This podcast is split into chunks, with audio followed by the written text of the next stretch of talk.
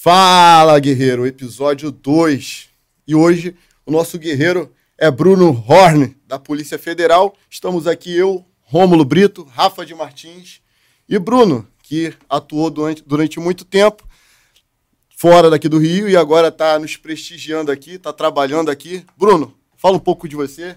Rafa, Fiquem à vontade. Beleza. O... E aí, eu falo, falo olhando pra cá, Aqui, ó. pra cá? Como Lá, que é? ah, aqui, ó. tem a minha Câmera câmera. Olha lá, caralho.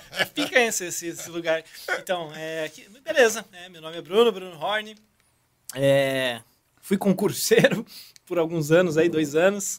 E, enfim, foi uma batalha árdua, longa, né? Que eu imagino que muitos que estão nos assistindo aí também sejam. É, mas as coisas felizmente deram certo aí pra mim e hoje eu tô na Polícia Federal, né? É, exercendo aí a, na área de comunicação social.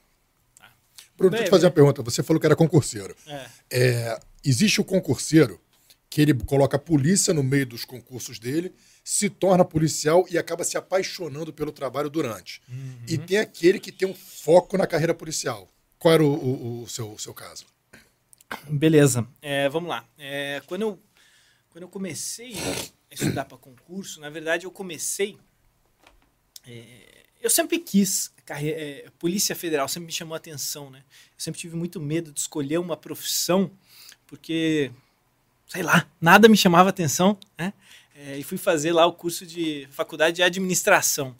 Achei uma bosta, né? Não gostei. E tentei por muitos anos atuar na área, não me encontrava, era demitido, era demitido do tempo todo. Falia os business. Puta, falia, fali várias empresas, fali várias empresas aí. E aí, e aí, enfim, é, chegou uma hora que, como eu te falei, né, eu, eu sempre, eu sempre eu queria algo que fosse um pouco mais é, atrativo do ponto de vista mais dinâmico, né? Você pudesse Sem rotina, né? Exato. Não ficar preso a um. Exato, que tivesse emoção, ação, alguma, alguma É, porra assim, né? E na administração não tem, né? Não sei lá, nunca encontrei. E eu tinha, no fundo, essa ideia da Polícia Federal, né? Meu pai já tinha falado uma vez, pô, por que, que tu não presta pra Polícia Federal? Só que eu não me achava capaz, porque eu sempre fui um vagabundo na escola, na faculdade. Então, Você se formou em quê? em, em administração. E então, assim, sei lá, era inviável. Não, não, não me via. É impossível. Era outro perfil de pessoa que. Quantos anos você tinha, mais ou menos? É, eu me formei com 21 e aí comecei a trabalhar. Trabalhei até os 27, mais ou menos, quando eu comecei a, a- a- a- a amadurecer essa ideia. Mas como é que foi que tu decidiu Polícia Federal? Porque tem, tem, um, tem um, um leque muito grande de polícia, né? Pode ser Polícia Militar, Polícia Militar do Distrito Federal, Polícia Civil, Polícia Civil do Distrito Federal, Polícia Senado, PRF, Polícia Civis. Como que é? tu, tu, tu focou na Polícia Federal desde o início e falou, vou nessa aqui até o final? Isso. É, por que, que eu escolhi a Polícia Federal? Dinheiro, né? Acho que remuneração. E não sei, né? Acho que tem um lado emocional aí que teu coração bate mais forte por alguma, né? Uhum. Acho que, sei lá, na- na- eu, eu via lá é, esse nome, Polícia Federal, eu falava, pô, tá essa que eu Vi quero. os caras na televisão, porra, essa É. caminhonete aí, porra. É. Terra Plana. Isso aí. Pô, carro preto, essa bonito, gostei. porra. E aí, e aí, e aí continuando a história, né? é, eu ainda não me via capaz, né? Falei, não, não, não- consigo passar nesse negócio, não é pra mim, não é, não é meu perfil, né? É perfil de gente inteligente, gente esforçada, eu não sou nada disso. E só que chegou uma hora que eu fui demitido pela segunda, terceira vez, sei lá, perdi as contas. E não conseguia mais arrumar emprego. Conseguia, não conseguia. Fiquei seis, sete meses mandando currículo e batendo de porta em porta. Nada, nada. Ninguém me retornou, ninguém me respondia, nem, nem me chamavam para entrevista. Né? E o currículo, porra, achava que estava bom. É, e aí eu falei, cara, me resta um- uma, uma opção, uma alternativa. Né? Estava cada vez ficando mais tempo longe do mercado de trabalho, cada vez ia ficar mais difícil arrumar um emprego. E eu falei, quer saber? Foda-se, vou tentar esse negócio. né? E foi aí quando eu decidi prestar para PF. Passou quanto tempo estudando? Foram praticamente dois anos, quase dois anos estudando. Como que foi teu primeiro contato, assim? Porque eu, eu pelo menos, quando comecei a estudar, eu peguei... Comecei a estudar, tava na praia com meu primo, a gente viu, foi justamente para a Polícia Federal que eu comecei estudando. Aí eu comecei a estudar, sei lá, agosto de 2009, o concurso foi outubro. Estudei três meses. Mas eu cheguei no cursinho, me matriculei, era caro pra caraca aquele curso que pô, dá pra falar que hoje faliu, né? Não é que faliu dois, três mil reais um curso em 2009. mesmo? cara. Os caras faliram? É, faliram, né? Não, não à toa, né?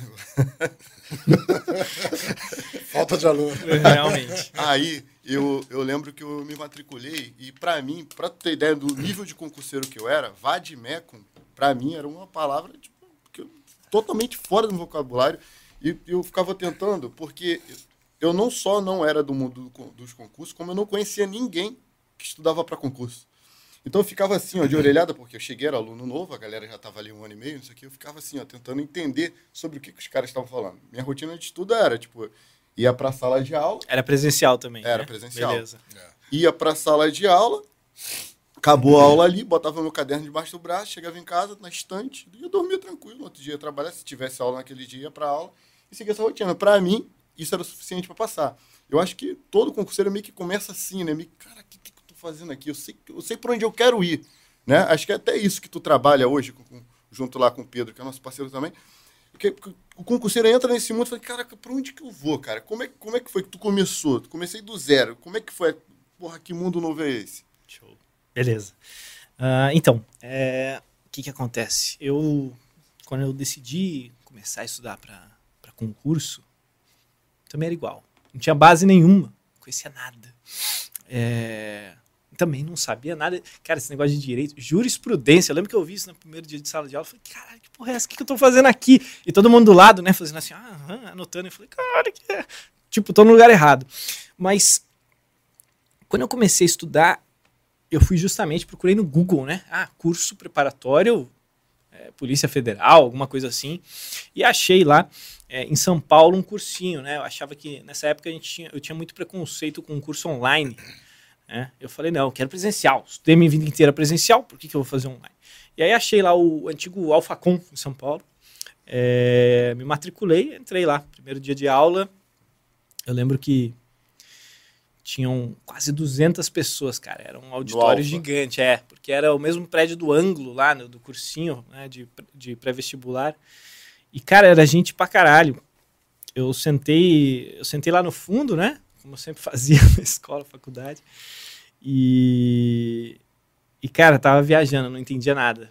É aquilo que tu falou, não sabia o que era vad- vademecum, o professor tava falando grego pra mim.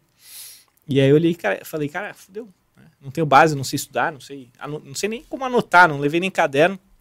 É, E aí comecei a ficar preocupado. Aí eu comecei a olhar para o lado e comecei a fazer as contas, né? Tinham 200 pessoas mais ou menos lá, 150, 200 pessoas.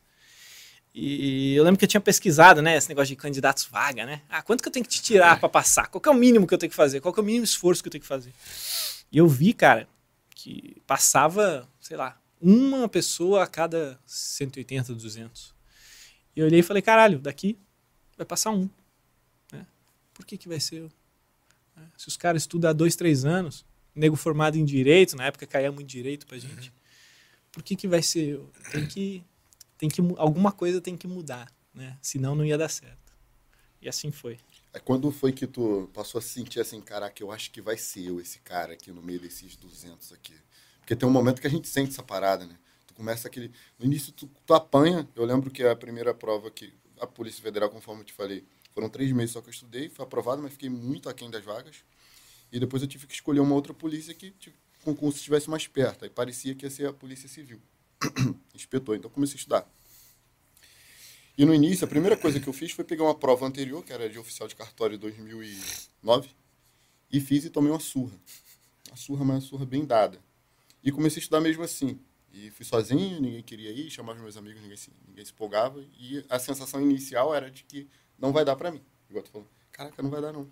Vai dar não, o concurso do rechato, é a Constituição toda, é o Código de Processo Penal todo, é o Código Penal todo, não vai dar para mim. Mas, com o tempo, tu sente, tipo, acho que vai dar, hein? Qual foi o teu, o teu momento? Beleza. É, por, por ser um curso presencial, né, você tem referências. Você vê o, as outras pessoas, né? Você começa a se comparar, normal, natural. São seus concorrentes, né? São seus brothers também. Mas no fim, né? Tu quer passar, eles que se fodam, né? Lógico, se passar todo mundo, excelente. Mas tu tá concorrendo com essas pessoas. Então, é, eu começava a me comparar. Né? Então, no começo, justamente pela comparação, né? Às vezes, às vezes, a gente ouve, né? O cara motivacional é não, não se compare com os outros, né? Cada um tem seu momento. Porra nenhuma, é uma competição aquela porra. Né? Eu tenho que ganhar de todo mundo, né? Senão eu não passo, senão eu vou ficar aqui, né? E vai, vai chegando mais gente melhor e vai passando, né? Então, então me comparei sim. Eu falei, não, eu tô pior que esses caras, eu tenho que passar esses porra todo, né? Então eu entrei com outra cabeça, com outra mentalidade. Com o pé direito, literalmente, falei, vou ter que estudar mais que esses caras vou ter que estudar com mais qualidade e vou ter que ter uma mentalidade de, porra, de, de, de atleta mesmo, né? De, de, competidor. E foi mais ou menos assim que eu entrei. Então comecei a, estudar, é, a pesquisar sobre técnica de estudo, revisão, memorização, essas coisas. E comecei a aplicar, cara. É, mudei completamente quem eu era. Comecei a sentar lá na frente, né? É, tirava dúvida tudo com o professor, tudo levantava a mão. Sabe aquele aluno chato, né? Aquele CDF, né? Que a gente tinha na escola lá, que ficava na frente. Ah, mas professor, e se, não sei o que, não sei Eu era esse cara, né? Porque eu me cobrava dominar tudo. Eu queria ser melhor que o professor. Né? queria dar um pau nele em conhecimento. Só assim que eu ia ganhar de todo mundo lá. Então, assim que eu comecei. E, cara, foram cinco, seis meses eu comecei a ver o resultado nos simulados do cursinho. Né? Tinha, um, tinha um simulados lá, e em quatro, cinco meses eu já passei todo mundo, bati todo mundo, já estava na frente de todo mundo. Eu falei, talvez uma vaga possa ser minha. Mas não, não são só esses 150, 200. Bacana. São 100 mil. Né? Então, é. começou por aí. Você quer ver uma coisa assim, curioso comigo? Eu tomei pau em vários concursos. Eu passei o, esse, o que eu passei da, da, de inspetor foi meu sétimo concurso. Mas, assim, apesar de eu sempre querer ter sido polícia, eu fiz para. Primeiro foi, acho que, auxiliar de cartório. Aí fiz as provas do AB também, tomei pau. Oficial de cartório. Tomei, fiz prova da ABIN, fiz a Polícia Federal. Fiz um da, da, da de inspetor, não fui reprovado, não fui, fui reprovado depois. Mas aí o que aconteceu comigo era o seguinte, cara. Às vezes eu ia olhar, eu, eu passava na rua assim, eu olhava para a cara dos policiais. Eu queria ser polícia civil.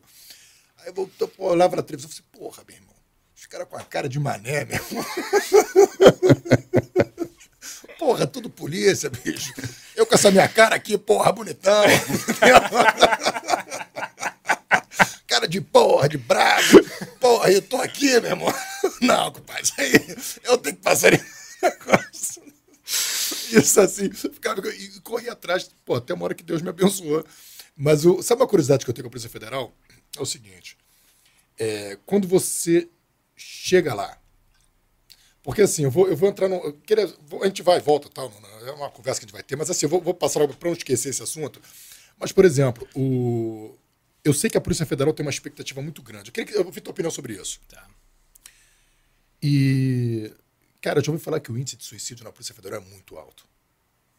Então, o que, que você acha que atribui a isso? Eu, eu, às vezes, penso que é uma expectativa que as pessoas criam, acham que vão, pô, que vai viver aquela, aquele glamour da Polícia Federal e, meu irmão, no começo não tem nada de glamour. Tu vai pra uma fronteira, um lugar feio pra cacete, com gente feia, com situação feia, com tudo feio, sacou? E, e, você acha que você vai viver aquilo que você tá vendo na, na, na, na televisão. na televisão, entendeu? Pô, chegando com aquela.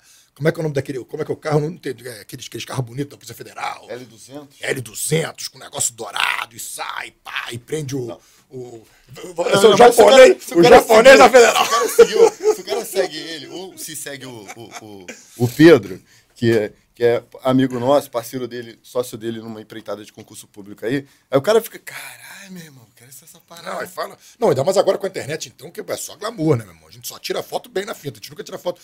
Mas o que, que você acha, cara, que acontece é, a, a, Polícia Civil também teve, a gente teve muitos casos de suicídio ano passado também, mas ano passado teve uma situação da pandemia. Uhum. Mas a Polícia Federal, eu já ouvi falar que, que o índice é alto. É.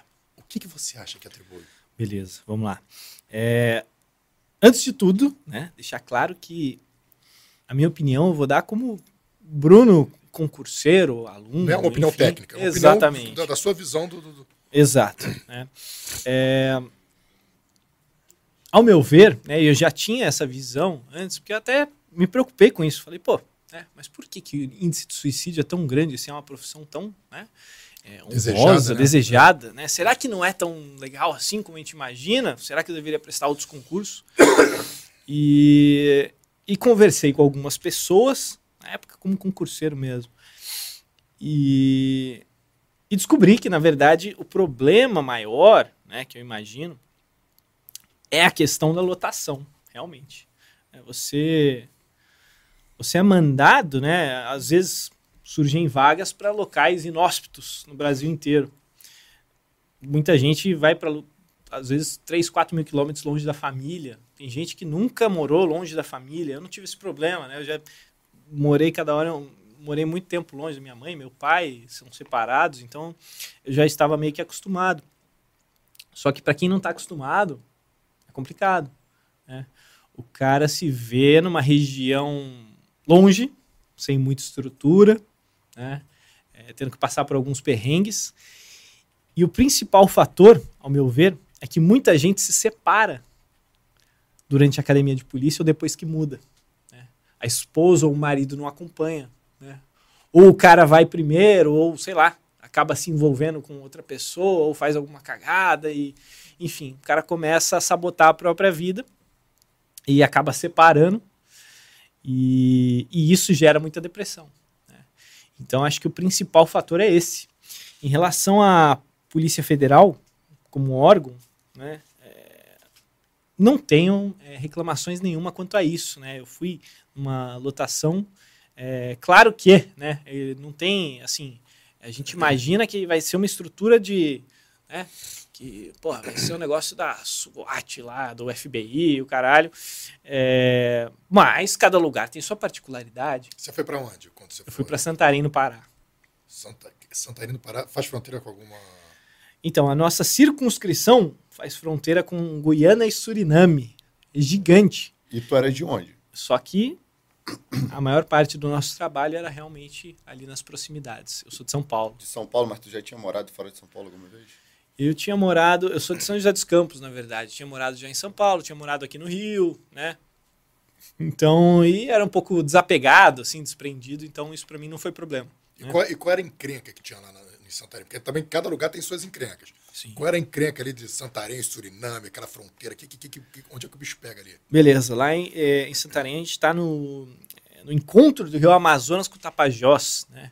E dentro da nossa circunscrição você tem a cidade de Óbidos, que é o tal da garganta do rio Amazonas. É o lugar, o lugar onde o rio mais estreita. Né? Esses rios aí tem, tem, tem local que chega até 20 quilômetros de uma, de uma margem a outra. Não dá nem pra ver a margem. Não dá para ver. Você acha que você tá. Tem praias, né? Praias É o Rio Mar, né? O Rio Mar. é praia, praia top do caralho.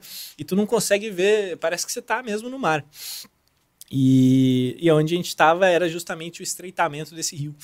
E o rio Amazonas, né? Ele nada mais é do que uma.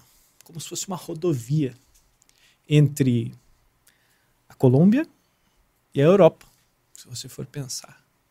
O maior produtor de drogas do mundo e o maior consumidor de drogas do mundo, ou Colômbia, Estados Unidos, enfim. né? Então, assim, é, E, e tem a rota, eles fazem a rota da Colômbia, atravessa aquilo tudo pelo rio até o mar. isso, existem relatos aí, inclusive notícias na mídia de até submarinos É mesmo. que bicho. passam, que atravessam o rio Amazonas em direção à Europa, principalmente. Então, Que assim, loucura. é um negócio bizarro. Né? É, exatamente.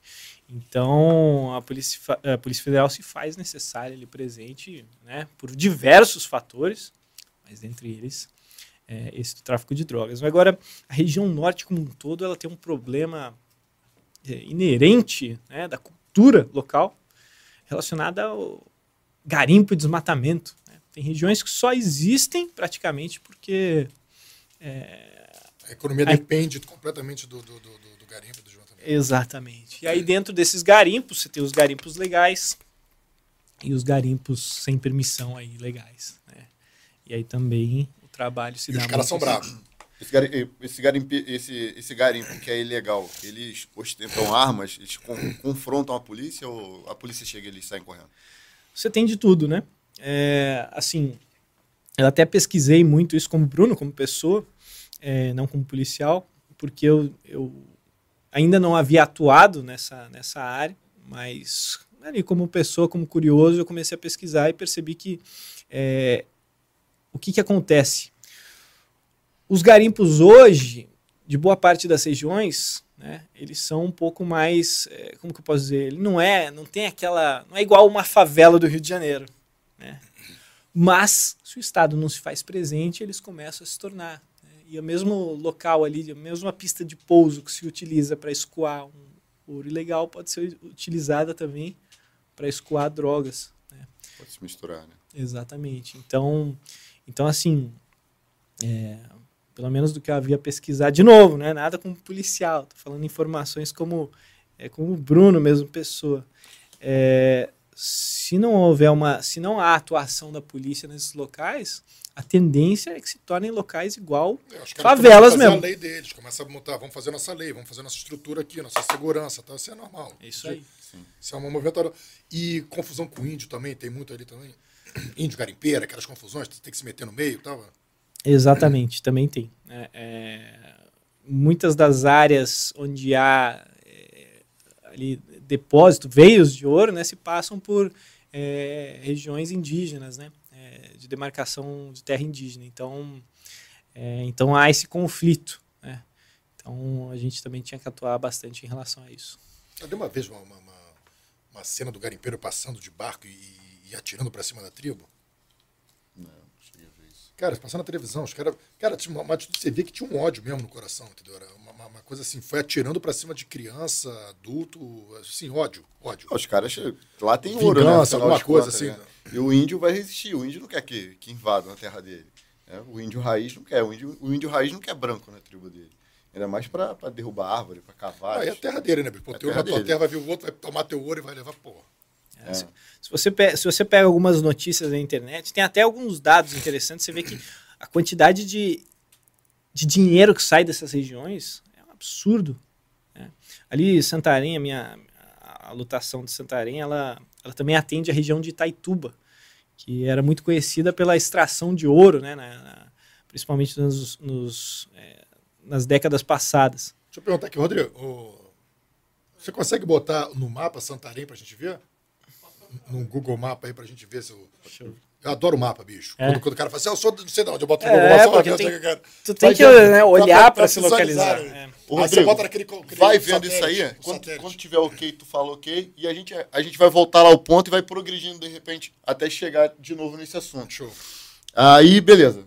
A gente parou, sobre concurso público, a gente parou naquele ponto do, do ah, me identifiquei, fiz o simulado e tal, acho que daqui dá para ir. Beleza. Dali, teu concurso foi 2018? 2018. 2018.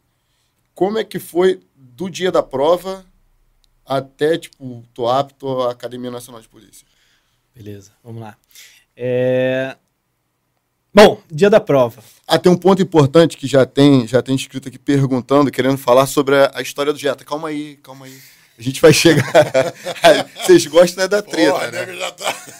Vocês gostam é da treta.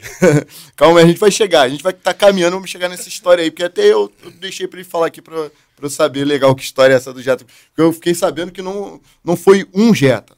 São, a dívida são dois, dois Jetas. vamos lá. É, beleza, fiz a prova. É, dizem muito que você sai com aquela. que é normal sair com a sensação de caraca, me ferrei nessa prova. Né? É, no meu caso, não. Saí confiante pra caralho. Saí e falei assim, porra, arrebentei nessa porra. Eu não sabia se ia ser aprovado, porque a relação candidatos por vaga era 680 pessoas por vaga. Né? Tinha um prédio gigante lá, cheio de gente, 3 mil pessoas. Eu falei, beleza, essas 3 mil pessoas vão sair daqui 4, 5 aprovados. Né? Então, ainda que eu tivesse feito uma puta de uma prova, eu ainda estava muito receoso receoso. Né? E beleza, entrei lá em casa, coloquei lá no olho na vaga, né? Conhece, conhece o site? Não. É o site que tu bota o seu gabarito da prova. E aí todo mundo bota, né? Um, tipo, sei lá, uma amostra grande aí, uns 5 mil pessoas fizeram a prova, colocam lá. E aí ele simula e vê mais ou menos qual vai ser sua classificação final. E aparecia para mim lá primeiro lugar. E aí passava o dia seguinte, né? Eu ficava atualizando aquela porra 50 vezes no dia, né? Pra ver se caía. Primeiro lugar, primeiro lugar, primeiro lugar, primeiro lugar. E aí eu. Aí caiu a ficha. Eu falei, porra, acho que eu passei. Acho que deu certo. Né? Se tá primeiro lugar, porra, é capaz que eu tenha passado mesmo. E não caiu. Fiquei em primeiro. É... Só que aí começou a criar expectativa de eu passar em primeiro. Eu falei, porra, vou ser o primeiro dessa porra. Né? Caralho, vou ser o primeiro. vou ser o primeiro dessa merda, né? E enfim, né, quando saiu o resultado, apareceu que eu passei, fiquei feliz, né? Mas eu já esperava que eu ia passar. Só que apareceu o segundo lugar. Na margem de erro, na margem de é. erro. Do... Se pedisse só que, foi, só que foi uma sensação de feliz e puto ao mesmo tempo, entendeu? Pô, é, porra, eu sou competitivo, caralho. Queria poder Qual foi a sua nota? Foi 88 mais 9 alguma, alguma coisa da redação. Mas o cara, o outro lá tirou quanto? Tirou 90? Cara, ele tirou 5 pontos a mais. é, foi uma diferença. Quase gabaritou, então. Tu encontrou é... esse cara na, na, na, Academia Nacional de Polícia? Encontrei. Pô, pô, filho da mãe, foi você, né, ô desgraça? É, não, o cara é bom, velho. O cara é gente boa, o cara é bom pra caralho. O cara estudava pra caramba lá na Academia de Polícia. É, aí tu vê que é, 11 horas da noite o cara tava lá estudando, você fala, caraca, esse cara mereceu mesmo. É, o cara mereceu mesmo. Então, ele, continua, ele, ele continua como agente federal ou ele já foi para outro? Eu imagino que sim. Eu imagino que sim. Tu, tu falou que começou a estudar lá pelo Alfa. Tu transitou entre outros cursos ou tu estudou, se deteve ali no Alfa?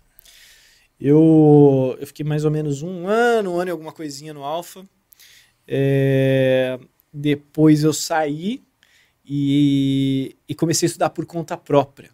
Acho que eu atingi a maturidade, e acho que isso é importante, é importante falar, tu que está assistindo aí também, é, de que a responsabilidade de passar não está no cursinho, né? Está em você. Né? O cursinho é uma ferramenta, mas você não pode depositar toda a sua esperança e a responsabilidade no cursinho. A responsabilidade, o edital está lá, está descrito o que você tem que saber. Né? A resposta é sua de aprender aqueles negócios. Você usa o cursinho como uma ferramenta. Você pode usar dois, três cursinhos, você pode não usar cursinho nenhum se você for pica, se você for um cara autodidata. E aí, depois de um ano de estudo, eu percebi que aquelas aulas presenciais estavam mais me freando do que me auxiliando a alcançar meu objetivo. Né? Então, eu comecei a estudar de casa, utilizei de outros materiais também. Né? É, também usei lá vi lá o do Estratégia, né? Foi quando eu comecei a me aprofundar. E, enfim, então eu acabei meio que se tornando mais independente de cursinho. Né? Acho que para criar base, excelente. Mas depois, brother, tu caminha com suas próprias pernas, você vai identificando seus erros, vai trabalhando em cima deles. Cara, Google, usava o Google pra caralho, Wikipédia para pesquisar coisa de, eh, de. Como é que chama? Informática eu usava o que tivesse à minha disposição para eu aprender. É, de um tempo para cá, se intensificou esse negócio de estudar online. Né? A estratégia ganhou força, é, o GRAM ganhou força, e começou aquela briga com o Alfa, que o Alfa era, entre aspas, né? porque eu nunca estudei no Alfa, uhum. mas, entre aspas, é especialista na área de segurança pública. Do ano que você fez prova até hoje, já se passaram quatro anos, certo? 2018, 2022. É, 4, 5 anos por aí. E muita coisa mudou. Isso, seis muda. anos se, se, se, comparar ao tempo que eu comecei a estudar lá. Realmente. Muda muito, muda, tudo muda muito rápido.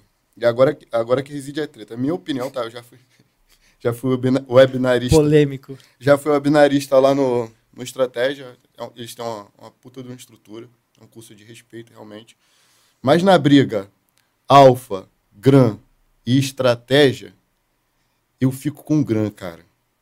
Cara, eu acho o Gran sensacional, são organizados, não estão nem aí para a existência de estratégia, eles não estão nem aí para a existência do Alfa, eles querem aprovar os alunos deles e vender o material deles e provar, através de argumentos e aprovações, que o material é bom. Eu comprei um curso do, do Gran um há pouco tempo, até para retomar os estudos, e achei sensacional. Qual é a tua opinião como especialista em concurso, você, porque você é especialista em concurso público, entre esses três cursos aí e essa treta, né? Porque aí fica, aí o Talhos chuta o Evandro, aí o Evandro devolve no Talhos, aí vem o Bilinski correndo por fora, aí fica essa briga, essa troca de farpas, de, que é maneiro, né? O, o Burger King briga com, com, com o McDonald's, e que briga com o Bob's, ah, o meu milkshake é o melhor, e aí, o que, que tu acha dessa briga toda aí? Show, beleza, vamos lá. É, é, primeiro, né, como, como aluno na época, eu tava cagando para quem era quem, né? Não tinha. É, não tenho compromisso com cursinho nenhum. Meu compromisso é com a minha aprovação e dane-se. Né? Só que com o tempo você começa a identificar alguns professores que você tem afinidade, se identifica, alguns professores que são bons. Né? É, e no Alfa tinham muitos professores bons. Os caras eram bons mesmo. Né? Eu me identificava muito com eles. Né? e aprendi muito com eles. O que aconteceu foi que um, dois anos depois, é, a grande maioria dos professores saíram. Isso é normal. Os professores saem, entram em cursinhos, e, e enfim. Hoje em dia, muito professor está totalmente é, a parte de cursinhos, está vendendo seu próprio curso. E, e os, aqueles professores que eu me identificava no AlphaCon, a grande maioria saiu. Né? É, então, então não dá para levar em consideração o alfa que eu estudei com o alfa de hoje. Esse é o primeiro ponto. Né? Porque as coisas mudam, como tu falou. É, entre os três, a gente. Eu gosto de me abster um pouco de opinião pessoal e, e me ater mais à, experiência da maior parte dos nossos alunos e dos aprovados. Então a gente fez uma pesquisa, tanto com os nossos alunos como com os aprovados, e eu gosto de usar é, como base muito essa pesquisa, e a gente viu que dos aprovados da, P, da Polícia Federal, 67% se utilizaram do material de estratégia. E o cara poderia votar em vários, né? É, foram 15, alguma coisa assim, do GRAM e 10 do AlphaCon, 12 do AlphaCon, tá? É, beleza. Da PRF, o negócio foi um pouco mais equilibrado. Maior parte estratégia, depois GRAM, depois você tinha o curso do QB, depois do Ronaldo Bandeira, né? É, QB é quebrando as bancas, né? E da Polícia Civil, de algumas polícias civis, você tinha o GRAM é, quase batendo ali no estratégia. Né? Só que a gente não pode levar em consideração só essa esse percentual de aprovação, porque os cursinhos vendem. Tem cursinho que vende mais, tem cursinho que vende menos. Isso, isso que eu... Então, naturalmente, o cursinho que vende mais, ele tende a aprovar mais. Né? Isso é algo que a gente não levou em consideração na pesquisa, não tem como. Né? Então, o estratégia, ele com certeza, ele vende mais. É. Eu acredito que o, o Estratégia é, se apoiou muito. Eu tenho grandes amigos lá no Estratégia, não tenho nada contra o Estratégia, uhum. bem claro. Mas que na área de segurança pública, o Estratégia, é, o, o pessoal de marketing do Estratégia, alô Rosenval, o pessoal do, do, do marketing do Estratégia é muito bom. Então eles plantaram a, a treta com o cara certo, que era o Evandro.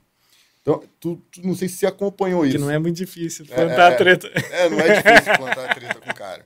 Ah, o cara vendeu, o cara vendeu muito, né? né até, até, até 2018 aprovava muito realmente o APF, o PRF, isso é indiscutível. Então, a gente não está aqui para levantar a bandeira do grana, nem do alfa, nem de estratégia. A gente está cagando para vocês todos, essa é a verdade. Isso. Mas eu acho, e, e queria a tua opinião a esse respeito. Tu acha que a estratégia na área de segurança pública se apoiou muito naquela briga Talhos e Evandro e, e, desafiando Evandro, chamando, usando, depois que foram proibidos de usar o nome dele, usar o menino de Cascavel, e com isso atraíram a atenção do, do público do Evandro Guedes, que é muito grande. É, tu fala, tacar pau no Evandro Guedes, fato que você vai ser xingado porque o público dele é fiel. Então, eles se apoiaram nisso, para tipo assim, quem é que tá falando mal do Evandro? Aí corre aquela, aquele gado todo lá para ver quem é que tá falando mal do Evandro. Tu acha que o estratégia utilizou isso bem? Foi uma estratégia do estratégia? Boa pergunta. É, posso, dar, posso colocar o meu achismo aqui, né? Eu não sei. Fica à vontade. Mas uh, eu acho que, é, no fundo, né? Quando a pessoa toma uma decisão de, de responder isso publicamente, né? É, ele tem a intenção por trás. Né? Acho que sim, talvez o cara pode ter se aproveitado né, dessa treta, ou não, ele pode simplesmente, pô, ficou puto com o cara, decidiu responder, só que como consequência, né, ele acabou ganhando mais visibilidade e os alunos começaram a perceber que, porra, esse cara é bom como professor. É um professor bom de direito administrativo. Deixa eu seguir esse cara. E com o tempo você vai seguindo, você, porra, me identifiquei com esse cara. Olha, eu tô aprendendo com esse cara. E aí eu base, o público dele cresceu pra caramba. Já era grande, né? Mas hoje, porra, ele tem o quê? 200, 300 mil seguidores, sei lá. Quem? O Thales, né? O Thales já passou de 500. 500? Já passou de 500. É, tá vendo? Então, e, e, cara, ele é referência de professor de direito administrativo. Ele é muito bom, ele é muito bom. Né? Eu aprendi muito com ele. Então, assim, inclusive eu indico, né, para todo mundo, de professor de direito administrativo, acho, achei ele excelente, achei ele fenomenal. Inclusive, Qual nome? Talhos, Talhos Moraes. Moraes. Inclusive, Talhos, se estiver nos vendo ou ouvir alguma, alguma parte disso aqui, toda a minha consideração, meu respeito, tive com Talhos pelo menos três vezes pessoalmente. Todas as vezes que tive a oportunidade, ele sabe que você está aqui. Falei, pô, irmão, e aí, quer perguntar alguma coisa pro Bruno? Ele, Fala do Jetta. Inclusive, tem uma galera aqui. Não é ele, então é o Taros que tá falando. Não, não. É o Taros que tá perguntando o Jetta? Não, não. Tá todo mundo perguntando do Jetta. Pô, História do eu- Jetta eu- no eu mundo. tô querendo saber, não tava sabendo. Tá sabendo essa história do Jetta, não? Tô querendo saber da história do Jetta também, mano. Então, é, o Glaudimar Pedrosa tá nos assistindo, que é, Pô, trabalha, irmãozão. trabalha comigo, trabalha comigo lá no projeto Simular. Aí o Glaudimar foi e escreveu aqui assim, ó. Cheguei, meus jovens. Outros jovens estão chegando. Não cheguei mais rápido porque eu não tenho Jetta. Pô, o negócio é sério, tá? Imagina. Dizem por aí que ele ganhou um Jetta e não recebeu. Não foi só o Jetta, ganhou um Jetta, pistola, Mas a história, pô. mas algumas coisas. Vai segurar a história? Não, não vou Vai segurar, calma aí. Calma, para, para, para, para, para, para, para. Então, acontece que eu tava conversando com ele ali fora e eu descobri que não é um Jetta que o cara deve pra ele. São dois Jetas. Porque tem duas matemáticas na história. Fala aí, Bruno, a história, essa história do Jetta, que a galera tá. Depois tem uma história aqui do cachorro, que é essa do cachorro, eu não sei não. Beleza. Tá, vamos lá. É... Aí vocês me complicam, né? Mas vamos, vamos contar esse negócio. Não, quem fala a verdade não merece castigo. cara. Exatamente. Eu vou contar a minha versão. Né? É, Primeiro lugar, né? É, Eu tenho um respeito pelo Evandro, Eu porque é, ele ajudou muita gente, ele me inspirou muito. Ele é excelente comunicador, ele fala bem pra caralho. E, no fundo, em relação a essa comunicação, eu me inspiro no cara. O cara não chegou à toa onde ele chegou. É porque ele realmente ele fala bem e ele inspira bem as pessoas. Amaciou a carne do Evandro, agora vamos... Vaselinou, Não, não. passou aquela vaselina, A né? carne está amaciada, agora... O cara bate, vai. Agora, o que, que aconteceu? né? É, quando eu passei na PF, como, como eu comentei, eu passei em segundo colocado. E eu me utilizava de formas técnicas de estudo que eram um pouco diferentes do convencional, do tradicional. Porque, na verdade, a gente, nunca, a gente não aprende a estudar, né? A gente é moleque, a gente senta lá na sala de aula e a professora sai falando um monte de, de coisa e você... Beleza, né? Aí tu vê o- a, a menininha lá anotando num caderno, você acha que eu preciso de um caderno e compra um caderno e, sei lá, ninguém te ensina a estudar, ninguém te ensina a melhor forma de estudar. E quando eu comecei a estudar para concurso, que eu vi aquela galera, eu falei, porra, preciso me diferenciar. E comecei a pesquisar sobre isso. Eu já trabalhava na área de educação antes, na administração lá. Trabalhei na Coca-Cola, na Danone, no Senac, tudo na área de treinamento, desenvolvimento de pessoas. Então eu já tinha um pouco de base em relação a como ensinar e como aprender. Depois que eu passei no concurso e passei bem, eu creditei a minha aprovação à minha forma de estudar, porque a conta não fechava. Eu não era super inteligente, na verdade, não era nada inteligente. Eu não era esforçado, principalmente não era esforçado. Eu cagava, era bem vagabundo, né? Não tinha uma memória boa. Por que, que eu passei em segundo? Né? Óbvio, estudei muitas horas, estudei pra caramba. Mas mais do que isso, estudei com qualidade.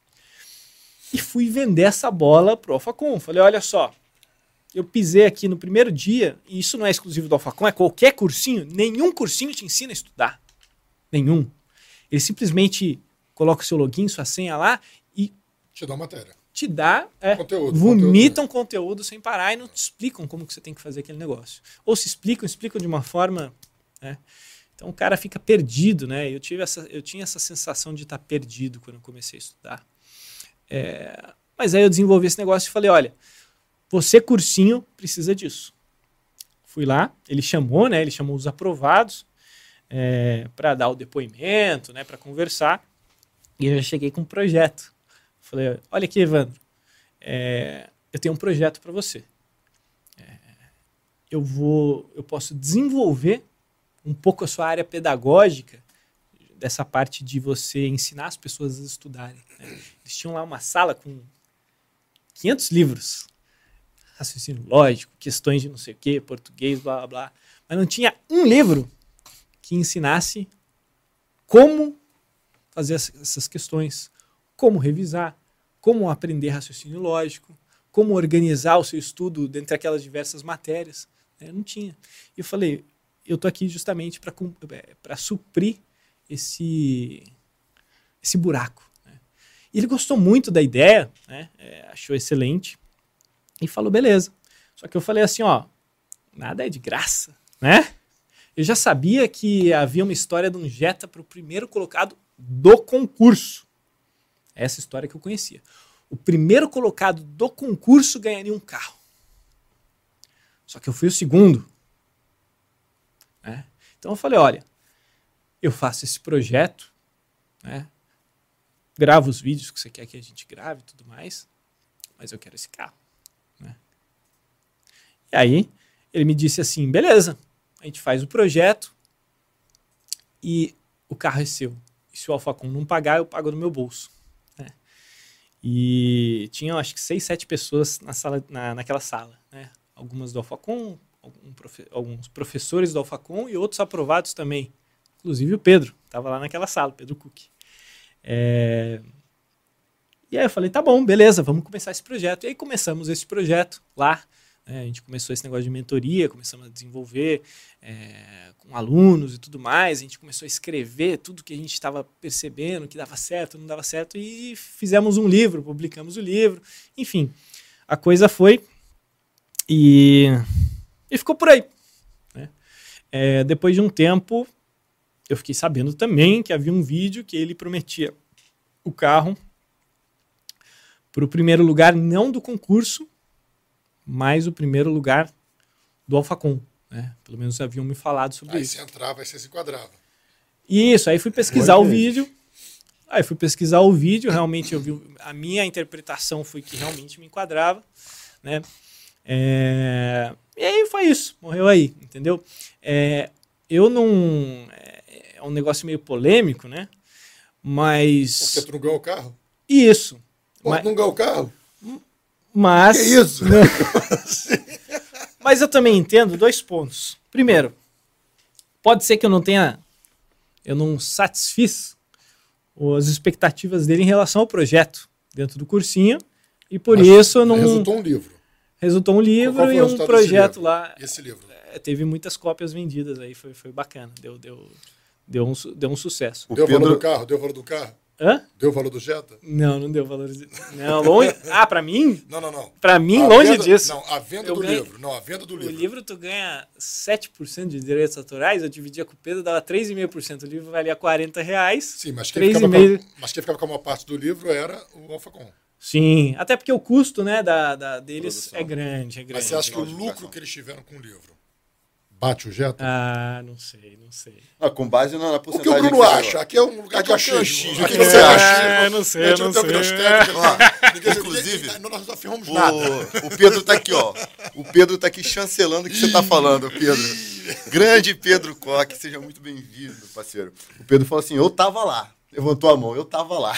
Tá É confir- mesmo. confirmando a informação. Exato. Ele prometeu só o Jetta ou prometeu mais alguma coisa? Ah, uma bom, um bom ponto. Ele prometeu também uma Glock e ele pagou. Me deu uma Glock. A Glock ele deu. Deu a Glock. Pô, e a Glock é o qual? Qual? 380, 40? Não, Foi uma G. Caralho, deu branco. 25, 28. G17. A G30. 30. G30, exatamente. G30 é qual, qual calibre? Ela é ponto .40. ah, Ponto .40. Pô, dá o quê? Uns 12 pau? 12 pau? Aí, 10% do valor do Não, Jetta 12 foi É, pago. deu, hein? deu uns 10 ou 12 contos Não, por aí. 10, 12 entendeu? 10% do valor do Então- Jetta na época. Então, por isso, né, o papo é polêmico, né? Eu lembro que na época realmente eu fiquei na expectativa e tal, mas hoje eu vejo que é, primeiro, né, existe aquela famosa frase, né, você não pode é, responder ninguém quando você está muito puto e você não pode prometer nada quando você está muito feliz. né? Não, Então, às vezes foi um momento que ele estava muito é, animado, né, pela questão de as pessoas terem passado lá e tenha falado isso, ou talvez eu tenha interpretado errado, eu não sei, né? Mas eu me permaneço É, ne- não, acontece, neutro nessa acontece. história, porque eu acho que é, carro nenhum vale uma dor de cabeça ou uma briga, É. entendeu? Não. É, eu consigo conquistar as coisas É. de forma própria, é, então é, Mas esse, esse negócio que ele falou tinha muita sabedoria mesmo. Isso é uma coisa que tem que guardar. Não se deve prometer. Não, não se deve brigar quando é, tá. responder ninguém quando você responder está quando muito você puto. Puto, injuriado. E não se deve fazer, prometer, fazer promessas quando você está muito feliz. Exato. né? Rapaz, uma vez eu, eu fiz uma, uma promessa dessas aí. Tinha uma namoradinha, eu falei assim: ah, vamos morar junto. Morar junto. Claro, vamos morar junto. Eu falei, vamos morar junto, vamos morar junto. Assim, mas quando a gente vai morar junto? É, porque ela tinha um apartamento que estava em construção. Eu falei, não, quando você pegar a chave do apartamento, só que eu achava que o apartamento eu estava na construção ia demorar, entendeu? Tá, meu irmão, deu duas semanas, estou com a chave do apartamento. Eu falei. Eu falei, pô, peraí. Cara, tive que ficar enrolando, foi, porra, foi brabo, meu irmão. Fiz aquela promessa no momento de felicidade, ó.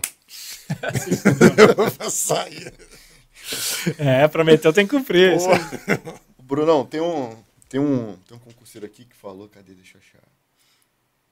Não achei, enfim. É, ele tá pedindo para você falar da história do cachorro. Essa história do cachorro eu não tô ligado, não. Isso aí é uma, é uma história interna aí do pessoal da mentoria, é um aluno da mentoria com certeza. É, um abraço aí para todo mundo, né? Todos os alunos aí da mentoria, todo mundo da turma aí, Charlie, que a gente está rolando agora e todas as outras turmas passadas. É, essa história é o seguinte: é, na hora que abriu a relação de. Milton Frade é o nome do. Milton, show. Na hora que abriu a, a o número de candidatos vaga, eu estava estudando. Né? É, eu estava estudando para PF, abriu, abriu o edital, abriu o número de vagas, a gente esperava 600. Abriram 180. 135 para ampla concorrência. A gente esperava uns 60 mil inscritos. Se inscreveram 100 mil. 70 mil inscritos, se inscreveram 100 mil. O resultado dava 680 candidatos por vaga para minha para quem não era é, cota ampla concorrência, né? Isso do teu concurso. É. Naquele dia, eu falei, fudeu, fudeu. Não vou passar nessa porra. Possível, impossível, 680 por vaga. Não vai dar.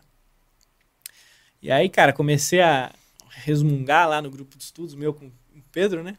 Falei, ó, oh, não vai dar, não sei o quê, não sei o quê. Acho que eu vou tentar a PRF, que deve abrir em breve, blá, blá. Mas no mesmo dia eu comecei a refletir falei, cara, já tô há um ano e meio quase me fudendo aqui, abrindo mão de tudo, me abdicando de, da minha vida pessoal. Não vou abandonar esse negócio. Falei, eu vou passar, nem que. Ou eu passo ou eu morro nessa merda. E literalmente, a minha cabeça era essa. Ou eu passo nesse concurso, ou eu mato nessa porra. Porque isso é, é essa essa forma de pensar radical é o que te força né, a fazer o possível e o impossível para passar no concurso. Né? É claro que é um exagero, né? É um exagero.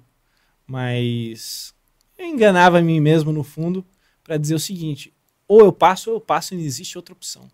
Eu falei, né, brincando, óbvio, no grupo, falei assim: ó, Pedro, é, eu você amo não te de... dava um plano B, você não, você não criava um plano B na tua cabeça, é plano A, só tem um plano A. Não, é, se eu não passar, a casa cai, tudo desaba, não consigo mais emprego, né? E aí eu não vou ser ninguém na minha vida. E eu falei assim, brincando, óbvio, né, no grupo é, de estudos, falei, ó, oh, Pedro, é... achar que eu sou maluco. Eu falei assim, ó, oh, Pedro, eu amo demais o meu cachorro, né? Meu cachorro está aqui todos os dias, né? Eu estou estudando ele está aqui embaixo, né? Tadinho, já entende tudo de contabilidade, de informática. Se eu não passar nesse negócio, o meu cachorro é a coisa que eu mais gosto do mundo. Eu vou matar o meu cachorro se eu não passar. E se eu matar o meu cachorro, eu vou me matar depois em seguida. Porque eu, né, vai ser o Pô, fim do mundo. Tem nada a ver. exatamente. Eu vou, eu, eu, eu vou ter a culpa de não ter passado um concurso, de ter matado meu cachorro, eu vou me matar. E minha mãe vai chegar em casa, ela vai ver lá meu cachorro morde de um lado e eu mordo do outro, ela vai se matar também. Não por mim, né? Mas pelo meu cachorro, que ela adora o meu cachorro, né?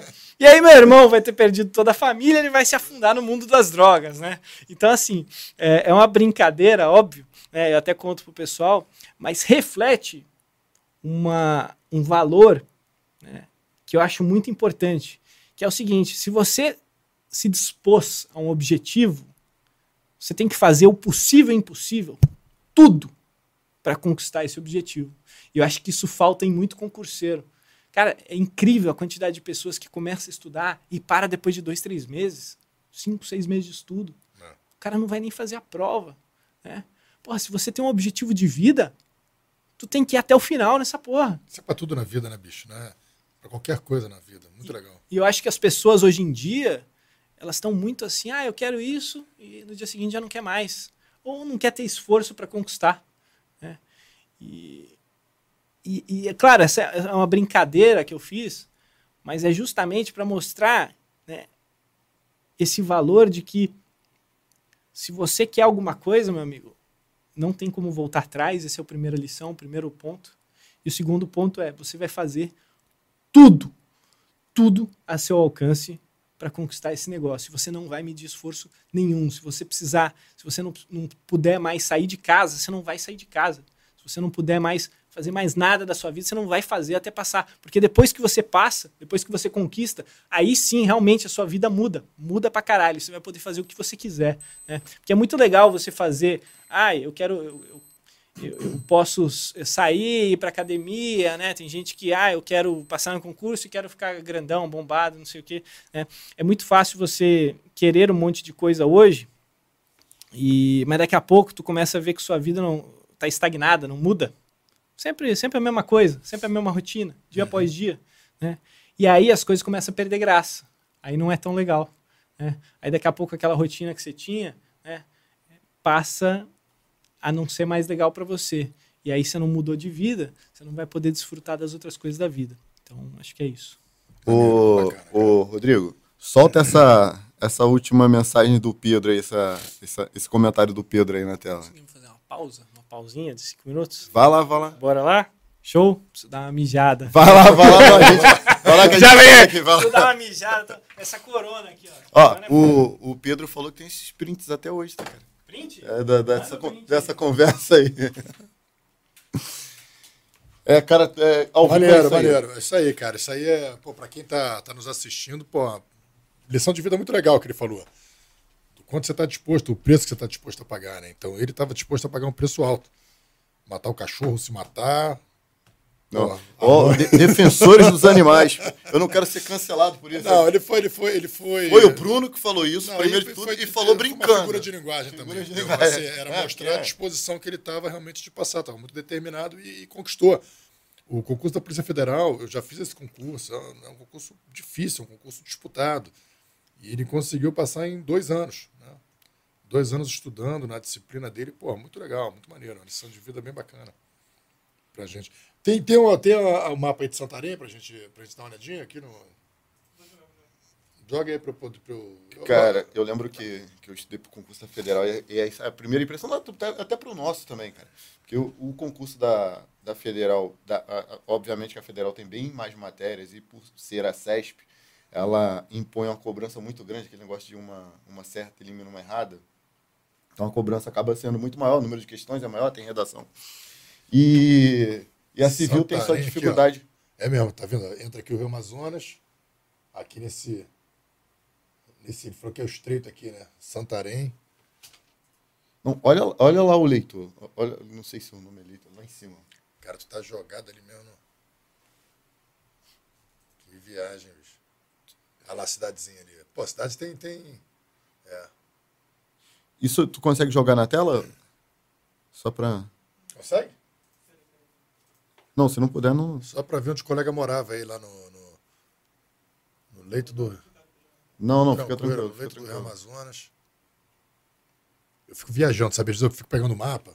Aí abro assim, fico olhando as cidades e falo assim, cara, como é que deve ser a vida do cara que mora aqui nesse lugar? Eu olha, faço direto, falei, pô, olha só isso aqui, caraca, onde é que o cara tá, meu irmão? Tinha... Isso aqui é o nada, o cara tá no meio do nada. Como é que deve ser a rotina dele, a vida dele? Pô, as relações, eu, eu fico tu viajando. Tu conhece aquele professor Alexandre Soares, de português? Não. Deu aula no, no Glioche e tal. Tu conhece, conhece... O Bruno tá voltando aqui. Tu conhece o o professor, o professor Alexandre Soares, de português? Conheço, conheço. Foi policial federal? Não sabia disso. Ele foi policial federal. Ele, ah, é? ele, ele é auditor da, é auditor da Receita Federal, tem a última notícia que eu tive. Um excelente professor de língua portuguesa. Foi, dono, foi um dos donos do curso PLA, que era junto com Arenildo Santos e com, tá. com Lincoln Moura. Ele falou que ele foi trabalhar em, em, região de fronteira, bicho, e teve uma vez que eles entraram em confronto com, com guerrilheiros, né? Narcotraficantes guerrilheiros lá, narcoguerrilheiros.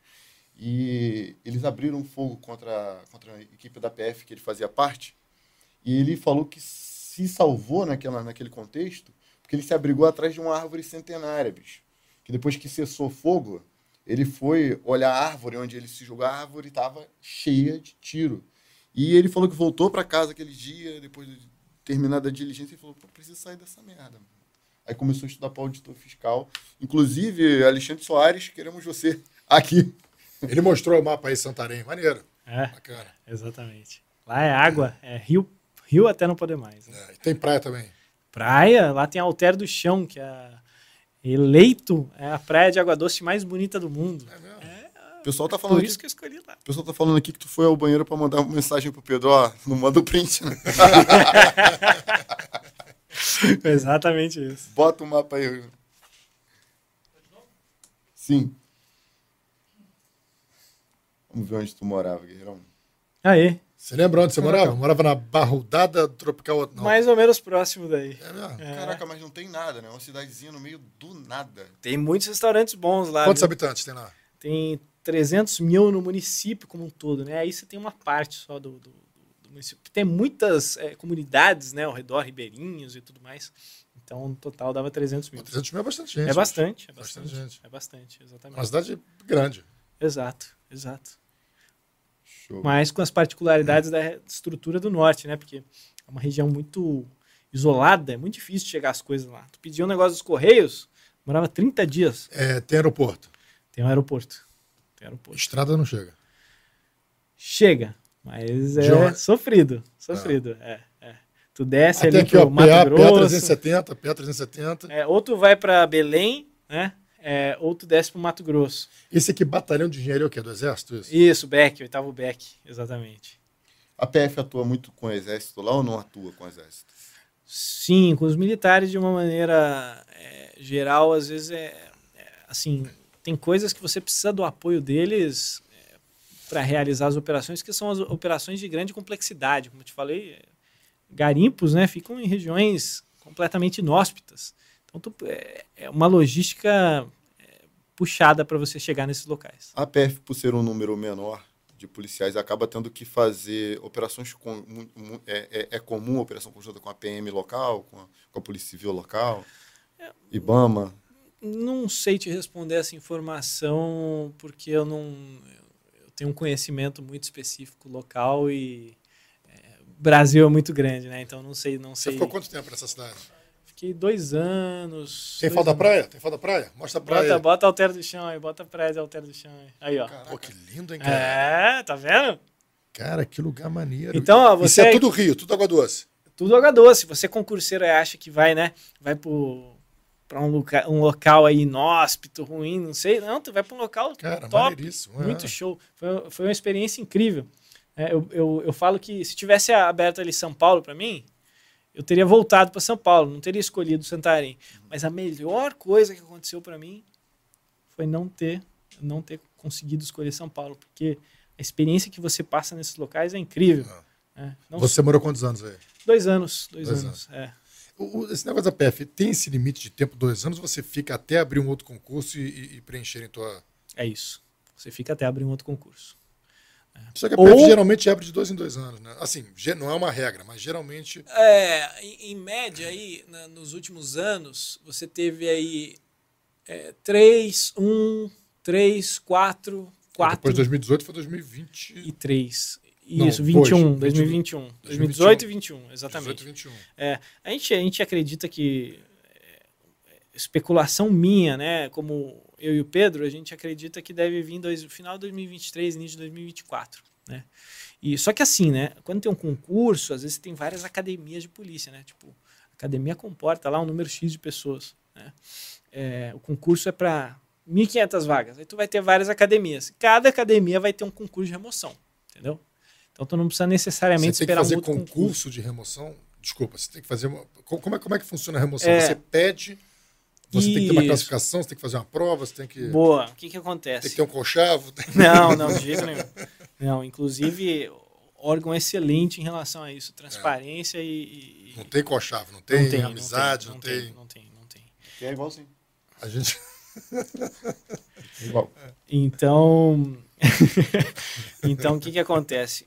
Quando você tem uma turma se formando na academia de polícia, né, pessoas entrando no órgão, você tem o tal de concurso de remoção. O que, que é isso? É um. Internamente, né, abrem novas vagas para várias regiões do Brasil, pessoas que se aposentaram, pessoas que estão saindo, ou enfim, vagas que abriram realmente. E você se inscreve, fala: ah, não, eu quero sair daqui onde eu tô, quero sair de Santarém, não aguento mais aqui, sei lá. E aí você se inscreve nesse concurso de remoção. Você coloca lá na lista quais lugares você quer ir. Ah, eu quero ir para Florianópolis. Segunda Balneário opção. Camboriú. É, segunda opção, Balneário Camboriú. Terceira opção, Fernando de Noronha. Noronha. É, Fernando de Noronha. Tem Fernando Noronha? Tem, Tem? tem. é. Tem, tem uma base lá. é. Quantos policiais tem? Ah, dois? Ah, é muito pouco. Eles ficam. É, é, fica, não, é, não é que é muito pouco, mas é. Tem um revezamento, esquema de revezamento. Não, Troncoso. Tu- Isso aí, né? E aí tu se inscreve. É, e, e é assim, eles vão verificar a pontuação. Beleza, desses que se inscreveram, quem é o cara que tem mais pontos? Mas pontos do concurso que ele fez, Os pontos se dão com o tempo, conforme o local que você está. Quanto mais afastado, quanto mais, quanto pior é o local que você está, mais ponto você ganha. Então, por exemplo, em Santarém eu ganhava três pontos por dia. No Rio de Janeiro eu ganho um ponto por dia. Entendeu? Então, numa região de fronteira mais afastada, você ganha quatro, quatro e meio. Entendeu? E aí, com o tempo, você vai acumulando esses pontos. né? Um cara antigão, ele já tem mais ponto, mas se ele foi antigão a vida inteira no Rio de Janeiro, tu pode passar ele, entendeu? E mas é só esse o critério de ponto? É prisão? não, não, é pontuação. Tem cotista nessa parada aí também? Não, não tem nada disso. Não- tipo assim, tu tá largando três pontos. Se souber que tu andou chorando no cantinho porque tava triste, com saudade da família, perde ponto. Não ganha ponto não. E se tu começar a dramatizar, fala, tô, andei pensando em tirar minha vida essa noite. Não, mas assim, aí você vai ganhando Aí ponto tu pelo tempo. provavelmente vai para Psiquiatria, critério né? psiquiátrico. Vai, Então, vai, vai. quanto mais tempo você fica nesse local inóspito, mais a chance que você tem depois de conseguir para um lugar que você tá amarrado, que você gostaria de ir. Exato. Então, às vezes a pessoa pode usar a estratégia, né? Ah, eu vou ficar aqui por alguns anos, quatro, seis anos, oito anos, que seja, para depois eu ir para Florianópolis, Balneário Camboriú. Tem Camboriú mesmo? É, tem Florianópolis, tem Itajaí. Fernando Noronha, quantos pontos dá Fernando Noronha? Putz, Fernando de Noronha, na verdade, é uma base avançada de um outro local. Eu não sei. O ponto depende muito É de. porque também é o seguinte, às vezes é aquela ilusão, né, cara? Você acha que, pô, Fernando Noronha, cara, mas o dia a dia, a rotina lá, às vezes, dependendo de onde você vem, você, pô, você vai ficar amarradão um ano, dois anos, daqui a pouco você vai casar. Ah, mas se fosse direto lá, o custo de, o custo de vida em Fernando de Noronha é absurdamente É alto. absurdo. não vale É a absurdo, é assim. Melhor você morar no Ceará e de vez em quando. Jericoacoara. Exatamente. Jericoacoara. Acho que é por isso que revezam lá. O, mas assim, uma coisa que eu posso dizer, né? é, todo mundo é natural você você pensar nisso como algo negativo, né? Tipo, puta, eu vou para lá, vou pagar uns anos de pedágio, né? Que é assim que falam, para depois eu voltar para minha casa. Mas brother, melhor coisa que aconteceu para mim, para muita gente, todo, muita gente fala isso, é você ter essa experiência. Você sair da sua zona de conforto contra a sua vontade, né? Meio que tipo assim, tu não iria, né? Imagina que tu não iria morar em Santarém por livre e espontânea vontade. É. Cara, hoje um concurseiro me perguntou, na, naquela caixinha de pergunta, foi falou assim: é, qual era a tua expectativa em relação à tua primeira lotação? Eu respondi, cara, eu só queria começar a trabalhar e ganhar meu salário. Acho que quando tu é novão, tu não pensa muito nisso. Exceto se tu for muito mimizento, muito mamãezado, que infelizmente a polícia não tem como fugir disso, que esses caras acabam, felizmente ou infelizmente, entrando. Mas não era o meu caso, eu acredito que não era o teu. Então a gente quer entrar, cara, a gente quer ser polícia, pegar arma, o distintivo, ver o salário bater na conta, ver o, o esforço do teu trabalho, né, do teu, da tua jornada de estudo ali, da tua abnegação de si mesmo, é, sendo recompensado. Então, ainda mais tu, que parece que tu é, é- é- tem um perfil parecido com o meu, eu tô nem aí, cara. Eu, tu já serviu o exército aqui no Rio de Janeiro, né? né, na- e a gente dor- dormia no mato molhado, e eu não tava nem aí, porque eu sou do Nordeste. Então eu morava bem no meio do mato, bem no meio do mato mesmo. A gente tinha que caçar para se alimentar, tinha que plantar. Não era índio, mas era tipo. Entendeu? Entendeu? Quando eu vim aqui pro Rio de Janeiro, eu falei, caraca, é isso aqui? Aí fui pro exército, o nego falou, caraca, isso aqui tá muito sofrido, que não sei o quê. Eu falei, sofrido, cara. Entendeu? Então acho que a, a, a galera tem muito essa, tipo, foi ruim para você. No primeiro, no primeiro mês, tu achou ruim ser policial federal? De jeito Pô, a nenhum. ideia é ruim, entendeu? De jeito nenhum. Tem, tu- tem como dizer que é ruim? Ah, fui lotado na fronteira do Acre com alguma coisa. Não tem como dizer ruim? Pô, cara, tu é policial federal, irmão. Tem pô, quantos, quantas mil pessoas ou milhões querem ser policiais federais? E Na, na civil também tinha uma coisa engraçada que os caras falavam pra gente na academia de polícia, os professores falavam assim: olha, eles vão te dar um, uma- um papel para você dar três opções de lotação. Aí você fala lá, quer ficar em Copacabana, exemplo, na Zona Sul, quer ficar em Copacabana, Leblon, Gávea. Ah, legal. Te mandavam lá pra. lá pra Baixada Fluminense. Você botava ali só pro cara ver, ah, esse aqui tá muito. Esse aqui, esse aqui, saber. esse aqui tirou a licença. Tirou a licença, foi para Bahamas primeiro. Não, Bahamas. fui pros Estados Unidos, depois fui pra Bahamas. Aí Bahamas ficou- em São ficou Paulo? Não, né? Fiquei lá. Tu ficou quanto tempo fora? Fiquei quatro anos. Quatro anos, quatro anos fora. Aí quando ele voltou, bonitão, voltei. Então ele é lotado de graça numa unidade. Ele tem que ser reintegrado, né? Tem que ser colocado de volta. Claro que colocaram ele no Leblon. Foi? Conta pra ele onde foi. Não, não sei. Não, foi engraçado foi o seguinte. Eu voltei, né? Eu falei assim, porra, meu irmão, eu tô voltando, eu fui acompanhar minha esposa, né? E aí, na hora que eu falei assim, cara, vamos, você tá voltando, tal, não sei o quê, a licença, minha licença já ia vencer. Aí foi na época da pandemia também, ela já não, já não tava também, porra, mais conseguindo trabalho e tal. E aí, quando. Aí eu liguei para uns amigos pra tentar, cara, me articular para para não ir para um lugar ruim. E aí liguei para um, liguei para outro, liguei para um, liguei para outro. Aí liguei para um colega meu, que é, que é secretário de governo, falei, pô, André, tô aqui, tô voltando aí, tal, não sei o quê. Pô, você conhece alguém aí, pô, de repente, para me ajudar na lotação, é para não, não cair em qualquer lugar, entendeu? Assim, às vezes você cai num lugar muito longe, que é porque, vezes, fica, pô, tem dois filhos, então a- o, seu, o seu esquema de vida ali dá uma, dá uma complicada, entendeu? O meu, eu, tenho, eu tenho dois filhos, um do meu atual casamento e um do casamento anterior. Então, assim, para trazer ele, para ficar comigo, para visitar, tudo isso, né? E aí ele falou, pô, Rafa, eu queria muito você aqui, você é um cara muito comunicativo, eu trabalho aqui no, no- no- Segurança Presente, queria que você pô, me ajudasse aqui no institucional também, tal, tal, não sei o quê, pá, tem um núcleo de inteligência aqui, pá, pá, pá. Eu falei, pô, legal. Quando você chegar, vem aqui. Aí cheguei, fui lá no, no Palácio da Guanabara, aí ele, pô, vem cá conhecer o lugar. Aí conheci, meu irmão, porra, alto nível, essa coisa assim, pô, todo mundo na baiazinha, sentadinho, bonitinho, cheirosinho, arrumadinho e tal. Aí falei com um, falei com outro, daqui a pouco vem um garçom, chega pra mim e fala assim, ó, o senhor quer fazer um lanche? Eu falei assim, quero. Ele, você quer um omelete ou quer não sei o que? Pô, um omelete. E suco, suco de laranja. Meu irmão, cara trouxe, bicho, um omelete, um suco de laranja. Tipo assim, 5 da tarde. Eu falei, meu irmão, todo dia eu vou fazer um lanche. Eu vou trabalhar num lugar que eu posso, eu chamo, chamo um garçom, Isso quando tu voltou. isso quando eu voltei, não. Eu fui conhecer a parada, ainda não tinha. Porque é o seguinte, quando eu cheguei lá, eu, eu- eu cheguei, tipo assim, uma quinta-feira, sexta-feira eu fui nesse lugar, e segunda-feira eu me apresentar na polícia. Falou, ó, tô aqui voltando de licença, tal, não sei o quê. E aí ele falou, Rafa, me dá teu nome aí, é, ID e tal, pra gente já fazer o teu C, pra te chamar pra cá. Eu falei, não, beleza. Aí, na segunda-feira, eu fui lá, me apresentei à polícia. Meu irmão, e tava amarrado. Eu falei, pronto, vou no palácio comer omelete todo dia com suco de laranja, sacou? Ficar de patrão. Eu passou um dia, dois, três, daqui a pouco bate, saiu o BI. Quando saiu o BI, tava assim, é. Delegacia Geral da, da de, não, Delegacia de Polícia Geral, DG, DGPB. DGPB, da Baixada Fluminense. Falei, porra, cai na Baixada. Aí falei, qual é, bicho? Porra, me mandaram aqui pra Baixada. Tu não falou com ninguém, não? Ele, Ih, bicho, esqueci de falar. Esqueceu. mano. Aí, peraí, peraí, que eu vou tentar falar com o cara agora, tá não sei o quê, meu irmão. Aí, não, vou resolver, vou resolver. Aí passa mais um, dois, daqui a pouco tá São João de Meriti. Eu falei, porra, o São João, fui parar em São João de Meriti. Falei, pô, André, tu falou que ia pro palácio, deu omelete. Porra, de laranja. Tava amarradão, agora, pô, fui pra São João de Meriti. Ele, Não, peraí que eu vou resolver a parada. Aí fui pra lá, meu irmão. Mas, Aí- colocaram, mas, mas tu foi pra São João e chegou lá, te colocaram na boa, te colocaram no gig. Não, não, deu chique, pô.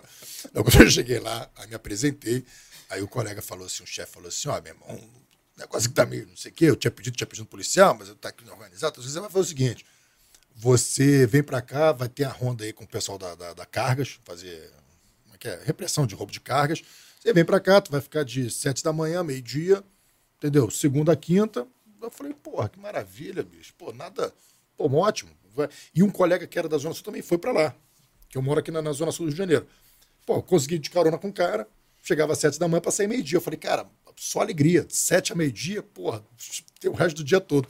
Meu irmão, aí tu entra às sete da manhã, fica rodando de carro, rodando, rodando, rodando, rodando, rodando, e roda pra cá e volta entra na comunidade, aí dá um solteiro, aí sai da comunidade, aí volta e entra na comunidade.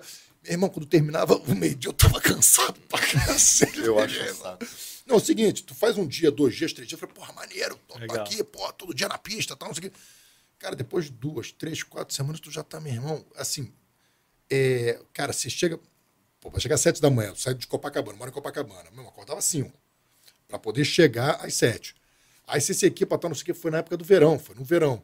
Então, meu irmão, ali o negócio é quente, bicho. É 64, né? 64. O lugar em si é feio. pô. O lugar é quente, irmão.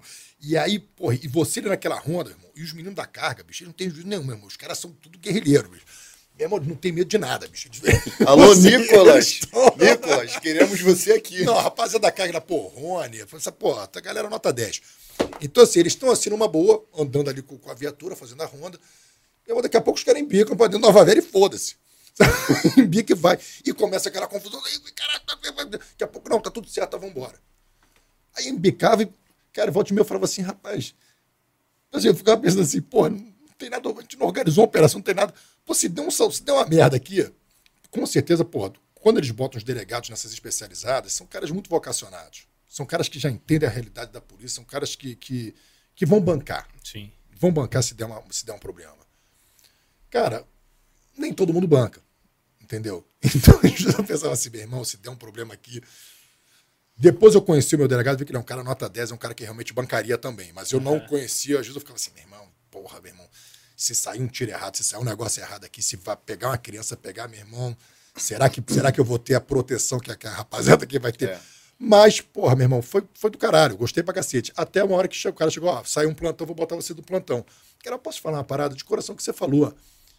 Cara, foi maneiro pra caramba, fiz amigos pra caramba, me diverti pra caramba, porra no final das contas, cara, é, essa coisa não é o lugar, entendeu? É você.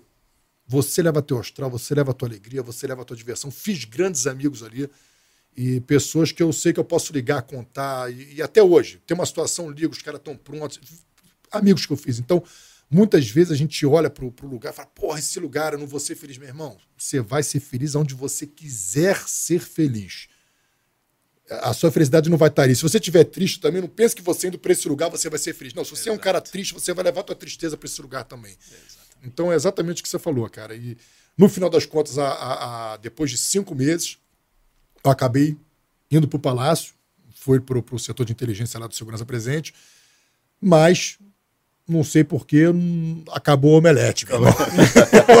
o omelete, o suco de laranja não, nunca mais me serviram, não sei se eu tenho que fazer uma reclamação é. com o governador, pô, cadê o omelete?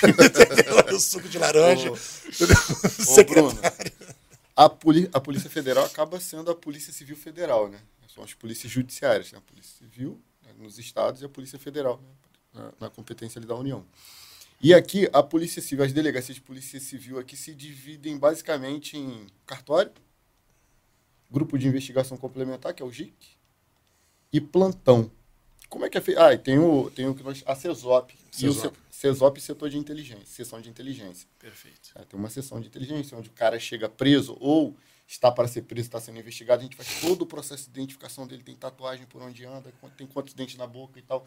Enfim, seção de inteligência. O GIC é aquele, aquele setor que é a equipe. Não sei se na Polícia Federal tem isso, mas aqui no Rio de Janeiro, o delegado, quando ele é transferido de uma unidade para outra, ele leva uma equipe, que é o chefe de investigação dele, aquela equipe mais próxima que ele confia. O GIC trabalha as investigações pontuais que normalmente vão desencadear grandes operações. Tá. Aí tem o cartório que toca a rotina, né? Ah, desde o tratar uma distrital, uma delegacia de bairro. Desde o roubo a uma, a uma discussão de vizinhos, o cartório, dividido ali, né, com sua competência, toca esse papel. O plantão recebe as ocorrências, né, registra, e normalmente sobe para o cartório, dependendo do que é, sobe para o GIC, e enfim. Como que é essa divisão na, na Polícia Federal? Tá, é, beleza. Eu vou, eu vou contar dados é, que são públicos, sim, né? sim, claro. que, que estão aí já, nada que eu não possa contar ou que seja que tenha conhecimento por ser policial federal. Sim. Tá? Mas a Polícia, a Polícia Federal tem as suas superintendências, que são as, posso dizer assim, as grandes delegacias das capitais, né? Você tem uma superintendência no Rio de Janeiro, tem uma superintendência em São Paulo, você tem uma superintendência. Né? Todas as capitais têm um. Todas as capitais têm um. E todas, na, no caso, na capital é a superintendência. Exato. É o superintendente que decide, por exemplo, quem vai ser o delegado responsável pela unidade de Nova Iguaçu. Isso, isso, isso, exatamente. É como se fosse um diretor de departamento para gente. E, e aí você tem aqui as delegacias que a gente chama de descentralizadas né, que são em diversas regiões aí. Tá? Como, por exemplo, a que eu estava, Santarém, uma delegacia descentralizada. Né? É, a estrutura ela muda um pouco, é, tanto de superintendência para descentralizada, quanto entre qualquer uma delas. Né? Você monta ali sua estrutura conforme a, as necessidades do local e, e, e as suas particularidades. Né? Mas, basicamente, numa delegacia descentralizada, você tem isso aí. Você tem, um, você tem um núcleo de operações, você tem um núcleo de análise, e você tem um cartório, né?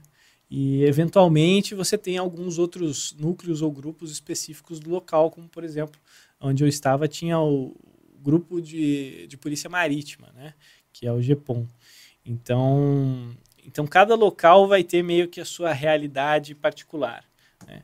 Agora, numa, numa, numa superintendência, você já tem um negócio mais setorizado. Né? Você tem lá, é, é, por exemplo, é, o, o, o, grupo ali responsável por combates à corrupção. Você tem, dentro desse de, de corrupção, você tem um cartório, você tem um núcleo de operações, um núcleo de análise, entendeu?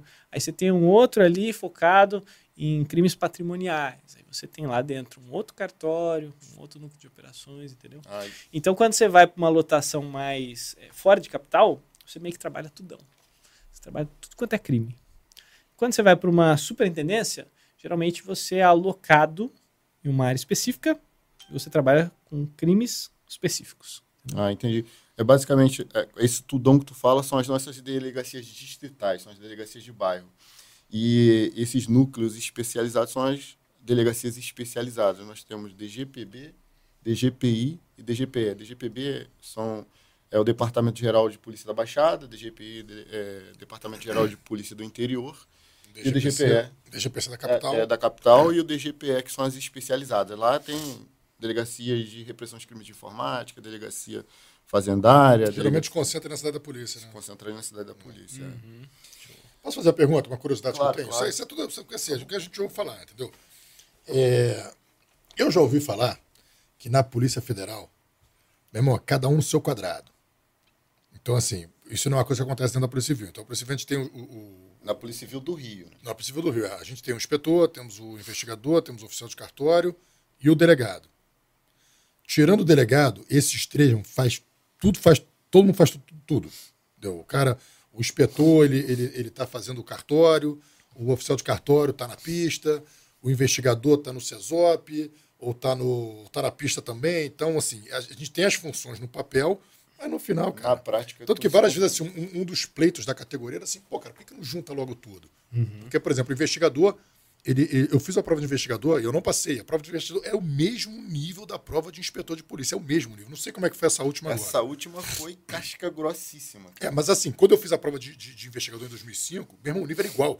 Informática chegou arregaçando. E a mesma matéria. Para de mentir que teve divisão silábica, né? Porra nenhuma. Teve, teve, sim, teve sim. Divisão silábica. Eu não lembro. Mas ainda que tivesse, bicho. Pô, a prova de, de, de, de, de, de informática arregaçou. O, foi, Tô assim, nada. direito penal, processo penal, constitucional, é, administrativo, informática e português. Então, assim, é a mesma matéria. Então, tem uma coisa, por que, que o investigador é segundo grau e o inspetor é, é, é superior, se a prova tem o mesmo nível, mesma dificuldade, entendeu? Tudo igual. E, e juntar todos os cargos, botar logo agente da Polícia Civil, oficial da Polícia Civil, arruma um nome maneiro, detetive, Oficial de Polícia Judiciária. Oficial de Polícia Judiciária. Bota um nome legal e junta todo mundo. É um pleito nosso por quê? Porque na prática, isso não acontece. Assim, na prática, a gente, as funções que estão no papel uhum. não acontecem. Entendi. Entendeu? Me falaram que. E acho que por isso, e eu acho que graças a isso existe até uma. A gente consegue se entender ali, entendeu? Uhum. Não tem determinados conflitos, porque o delegado fala contigo assim, meu irmão, faz isso. Pô, tu faz porque tu já não sabe nem mais o que tu, tu faz porque tu faz tudo. E me falaram que na, na, na, na federal, o clima, o clima, o ambiente de trabalho, acaba tendo uns conflitos porque essa coisa é muito determinada. O agente, ele está na pista investigando, o oficial de cartório faz toda a parte cartorária, a formalização das coisas, e o delegado faz a função que ele tem que fazer. Então, aí histórias que eu já ouvi falar, do delegado chegar para o agente e falar, pô, digita aí, o agente falar, meu irmão, desculpa, mas esse é o oficial de cartório. O oficial de cartório, chegava o oficial de cartório, pô, pega o depoimento dele assim, doutor, quem pega o depoimento é o senhor. E isso aí, às vezes, para o delegado, ele fica chateado porque ele gostaria, às vezes, que, pô, sei lá. Ficar é, solto para render muito fica, mais. Ficar, né? ficar mais à vontade, tá, não sei o quê. E o pessoal ali é meio que cada um ali é, defende muito a sua função e a sua carreira. O que está certo, né? O que está certo, o que está certo. Mas isso também gera o que dizem, tá? Estou falando que, que, que, eu, que eu ouvi falar de, de. É, dizem que é essa coisa de defender a carreira, que eu acho que está certo também, que é o que deve ser. Entendeu? Eu tenho até um exemplo assim, que acho que antigamente era assim, porque a gente tem um, um colega nosso, Francisco Chau, que ele era oficial de cartório. Ele entrou como oficial de cartório. Só que ele gostava da função de pista, de não sei quem. Então ele pegou, fez um concurso. Ele já era policial civil, oficial de cartório. Ele fez um outro concurso para inspetor de polícia, ou detetive, né? Não sei o que, que era. Porque ele queria, ele não queria fazer a função do oficial de cartório, ele queria fazer a função do inspetor de polícia, de ir para pista. Então essa defesa dizem que acaba gerando um clima meio, meio conflituoso ali entre os cargos. Procede isso? Me conta isso pra gente. Um, então, é, cara, toda a experiência que eu tive é, com colegas de trabalho, assim, foi incrível. Eu me surpreendi demais em relação a, a como o pessoal é legal, sabe? Você já tinha escutado falar sobre isso? Não, não tinha escutado falar sobre. É, e também em relação a clima de trabalho, também não sabia como era. Mas me surpreendi muito positivamente, sabe? Tipo, é, acho que é quase impossível encontrar alguém que tu não se dá bem. É incrível isso, é incrível mesmo. Os colegas de trabalho são, são do caralho, são, são fenomenais. É, em relação à divisão de, de, cargos, existe aí, né? Tipo, antes até de eu passar no concurso, eu já ouvia falar sobre esse negócio da unificação de cargos, né? De que é, o cargo de. Na federal também? Isso, existia essa, essa discussão. E até pô, todo mundo que é concurseiro, até já da PF, já ouviu falar disso e tudo mais, de que da possibilidade de unificar os cargos. Mas é uma, uma discussão, entendeu? Uma discussão. E porque não sei, né? Acho que todo órgão público, com o tempo, ele tem que pensar em, em se reestruturar, porque as coisas mudam, né? Não. Hoje em dia você tem processos mais eletrônicos, então às vezes a função que uma pessoa fazia, ela começa a ficar mais simplificada, ela começa a fazer outras, né? E tem que se pensar isso sempre, né? Mas em relação a essa questão de organização lá, eu acho tudo muito bem organizado. Em relação a, a, a relação entre os colegas de trabalho, eu sinceramente, assim, todas as experiências que eu tive, ouvi falar, muito boas. Mas a função é bem determinada. Você como agente, você não faz o cartório, você ou você faz também, quebra para o teu colega e tal? Não, não, não. Acho que é, é mais delimitado, realmente. É. Eu acho que, acho que de repente esse problema teve no começo, os caras bateram o pé e conseguiram entendeu? Ó, tá bom, então já entendemos os limites e... Cara, isso é meio, isso é meio cultural, né, cara? Vem, eu acredito que vem da cultura. Que a, a Polícia Civil do Rio de Janeiro da década de 90, segundo eu ouço falar, né? Ouço falar de pessoas que não são nem policiais. Eu ouço isso desde que eu era criança, que trabalhavam é, policiais civis e militares em algumas delegacias. Então, aí, o, com o tempo, isso foi, foi falando, não, cada um no seu quadrado, policial militar para lá, policial civil para cá, cada um na sua atribuição, né? sem rivalidade, lógico, mas cada um dentro da sua atribuição. E para uma, uma polícia que já viveu, já viveu esse, esse tipo de experiência, ela vem, vem tentando se alinhar, só que isso não, não se desfaz da noite para o dia. Primeiro, vamos lá, ó, tem policial militar trabalhando, eu não lembro, quem me falou não falou se, era, dido, né? se era formal ou informalmente, mas acredito que eram que era formalmente, era, era trabalhava adido, que a gente chama, estava tava cedido ali a, a Polícia Civil. Mas com o tempo isso parou, ali a partir dos anos 2000, 2000 e pouco, parou. Aí continua essa rotina, investigador, inspetor e oficial de cartório sem ter ali a, a sua função do papel, a função do papel que eu falo é a teoria, exercer a sua função teórica ali na prática. Então, acaba que hoje é muito concurseiro pergunta, mas pergunta o tempo todo. Eu respondo isso todo dia. Cara, olha só, eu queria muito ter passado no concurso de inspetor, agora vou ter que fazer o de oficial de cartório. Como é que é? Oficial de cartório e inspetor podem fazer Eu posso ser da Core? Eu posso ir para operação Pô, vejo oficial de cartório na não pista só direto, pode, né? não só pode como vai. A gente tem um número muito abaixo do necessário para o combate ao crime no Rio de Janeiro. Então, um número muito abaixo. Então, acaba que, às vezes, a administração não é nem, não é nem porque não quer colocar, não temos policiais suficientes para colocar. O oficial de cartório só vai fazer. O número de oficial de cartório é baixíssimo que a gente tem, tanto que eles são promovidos muito mais rápido que os inspetores. Porque o gargalo para inspetor é, é, foi muito maior. Esse concurso, o nosso concurso eram pra, era para entrar 600, né? era para entrar 600, deram uma canetada lá, transformaram em 1.200, e depois deram mais uma canetada e chamaram todos os aprovados, 1.700 no total. O oficial de cartório tem uma tendência a chamar menos. 2008 foi concurso de inspetor. Aí eram 400 vagas. Quase não completou, porque o concurso veio muito difícil em língua portuguesa. Qual concurso? In, é, inspetor 2008. Foi o primeiro concurso de nível superior. E colocaram a língua portuguesa, cara, que eu fiz. Eu sou formado em letras. Cara, veio enjoada, então quase não completou o número de vagas. Então, entraram ali todos os aprovados para inspetor, entraram. Aí veio o oficial de cartório, já o concurso era para menos vagas, 300. Chamaram na risca ali, depois chamaram alguns liminaristas.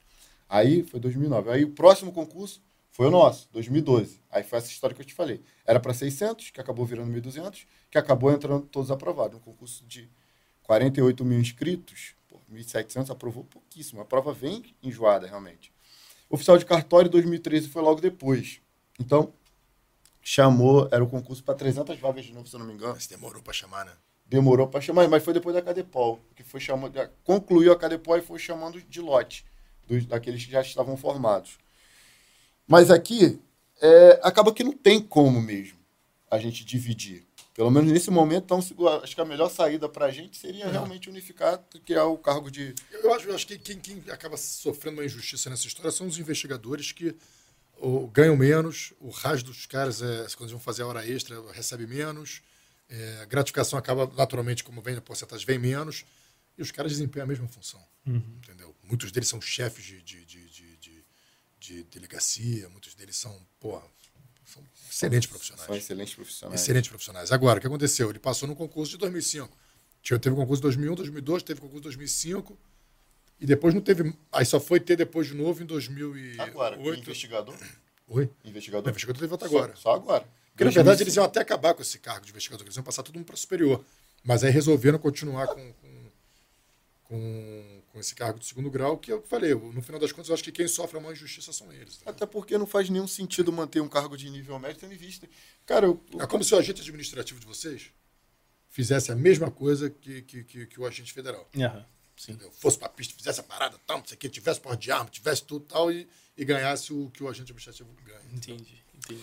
Pessoal, olha só, se você tiver alguma pergunta específica pro Bruno, lança aí nos comentários que a gente pergunta aqui para ele.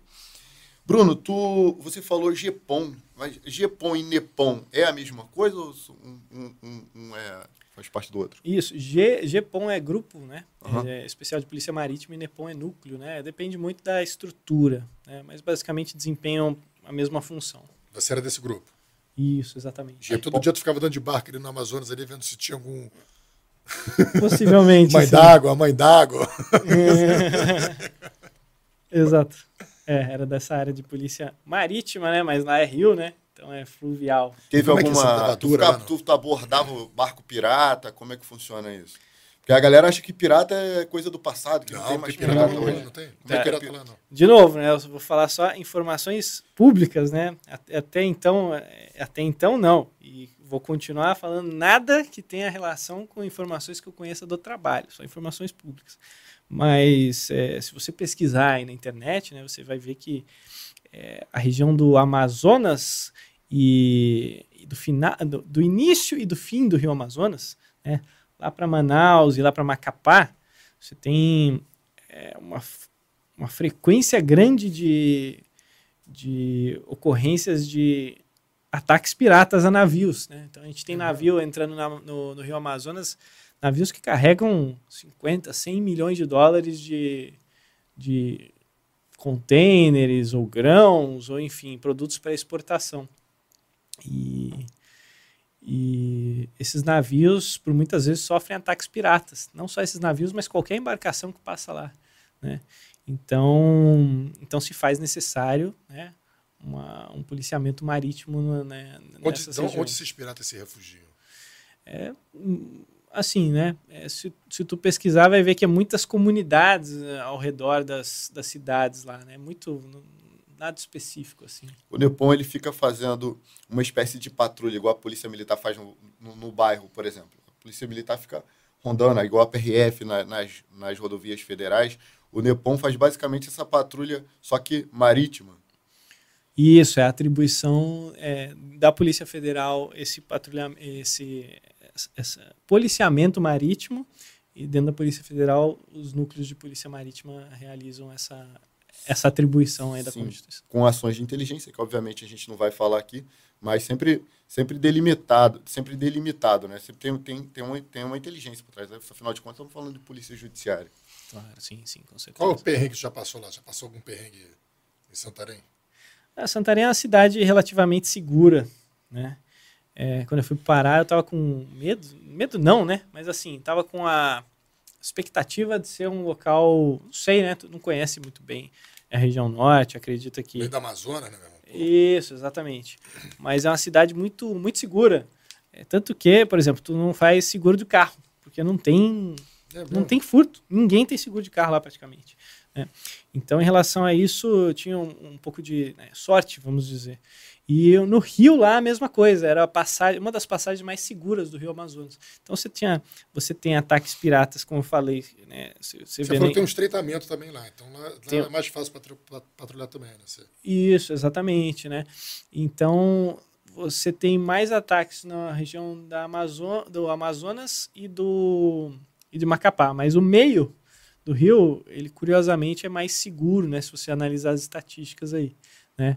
Eu não, não vou dizer que não tenha, né? Mas é um é muito diferente. Então, Qual é a fronteira? que- Qual, qual é a fronteira mais famosa por ser assim, meu irmão, salseiro? assim? Sempre tem um lugar que fala assim, porra, esse lugar. Por exemplo, a nossa. Quando a gente entrou na. na- na- na- quando a gente começou a trabalhar na polícia, o pessoal falava muito que a, a pior delegacia era a 21 ali, aquela ali de. de 22 a DP. 22 Na DP. Penha. O pessoal falava, meu irmão, a 22 DP, porra, a 22 DP. Então, assim, tudo fala, porra, 22 DP. Eu fiz, eu, eu- na época daquela pouco, eu fiz estágio lá, mas o pessoal falava que porque era uma delegacia, era uma central de flagrantes, que cuidava de muitas comunidades ali, de complexo, tudo ali daquela região. Então, era uma delegacia muito pesada para trabalhar. sim. A gente está falando do nível, de, assim, capital do Rio de Janeiro. Para a Polícia Federal, qual a fronteira, assim, que, porra, que o cara fala, assim, que o pessoal fala, famosa por ser, porra, uma fronteira ruim de trabalhar? Violenta. É, beleza. É, é, acho que estatisticamente, aí, se você for ver os dados, realmente é, Guaíra e Foz são locais de, de É movimentação Guaíra intensa. fica onde? Fica Fica ali próximo também ali do, do é, de Foz, né? Foz do Iguaçu. É, ali um pouco mais para cima. Mas é, mas são regiões um pouco mais é, problemáticas, eu imagino, por conta da das fronteiras, fronteira, é, das fronteiras ali que eles É ali que, fazem. tem um, ali que tem um núcleo de, de. Dizem que tem um núcleo terrorista ali, não tem? Do, da Al-Qaeda. Já ouvi falar uma história não dessa. sei dizer, não sei dizer. Pô, falar que ali era tríplice fronteira, tinha uns núcleos terroristas e tal. Ali é onde pega negócio de droga, arma, ali que o Coro come. Ah, tem de tudo, né? Tem Bruno, tudo.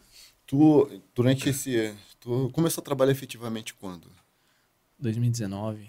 2019?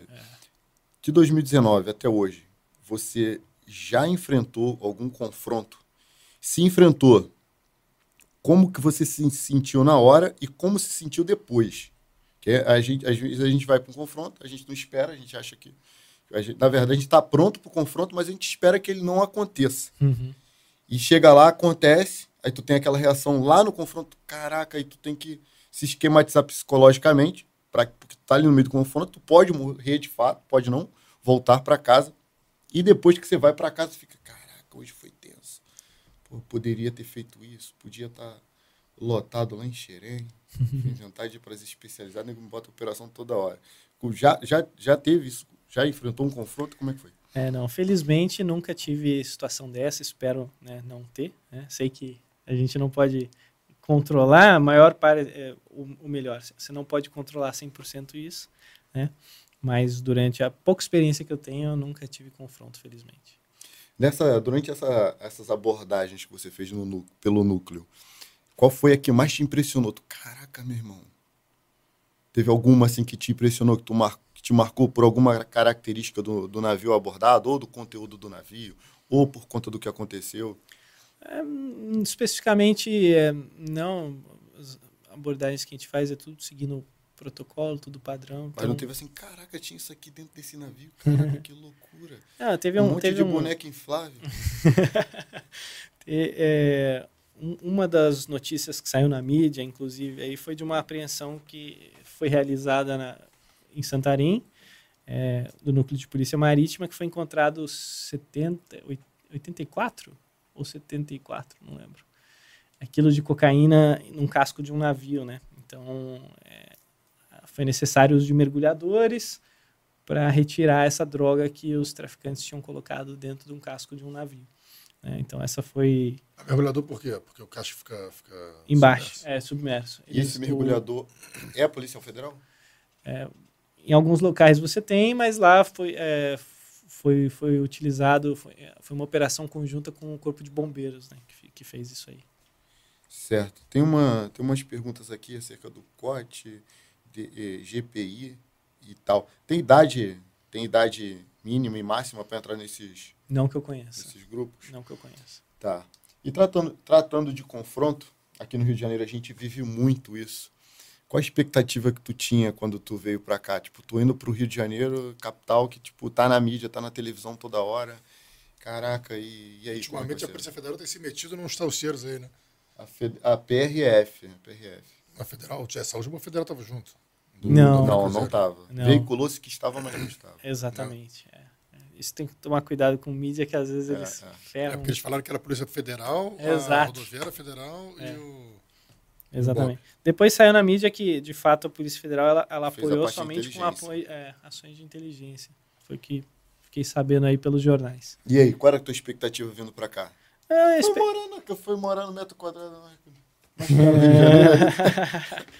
a minha expectativa em relação ao trabalho é seria que gostar do trabalho, né? Não sabia Uhum. onde eu ia cair.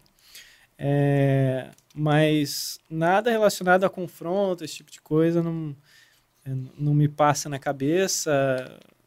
Tirando a cidade, onde é mais legal trabalhar? Oi? Tirando assim a cidade. É claro que eu acredito que morar no Rio de Janeiro é mais legal do que morar em Santa porque você tem mais opções culturais, restaurante, Isso, tal, não sei o sim. quê, gente, tudo. Mas o trabalho, é mais legal trabalhar lá, tirando assim, vamos tirar a cidade. É mais legal trabalhar lá o que você fazia lá o que você faz aqui. É, então, vai depender muito da área que você cair, né? É, eu, eu tava lá na Polícia Marítima, que é a minha paixão, né? Então, quando você muda, obviamente, você, às vezes, né, não cai necessariamente no local que você mais quer. Aqui tem Polícia Marítima também. Tem, tem, tem, tem. E... Mas, né, nada impede que com o tempo... Aqui você faz, o- aqui você está em qual setor? Comunicação. Comunicação. É, é, exatamente. A gente tratou aí da, dessa última operação que, que, que veiculou-se que a Polícia Federal estava, mas depois foi corrigido, que a Polícia Federal não atuou dentro do Complexo da Penha nessa última operação que teve grande repercussão na mídia. Eu queria ouvir de você, não a tua opinião como também como policial federal, porque você, você é, não tem como fugir muito disso. Mas a tua opinião acerca de tudo que está sendo dito na mídia sobre essa operação, coisa do tipo. É, inclusive, parece que o Ministério Público Federal já se manifestou a esse respeito tudo mais, dizendo que a Polícia, a polícia Rodoviária Federal, Federal não tinha que estar ali, e que ela saiu da sua atribuição, deixando bem claro que o Bruno não está falando aqui em nome da instituição, ele fala em nome próprio, como particular, inserido na sociedade, como cidadão, que paga seus impostos e tem sua opinião e tem todo o direito de manifestá-la. Tu tem uma opinião formada sobre isso? Da, da operação como todo, como que você viu essa operação, como que você viu a presença da Polícia Rodoviária Federal, porque eu particularmente fiquei surpreso, porque eu acho que não tem nada a ver. Sei que muita gente vai falar, "Ah, eu acho que não tem nada a ver, pronto, acabou é a minha opinião. Aham. Tá. É, é, de novo, né? é, eu, nada que eu tô passando aqui é nem opinião como policial, não. É opinião como Bruno mesmo, nenhuma informação como policial também não, como Bruno. É concurseiro ou pré-concurso, enfim. Nada que eu passo aqui é, tem a ver com a polícia, zero, tá? E com a minha função. Mas como Bruno, né? é, eu acredito que é, você você tem um dever, né, como polícia, de agir, realizar suas operações, fazer seu trabalho. né? E, E por mais planejado que você faça o seu trabalho, mais perfeito que seja o planejamento, às vezes, eventualmente, o cara de lá pode dar um tiro. Né? Não adianta, não tem como você controlar isso. É impossível, impossível. impossível. Né? E aqueles policiais, ao meu ver, né, pelo que eu percebi na mídia aí, pelo que eu consumi como cidadão, é, sofreram ataque e se defenderam, se protegeram, ponto. Né? E aconteceu isso. Isso só. Né? Agora, a crítica acho que sempre vai ter, cada um é livre para fazer a sua, emitir sua opinião e bola para frente, né? É isso. É, eu vi, eu vi essa, essa, essa operação, esse fato da Polícia Federal estar na Vila Aliança. A maneira ah, que, eu, que, eu, que eu enxerguei... No complexo, no complexo da Penha. Isso, no Complexo da Penha. O, é, no Complexo da Penha, Vila Cruzeiro. O que, eu, o que eu enxerguei dessa situação é o seguinte, eu sou policial, eu fico, eu me coloco assim na, na, na, na, na situação. Sou policial federal, cuido das rodovias federais. As rodovias federais têm sofrido ataques de roubo de carga, roubo de carro, e, e eu sou responsável pela segurança daquelas rodovias. Pô, e está aí acontecendo isso, roubo de carro, querendo ou não, roubo de carga, roubo de carro nas rodovias federais vai cair na minha conta. Essa, essa, esse crime acontecendo vai quando cair na minha acabar, conta. Quando acabar, eu quero fazer um pouco. Assim, então eu falei assim, porra, meu, da onde está vindo esse negócio aí? Vou usar a inteligência lá, da, da, seja da PRF, seja da Polícia Civil, seja da Polícia Federal. Meu irmão, tá vindo ali da Vila Aliança. Cara, eu vou atrás desses caras, vou atrás desses caras para poder. Porque a verdade é o seguinte: hoje, hoje assim, eu estou tendo uma experiência muito legal trabalhando com, com, com inteligência, no núcleo de inteligência de segurança presente. E o que eu percebi foi o seguinte: eu, eu, eu procuro ler os ROs. De, são 41 bases de segurança presente. Então, eu leio todos os ROs que, que pertinentes aos crimes que acontecem. Assim, o segurança presente, a polícia está ali ostensivamente, abordando as pessoas, tá, não sei o quê. Mas o, o, crime que acontece, eles não pegaram. Então, lendo, estudando os ROs, eu percebo que existe um padrão de comportamento. Existe um padrão de. O, o, o vagabundo ele, ele, ele, se comporta como nós temos um padrão de comportamento.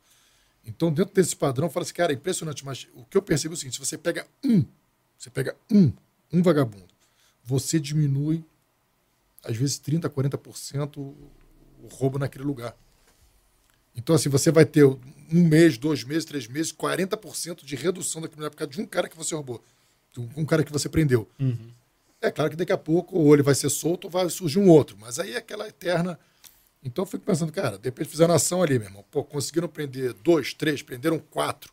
Cara, já vai reduzir na, na, naquela rodovia, às vezes 50%, se não 100% o, o crime de roubo de carga durante um, dois, três meses. Ah, então, meu irmão. É polícia, meu irmão. Está é. com disposição, quer fazer, vai lá, faz seu trabalho. Primeiro ponto, eu, eu acredito que. Acredito não, é o que de fato é. Os policiais foram de fato atacados ali no, no complexo da Penha. E eu vou estar sempre, sempre do lado do policial. Tem que sempre ouvir o policial. Sou o tipo de pessoa que se um amigo meu me ligar, pô, tô aqui, fui parado numa, numa blitz, e eu acho que o policial não está agindo corretamente comigo. Eu vou chegar nessa blitz, eu vou falar primeiro com o policial, depois com ele, por mais que ele seja meu amigo, porque para mim o policial vem em primeiro lugar, tendo em vista que eu sou policial e eu sei o quanto que é doloroso perder um amigo, eu sei o quanto que é ruim estar numa, numa comunidade combatendo narcotraficantes que querem de fato tirar você da sua família, querem tirar você da sociedade, é, é, tirando tua vida. Então Sobre a ação em si, a atuação, é, tanto do BOP quanto do, do NOI, acho que o que aconteceu ali dentro é legítimo. Eles foram recebidos ah, sobre intenso fogo, né? a gente tem material bélico de guerra ali, a gente tem granadas, tem vários fuzis. Sobre o que aconteceu lá dentro, eu acho que foi muito bem feito. Né? Foi muito bem feito, assim, né? Muito bem feito aquela expressão, ah, bem feito. É, foi muito bem articulado e os policiais reagiram proporcionalmente àquela grave ameaça que se apresentou diante deles. Então, não vou discutir o que aconteceu lá dentro da comunidade. A minha discussão, é, e foi parte da pergunta que eu, que eu te fiz, é a seguinte: a PRF tinha que estar ali, e vou tocar nesse ponto que o Rafael está falando. Porque é, o argumento foi o seguinte: é, ah, mas eles estavam lá porque muitos veículos são roubados nas rodovias, nas rodovias federais e são levados para essa comunidade. Ok. Então, A partir do se você é polícia ostensiva, a partir do momento que o crime já aconteceu, isso passa de responsabilidade e vai para a polícia judiciária, ou seja, polícia civil e polícia militar. Existe, polícia, perdão, polícia civil e polícia federal. E existe a polícia militar, essa sim, competente para atuar ali dentro e no entorno das comunidades, para fazer esse trabalho. Então, eu entendo, vou ser muito criticado por isso, mas eu não estou nem aí. Eu entendo que a polícia que a polícia rodoviária federal estava deslocada da sua função estando ali dentro, porque ela é ostensiva. Ela vai dizer o quê? Que fez atividade de inteligência. Se fizer atividade de inteligência, está fora. E o crime, o crime que ela devia combater era no rodovia ele já aconteceu. Você vai, você vai trabalhar na prevenção ou na repressão? E aí? Como é que é? Se a polícia, se a polícia rodoviária federal tem que trabalhar na repressão, na, na prevenção, e a polícia federal tem que trabalhar na repressão, ou seja, depois que o crime aconteceu, eu acho que não se justifica isso. né? Não se justifica dessa forma. Foi essa, foi essa pergunta que eu te fiz. Qual a tua opinião sobre isso? Foi, essa, foi esse o ponto. Se, ah, mas se você não quiser, você não, você não precisa falar. É, não, eu, eu sinceramente não sei. Não, eu teria que pesquisar mais a respeito. É, parece um argu- argumento válido, realmente. Faz sentido. É, mas, assim, como. Acho que, como não tem muito a ver com comigo, Bruno, eu, eu acabo Você vai no teu... meio que. Não, acontece, pra cara, lá essas acontece coisas. assim, por exemplo, eu- não, não- o, não que o- que o- Romulo tá falando faz sentido, faz sentido. Mas é acontece que faz assim, sentido? É Não, o que está na Constituição, cara. Sim, mas acontece o seguinte, por exemplo, é, é- é- não dá para você separar, por exemplo, apesar, apesar da polícia militar ser a polícia ostensiva, você não tem como tirar dela a coisa da inteligência. Eles, eles, eles, é recebem diferente, informação. mas não, é eles recebem diferente. informação e tem informação, e às vezes precisam fazer, por exemplo. Eu, eu hoje trabalho muito com policial militar, então, às vezes, esses dias eu recebi do, do grupo de WhatsApp uma lista de, de, de, de meliantes que estavam atuando na área do Leme. E aí eu, pô, falei, caramba, esses caras estão aqui, como eu, entrei em contato imediatamente com o comandante do, do, do- do Segurança Presente de Copacabana e falei assim, olha, recebi essa informação agora que esses meninos aqui estão atuando no Leme. Quando o cara falei assim, Rafa, olha só, conheço todo mundo aqui, não é só no Leme não, eles também estão ali em Botafogo, estão ali também no começo de Copacabana e direto em- na praça tal de tal lugar. Ou seja, ele também tinha as informações e também trabalhava com aquelas informações. Ou seja, é- é- e ele tinha os relatórios dele que ele fazia também para poder auxiliar no trabalho também ostensivo. E aí eu peguei aquelas informações e repassei, ó, só para vocês saberem, compartilhei com um colega, ele me passou mais essa, essa, essa informação. Então isso é muito legal, isso aí. Quando as duas polícias trabalham juntas, pô, a gente vira o melhor dos mundos e muito mais forte. Então, assim como a Polícia Civil, a- nós somos a polícia de inteligência, mas a gente faz muita coisa ostensiva também. Então, assim, as nossas viaturas são extensivas, as nossas, a gente tem, quando vai para operação, a gente fica a gente faz ronda pra caramba, que, assim, que você poderia Mas falar, o não, resultado? A nossa operação é o resultado de uma investigação, cara. Sim, mas e nossas rondas? A gente faz ronda para poder ajudar. Assim, quando eu te falei, quando eu cheguei em São João de Meriti, eles me botavam para fazer ronda. Cara, eu Mas- entrava na viatura a- e ficava fazendo mesmo- ronda. mesmo sendo Qual era a função daquela ronda ali? Não tinha nada de inteligência ali. Era, era, era a gente circulava, circulava, circulava para ver se pegava um flagrante, ver se pegava uma parada, para os caras verem, "Ih, meu irmão, tá, tá sujeira aqui e tal. Então, assim, eu sei que assim, a atribuição principal de uma instituição, às vezes, é, é trabalhar a inteligência. A outra principal é trabalhar a ostensividade, mas de uma certa forma, de forma secundária, às vezes a gente acaba fazendo. Talvez os caras foram lá na Vila Cruzeiro para poder proceder um, ver os carros roubados, recuperar e tentar até pegar informações para depois falar. Chegou lá, deu salseiro, deu merda. Chegou lá, eles chegaram também de. Tal, talvez a, a letalidade, assim, você vê a Polícia Civil, a gente faz operações muito mais. A gente sabe que vai encontrar, a gente sabe que vai ter pela frente, a gente sabe até o número de pessoas para colocar, porque a gente já mapeou aquele lugar todo antes de chegar.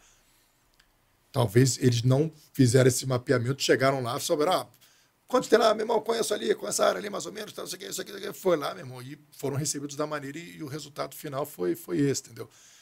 Mas no final das contas, cara, hoje você tem, você tem órgãos que estão impedindo, no caso, e a Polícia Civil é o alvo. A gente, nós somos a polícia que faz as operações para mandar de prisão e, e busca apreensão.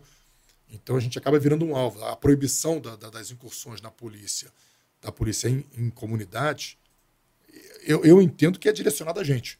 Está direcionada porque nós é que fazemos isso. A polícia, a polícia Militar, quando faz essa operação, na, na verdade, assim, a Polícia Militar não, não organiza a operação.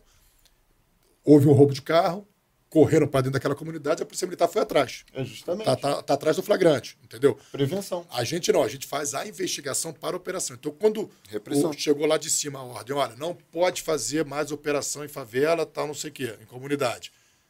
Cara, foi pra gente.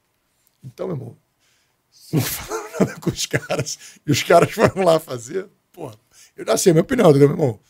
Mete bronca, já que a gente tá com, com- com as mãos atadas aqui, pô, vai lá vocês então, vocês estão. É porque existe a inteligência de fato na, na Polícia Militar do Estado do Rio de Janeiro, assim como existe a inteligência na PRF e tem que ter. O problema é afinal, não é nem, é nem o problema. A questão, tá? Tira o problema e coloca a questão. A questão é a seguinte: qual a finalidade? Aqui no Rio de Janeiro, todo batalhão de Polícia Militar tem a figura da P2, que é a seção de inteligência.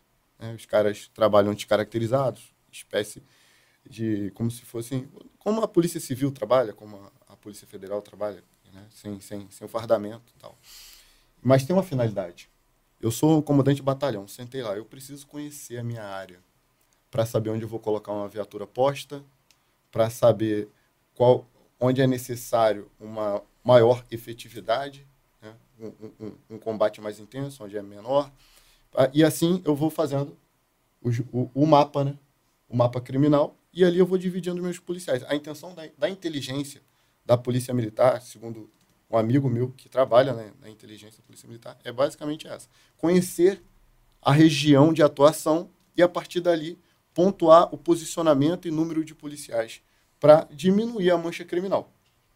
Eu entendo que a inteligência da PRF, originalmente, deve ter sido planejada nesse, nesse aspecto. Washington, no Rio de- aqui no Rio de Janeiro, a gente tem a Via Dutra e a Washington Luiz. Elas praticamente formam um V. Aí Eles atuam também ali na Ponte Rio-Niterói um trecho da Avenida Brasil e Itaguaí também, né, na Rio Santos. A inteligência deveria saber qual tipo de criminoso que passa por aqui e de que forma a gente pode abordar. De onde vem, para onde vão, qual tipo de ilícito que transportam e de que forma a gente pode evitar que esse crime aconteça. Uma vez que aconteceu, Polícia Federal ou Polícia Civil. Entendeu? É assim que eu entendo que funciona e é assim que eu entendo que quem escreveu o texto constitucional pensou. Aí vai falar assim: "Ah, mas aí então tu tá, tá a favor do vagabundo". Não, eu nunca vou estar a favor do vagabundo. Não confunda essas, não confunda isso. Não seja burro, porque não é isso que eu estou dizendo. Estou dizendo que se as instituições funcionassem bem, tá? Porque é isso que o, que o, que o Rafael está colocando aqui, que às vezes a gente tem que ir para a rua patrulhar. Tem alguém não fazendo bem seu trabalho. Então, para a polícia rodoviária tá atuando ali, tem, infelizmente, é duro, mas é, tem alguém não fazendo bem o seu trabalho. Porque se todo mundo fizesse o seu quadrado bem, a Polícia Federal fizesse o quadrado bem, a Polícia Civil do Rio de Janeiro fizesse o quadrado bem, a PM fizesse bem, a Polícia Rodoviária Federal, Não. de repente, nem precisava estar ali. Mas, contudo, entretanto, reafirmo os meus votos de que a Polícia Rodoviária Federal é polícia ostensiva de rodovia federal.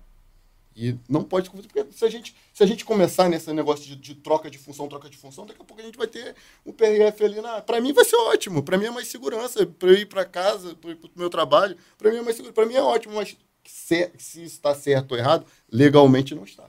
Esse é o ponto. É, cobertor, se você pode cobrir a cabeça, descobrir o pé, né? Cobertor, tem que... Fazer a pergunta: você saiu de Santarém e veio para o Rio. Por que, que você escolheu o Rio de Janeiro? Eu já tinha morado aqui no Rio, né? Eu morei aqui por dois anos, lá em Santa Teresa, no meu último emprego. É, tinha arrumado um emprego de. De administração, uma das empresas lá que você. Que você... Isso, no Senac. Eu tava, tava procurando emprego na área de trainee, fiz diversos processos seletivos, né? Você é São, de São Paulo, capital. São José dos Campos. Ah, tá, tá, é, Campos. isso. Mas morei um tempo em São Paulo também, tenho uma família lá. E, e aí eu, vi, eu vim um determinado carnaval pra cá, arrumei uma namorada, né? E aí comecei a vir comecei a vir algumas vezes pra cá, tava procurando emprego, comecei a disparar currículo para o Rio também. E acabei passando num, num, processo seletivo aqui do Rio. E, gostei muito da cidade. Né? Não tinha, eu não, conhecia até então. É muito maneiro. É muito bom, é muito bom. Né? O pessoal, às vezes, é, eu, eu ouço muita gente falar mal né, do Rio, mas o cara nunca nem pisou o pé aqui. É, ele, ele fala mal porque o que ele ouve fala na mídia, né? Mas o Rio, tudo que acontece de bom e ruim, o Rio sai na mídia, né? Ele sai muito, ele é muito visado. Então as pessoas acabam ficando com esse medo, com esse receio, né? Mas é, se você analisar as estatísticas, tem locais no Nordeste né, que são muito mais violentos do que aqui até. Sim, sim. né? Então, então, assim, sou muito fã, sou muito fã do Rio. Essa parte que você faz de- de- da comunicação, da, essa comunicação é externa ou é para dentro da, da polícia? Tem os dois pontos, né? Os dois lados. Externa é aquela que. Tem porta-voz na Polícia Federal ou é sempre um delegado? O porta-voz é o superintendente da Polícia Federal, é, o superintendente do regional. Ele que, ele que responde, ele que vai. Exatamente. Até por isso, né? Eu não posso ficar, eu não, eu não passo nenhuma informação não, da né? polícia. Então, geralmente é o delegado que faz essa função do Não, porta-voz. nós temos a ASCOM, que é a assessoria de comunicação. Mas, é, normalmente, após uma operação, quem fala é o delegado titular da unidade, e às vezes o assistente ou até o plantonista. A polícia, a polícia militar não, a polícia, a polícia militar tem um porta-voz. A polícia militar tem o porta-voz, Que é o. Atualmente é o Tenente Coronel Blas, né? é Ivan Blas. Ivan Blas, esse. Aqui na Polícia Civil, inclusive no Estatuto da Polícia Civil diz que quem vai falar para a imprensa, dar entrevista, não nesses termos, mas está escrito basicamente nesses termos, é a autoridade policial. Não especifica se é o titular, se é o adjunto, quem é, mas eu acredito que eles devam respeitar uma hierarquia, titular, adjunto, plantonista. É. Porque, então, se der confusão, vocês têm que ir lá pensar como é que vocês vão responder. Você é aquele cara, aí, meu irmão, a imprensa tá vindo, pera aí, que, que... aí tem que se inteirar com o que está acontecendo para saber, poder dar resposta, é isso? Isso, exatamente. É fazer esse papel, esse meio de campo da imprensa com. com É, os caras são tinhosos, vezes os caras vão perguntando uma coisa, você tem que saber de tudo que está acontecendo. Você tem que saber de tudo. Ou seja, você, você tem que estar por dentro de tudo que está acontecendo na PF. Assim, operação, não sei o que, tal. tal. Claro, você vai formar assim, se tiver algum problema, tiver imprensa, você tem que saber para poder, cara, tipo assim, explicar. Sim. Explicar, não é... É, exatamente. Porque assim, a coisa pode vir distorcida. Sim, sim. Como veio, por exemplo, você vê, os caras botaram a polícia, a polícia federal no meio do- da operação, eles não tinham nada a ver com isso. Mídia, mídias sociais hoje é um negócio complicado, né? Você. é, quando você tem uma desinformação, algo, algo que, sai, que sai um pouco diferente, né? Que foi o caso aí. Um jornal joga que a Polícia Federal também fazia parte. De repente todo mundo tá né, acreditando naquilo e. é, Não, eu, eu gente fiz metendo um vídeo, pau. cara. Eu fiz um vídeo falando assim, ó, queria parabenizar os nossos guerreiros da polícia, da polícia militar, polícia rodoviária federal e polícia federal, achando que eles estavam também, porque assim, eu fiquei sabendo que a polícia federal não estava agora. Para mim eles estavam também no, no- no- É, no local, no, No local, local. atuando não, né? É, local porque segundo o pronuncia- pronunciamento do, do presidente da República, né, quando foi falar sobre isso, ele disse que havia um, um monitoramento, isso o presidente disse, que havia, Então tava, então tava na operação, se fez, estava na que inteligência. havia um tava. monitoramento e que tinha um planejamento de fazer uma coisa, chegou lá e deparou-se com outra coisa e que houve a necessidade do, do confronto para se defender. Tá? E vou ressaltar aqui, o que aconteceu lá dentro, eu estou do lado dos policiais, tem que se defender, tem que... Vagabundo, na minha opinião, é dois Cara, até pra você ver os vídeos que eles filmaram, meu, pô, tem um colega da, da Civil que foi preso, e você vê, desculpa, desculpa, baleado, teve um colega baleado, desculpa, e teve também, e, e nesse vídeo que, tá- que ele foi baleado, ele tá atrás da viatura, mesmo você vê o tiro batendo ali no, no chão, chão. na frente, e a viatura indo e voltando, a viatura do, do- da PRF é blindada, né? A de vocês é blindada também? Acredito, não posso dizer em relação às viaturas no geral, né? Mas eh, tem conhecimento, aí tem licitações e tudo mais de que há viaturas blindadas na Polícia Federal e não blindadas.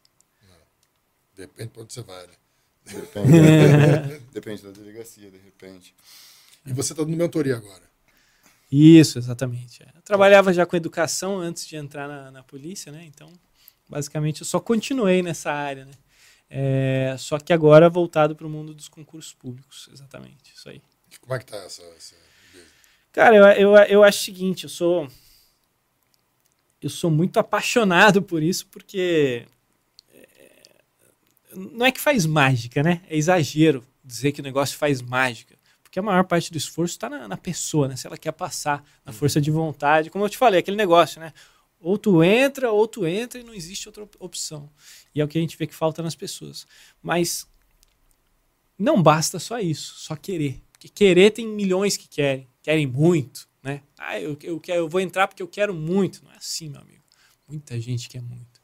É, o que diferencia os que passam dos que não passam é, não é só querência, não é força de vontade, não é horas de bunda na cadeira para estudar, e sim a qualidade dos seus estudos. A gente fez a pesquisa também com o pessoal que foi aprovado.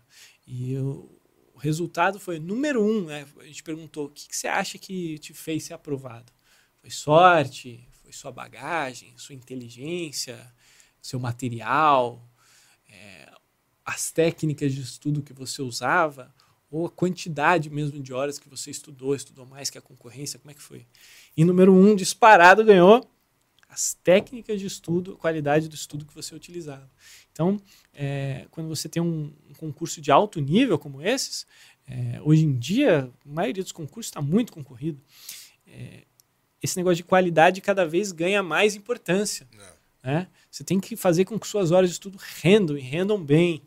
Então. Qual a melhor forma de aprender, de, de assimilar um assunto. É, vai ser um spoilerzinho, só precisa, falar, precisa não, botar não, tudo para o cara poder. Não, a gente é assim, super aberto a melhor, a, melhor, a assim, a melhor forma de você assimilar uma coisa. Porque, cara, o tempo inteiro a gente está assimilando coisas. O tempo Exato. inteiro. Então, por exemplo, eu comecei a ler um livro agora. É um livro dos Pensadores da Liberdade, do, do Constantino, Rodrigo Constantino. É um livro, cara, que fala sobre vários filósofos. E ali eu comecei assim, a introdução do livro é muito legal, porque ele fala que a filosofia realmente ela, ela, ela, ela implementa ideias numa sociedade e que transformam essa sociedade a, a, a, médio e longo prazo. Mas é um livro, cara, que eu falei assim, caramba, bicho, acho que eu vou ter que ler esse livro umas três vezes. Uhum. Porque, assim, ele, ele é... Apesar assim, ele, ele, vai, ele pega vários... É, vários filósofos, né? E fala sobre eles. Ele gasta duas, três páginas sobre eles. Mas o, o, o ele, claro, ele faz um resumo, ele não fala da obra do cara, ele vai resumindo a obra do cara e tal, mas é muito profundo. Então, às vezes eu fico assim, caramba, bicho, como eu gostaria de ler isso aqui já assimilar mais. Pô, vou ter que ler umas duas, três vezes. Mas é capaz de eu ler duas e três vezes e continuar Vai assimilar. E continuar assimilando. Conta pra gente, cara, uma técnica legal para você poder assimilar a informação que você. Show, excelente. É, a gente recebe, como tu falou, a gente recebe um volume de informação gigante né, por dia. Muita coisa, muita informação. Nosso cérebro, ele, ele, é, ele é um filtro. Ele faz esse papel de filtrar o que, que o que, que é importante para você e o que, que não é. Então, o que for importante para você, ele vai dar mais atenção. Ele vai armazenar um pouco melhor. Aquilo que não for importante, ele descarta. Ele não tem a capacidade de. Né? Ele quer trabalhar com eficiência, óbvio. Né? Agora, como que a gente diz para o nosso cérebro se algo é importante ou não é? Esse é o X da questão. Esse é o ponto. Né? Se você assiste uma aula lá, de braço cruzado, desinteressado, puta, eu odeio esse negócio de matemática, não entendo nada, pô, nunca vou usar esse negócio aí de estatística, contabilidade no meu trabalho. Que que, qual, que é, qual que é a mensagem que você está passando para o seu cérebro? Descansa. Relaxa que, essa aqui não, não Isso é importa. inútil, isso não importa para mim. Então ele vai fazer o quê? Vai pegar essa informação, vai colocar no filtro lá do descarte, vai jogar no lixo. Você não vai conseguir armazenar essa informação. né? Pelo contrário, você tem que dizer que aquela informação é importante para você. E como que você faz para dizer para o seu cérebro que a informação é importante? né? Primeiro ponto, quando a informação tem um sentido, uma lógica para você. Então, por exemplo, você está aprendendo lá teclas de atalho do Microsoft Word, né? Você tem lá o Ctrl N de negrito. Você aplica um negrito numa, numa palavra. Se o cara não encontra a lógica, o sentido daquela informação, o cérebro não vai assimilar. Ele vai simplesmente descartar.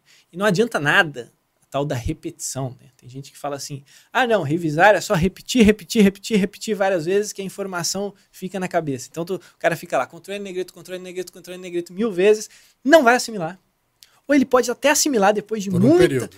é. Exato. Mas depois que parar desse processo, vai esquecer. Ele vai esquecer. Você tem que achar o sentido, né? E aí o sentido, nesse exemplo que eu coloquei, é óbvio, né? O N é de negrito. Programador que, colo- que programou esse negócio, ele pensou, ah, vou usar o primeiro caractere, a primeira palavra, para colocar, para colocar a tecla de atalho. Só que as pessoas acham que isso é exceção, né? Que a maior parte do edital ele tem que decorar. ele tem que ficar repetindo, repetindo, repetindo até decorar, mas não. 80 a 90% das informações que caem na sua prova, você tem que entender. Uma vez que você entende a informação, acabou. Tu nunca mais esquece, porque é lógico, tem lógica para você. E a lógica você retoma.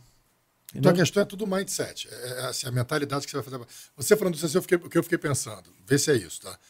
É, eu estou vendo aquela aula de contabilidade. Em vez de eu ficar com aquela postura, eu falei assim, caramba, essa aula aí, quando eu for agente federal, eu vou ter que investigar crimes fiscais. E vou ter que, porra, saber fazer aquela, aquela, aquele cruzamento de, de informações. Porra, e aquele cruzamento ali que vai me fazer conseguir descobrir o cara, o meu alvo. Então, porra, essa aula, essa aula que o cara tá me dando, tá me dando justamente a informação para como fazer esse cruzamento. Ou seja, eu estou pensando e já projetando de uma certa forma, jogando uma energia aí bacana aí para o universo. Seria isso? Esse é o primeiro ponto. É você quebrar, né, aquele tal de, que eles chamam ainda né, de crenças limitantes, ou quebrar aquela barreira que tu tem de não gostar da matéria. Que tu não gosta, né? Existe, existe uma teoria, né, do autor daqueles segredos da mente milionária, T. Harv Eker, ele fala que os nossos pensamentos levam a sentimentos, sentimentos levam a ações e ações a resultados, né? Se você pensa que a matéria é inútil ou que você tem dificuldade, você vai ter sentimentos ruins na hora de estudar, sentimentos esses sentimentos vão levar a ações, por exemplo, procrastinar, deixar para depois, ou ah, não preciso dominar essa matéria, é só fazer o mínimo eu compenso nas outras, né? E essas ações, claro, vão ter resultados ruins. Você vai tirar o mínimo da matéria, você vai tirar uma nota baixa, e isso, claro, vai fazer você não passar. Então, o primeiro passo, isso é básico, é você realmente mudar o seu mindset, enxergar né, as matérias de outra forma. Tu não pode ficar reafirmando que você odeia estudar, reafirmando que você odeia tal matéria. Né? Isso aí está te quebrando, está te destruindo. Né? É. Esse é o primeiro ponto. Mas o segundo ponto ele é mais técnico, que é realmente, na hora que você receber uma informação, você tem que achar o sentido daquela informação. Por quê? Você tem que se perguntar de tudo. Quando o professor te fala lá, né, é, sei lá, qualquer é, cláusulas pétreas do direito constitucional. Por quê? Por que cláusulas pétreas? Por que, quem inventou esse nome? Por que, que criaram esse nome? Né, o que, que, é isso? E qual a relação disso com o nome? E você vai ver, né? Pétrea lembra de. vem de pedra, né? Pedra. Pedra. Né? É uma cláusula que, como você tivesse. Você escreveu essa cláusula em pedra. Você escreveu em pedra. Se você escreve em pedra, você consegue apagar? Não consegue. Mas você consegue escrever mais se você quiser? Você consegue. Pronto. Né? A cláusula Petra é isso, é algo que você não pode apagar, mas você pode alterar, você pode acrescentar coisa, mas não pode apagar. Né? Então tem a ver com o nome. Só que o cara. Para mudar, tem que pegar uma outra pedra. Exatamente.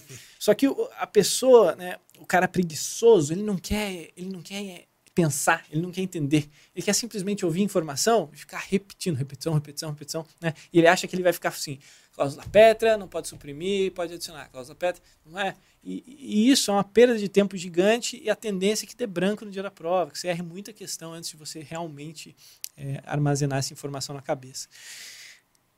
Existem outros passos. Tem informações que não têm lógica. Por exemplo, a pena de um crime. Qual é a lógica da pena de um crime? Simplesmente alguém inventou um número ali, né? ou um prazo de alguma coisa. Né? Teoricamente você teria que decorar aquilo ali. Né? Teoricamente você tem que decorar. Mas também não é repetindo que nem, que nem bobo, né? Não é repetindo. É, existem várias outras técnicas de é, memorização por associação, né? que inclusive os caras de campeonatos de memória usam para tem, tem, um cara que ele, ele dá uns 5 minutos pro cara e ele armazena um número de 550 caracteres. Um número de 550 caracteres. Ele memoriza em 5 minutos e depois repete esse número. Como que esse filho da puta consegue isso? É técnica. Só que ninguém usa, né? Isso aí é desvalorizado na nossa cultura, essas coisas, né? É coisa é que se associa com imagens, que você... Tem várias formas de associação, exatamente. É, por exemplo, às vezes o, a própria palavrinha, ó, vamos lá, Ctrl B para você salvar um documento ali, é, por exemplo, no Word. Você quer salvar o documento, Ctrl B. E aí, não seria Ctrl S de salvar? Mas o S está sendo utilizado pelo sublinhado. Né? É, eu, quando, quando estudava informática, eu fazia essas associações, porque tem o, o, tem o BR Office, né?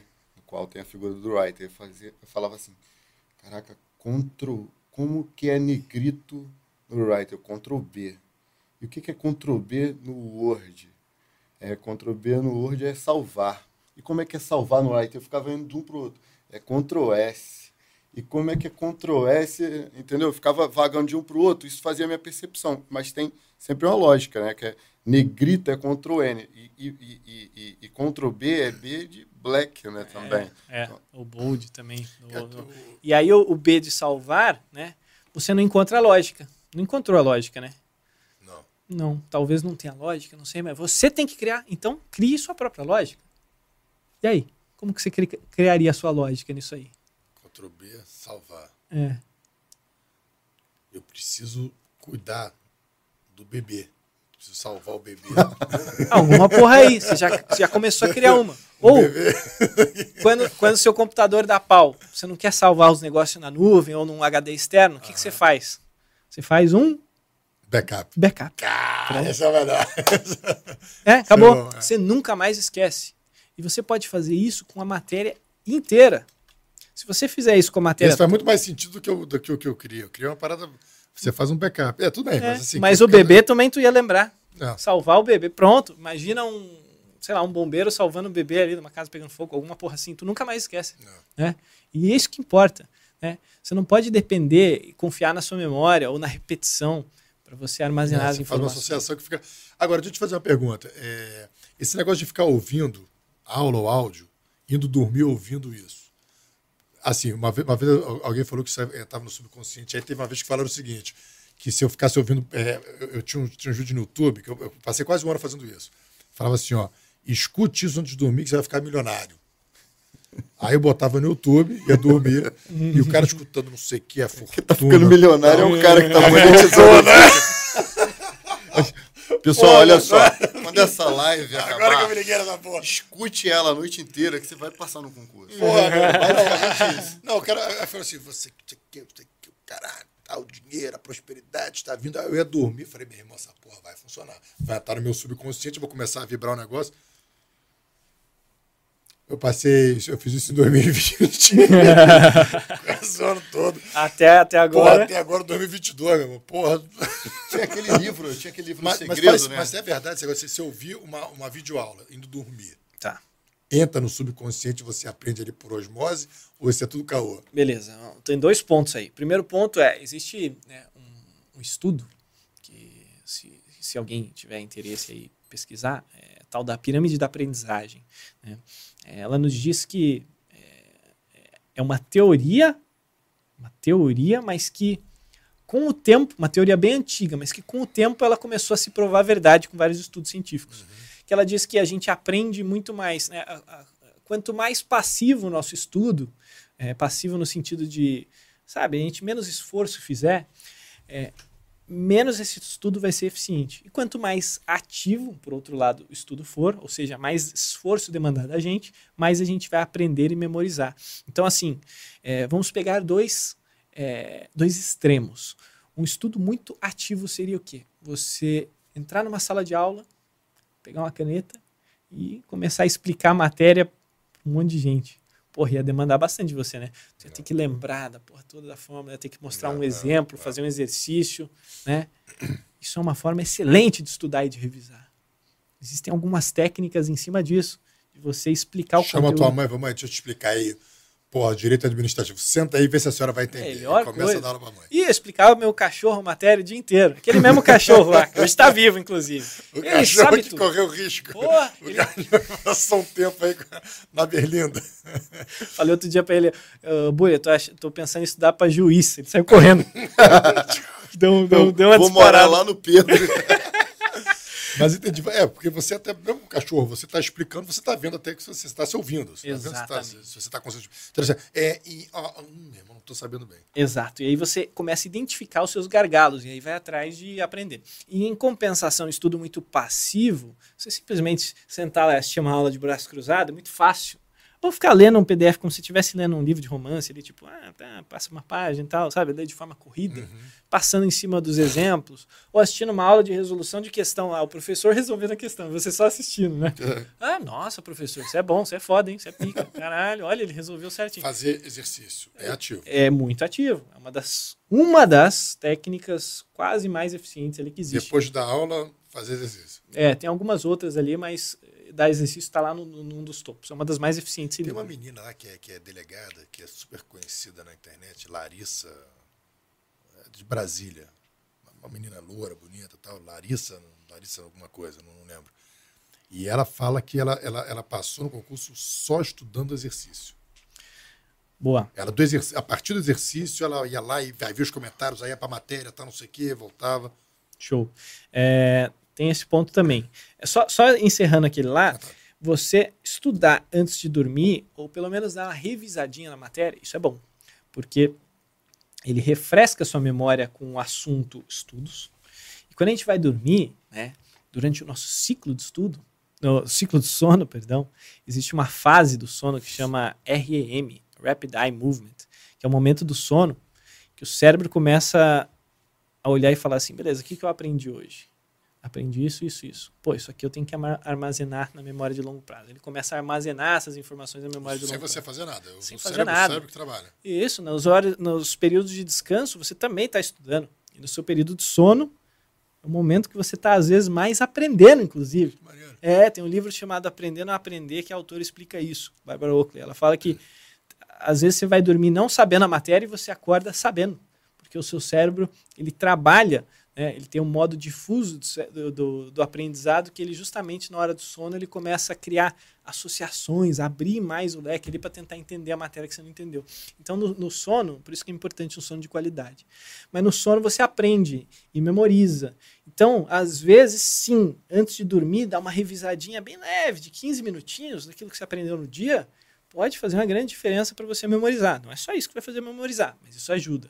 Tá? É, em relação, outro ponto que você acabou de me falar agora. Exercício. Exercício. Antigamente, né, é, isso aí começou a se popularizar muito, porque realmente exercício é uma forma excelente de revisar o conteúdo, é, eficiente, né, e é um estudo bem ativo, demanda de você. É, e as pessoas começaram a se dar muito bem no concurso só fazendo exercício. Né? O cara estudava só por exercício e passava. Né? Mas o que, que acontece? Hoje em dia, as provas, as provas pelo menos de concursos de alto nível, elas costumam trazer de 20 a 30% ali no mínimo de novidades, coisas que nunca caíram no passado, mas vão cair agora. Como que você vai fazer exercícios de questões que nunca caíram no passado? É, os sites de questões não tem. Só tem questões que já caíram de provas passadas. Então você vai estar estudando 70% do que vai cair para você, se você estudar só por exercício. E os outros 30%? Tu não vai estar estudando. Então, assim, é, exercício é excelente. Mas só... Mas só exercício, tu vai estar negligenciando uma parte muito grande. Entendeu? Então, existe um momento certo para tudo. Mas, idealmente, você tem que mesclar diversas técnicas aí para você conseguir cumprir 100% do edital. É, e concurso tem aquela questão, né? Você erra uma, uma questão que você erre, meu irmão, vai passar 300 na tua frente. Aí depois, daqui a pouco, você, você errou duas questões, já passaram 600. É. e já ficou fora. Exatamente. Tu, é. Tanto quando tu vai olhar lá, por exemplo, no nosso concurso, eu fui, eu fui o 31 primeiro. À minha frente tinha uma galera com a mesma nota que eu, até o vigésimo alguma coisa. Foi, eu fiz 77 acertos.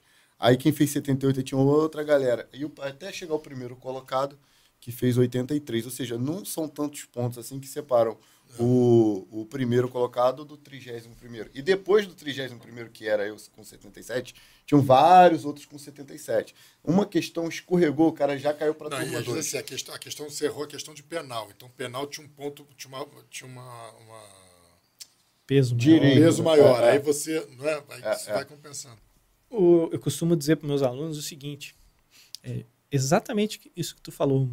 Se você pega a lista de aprovados, o cara que tirou 75 está na posição lá 400. O cara que tirou 70, eh, 74, ele está na posição 1.300. Negócio absurdo.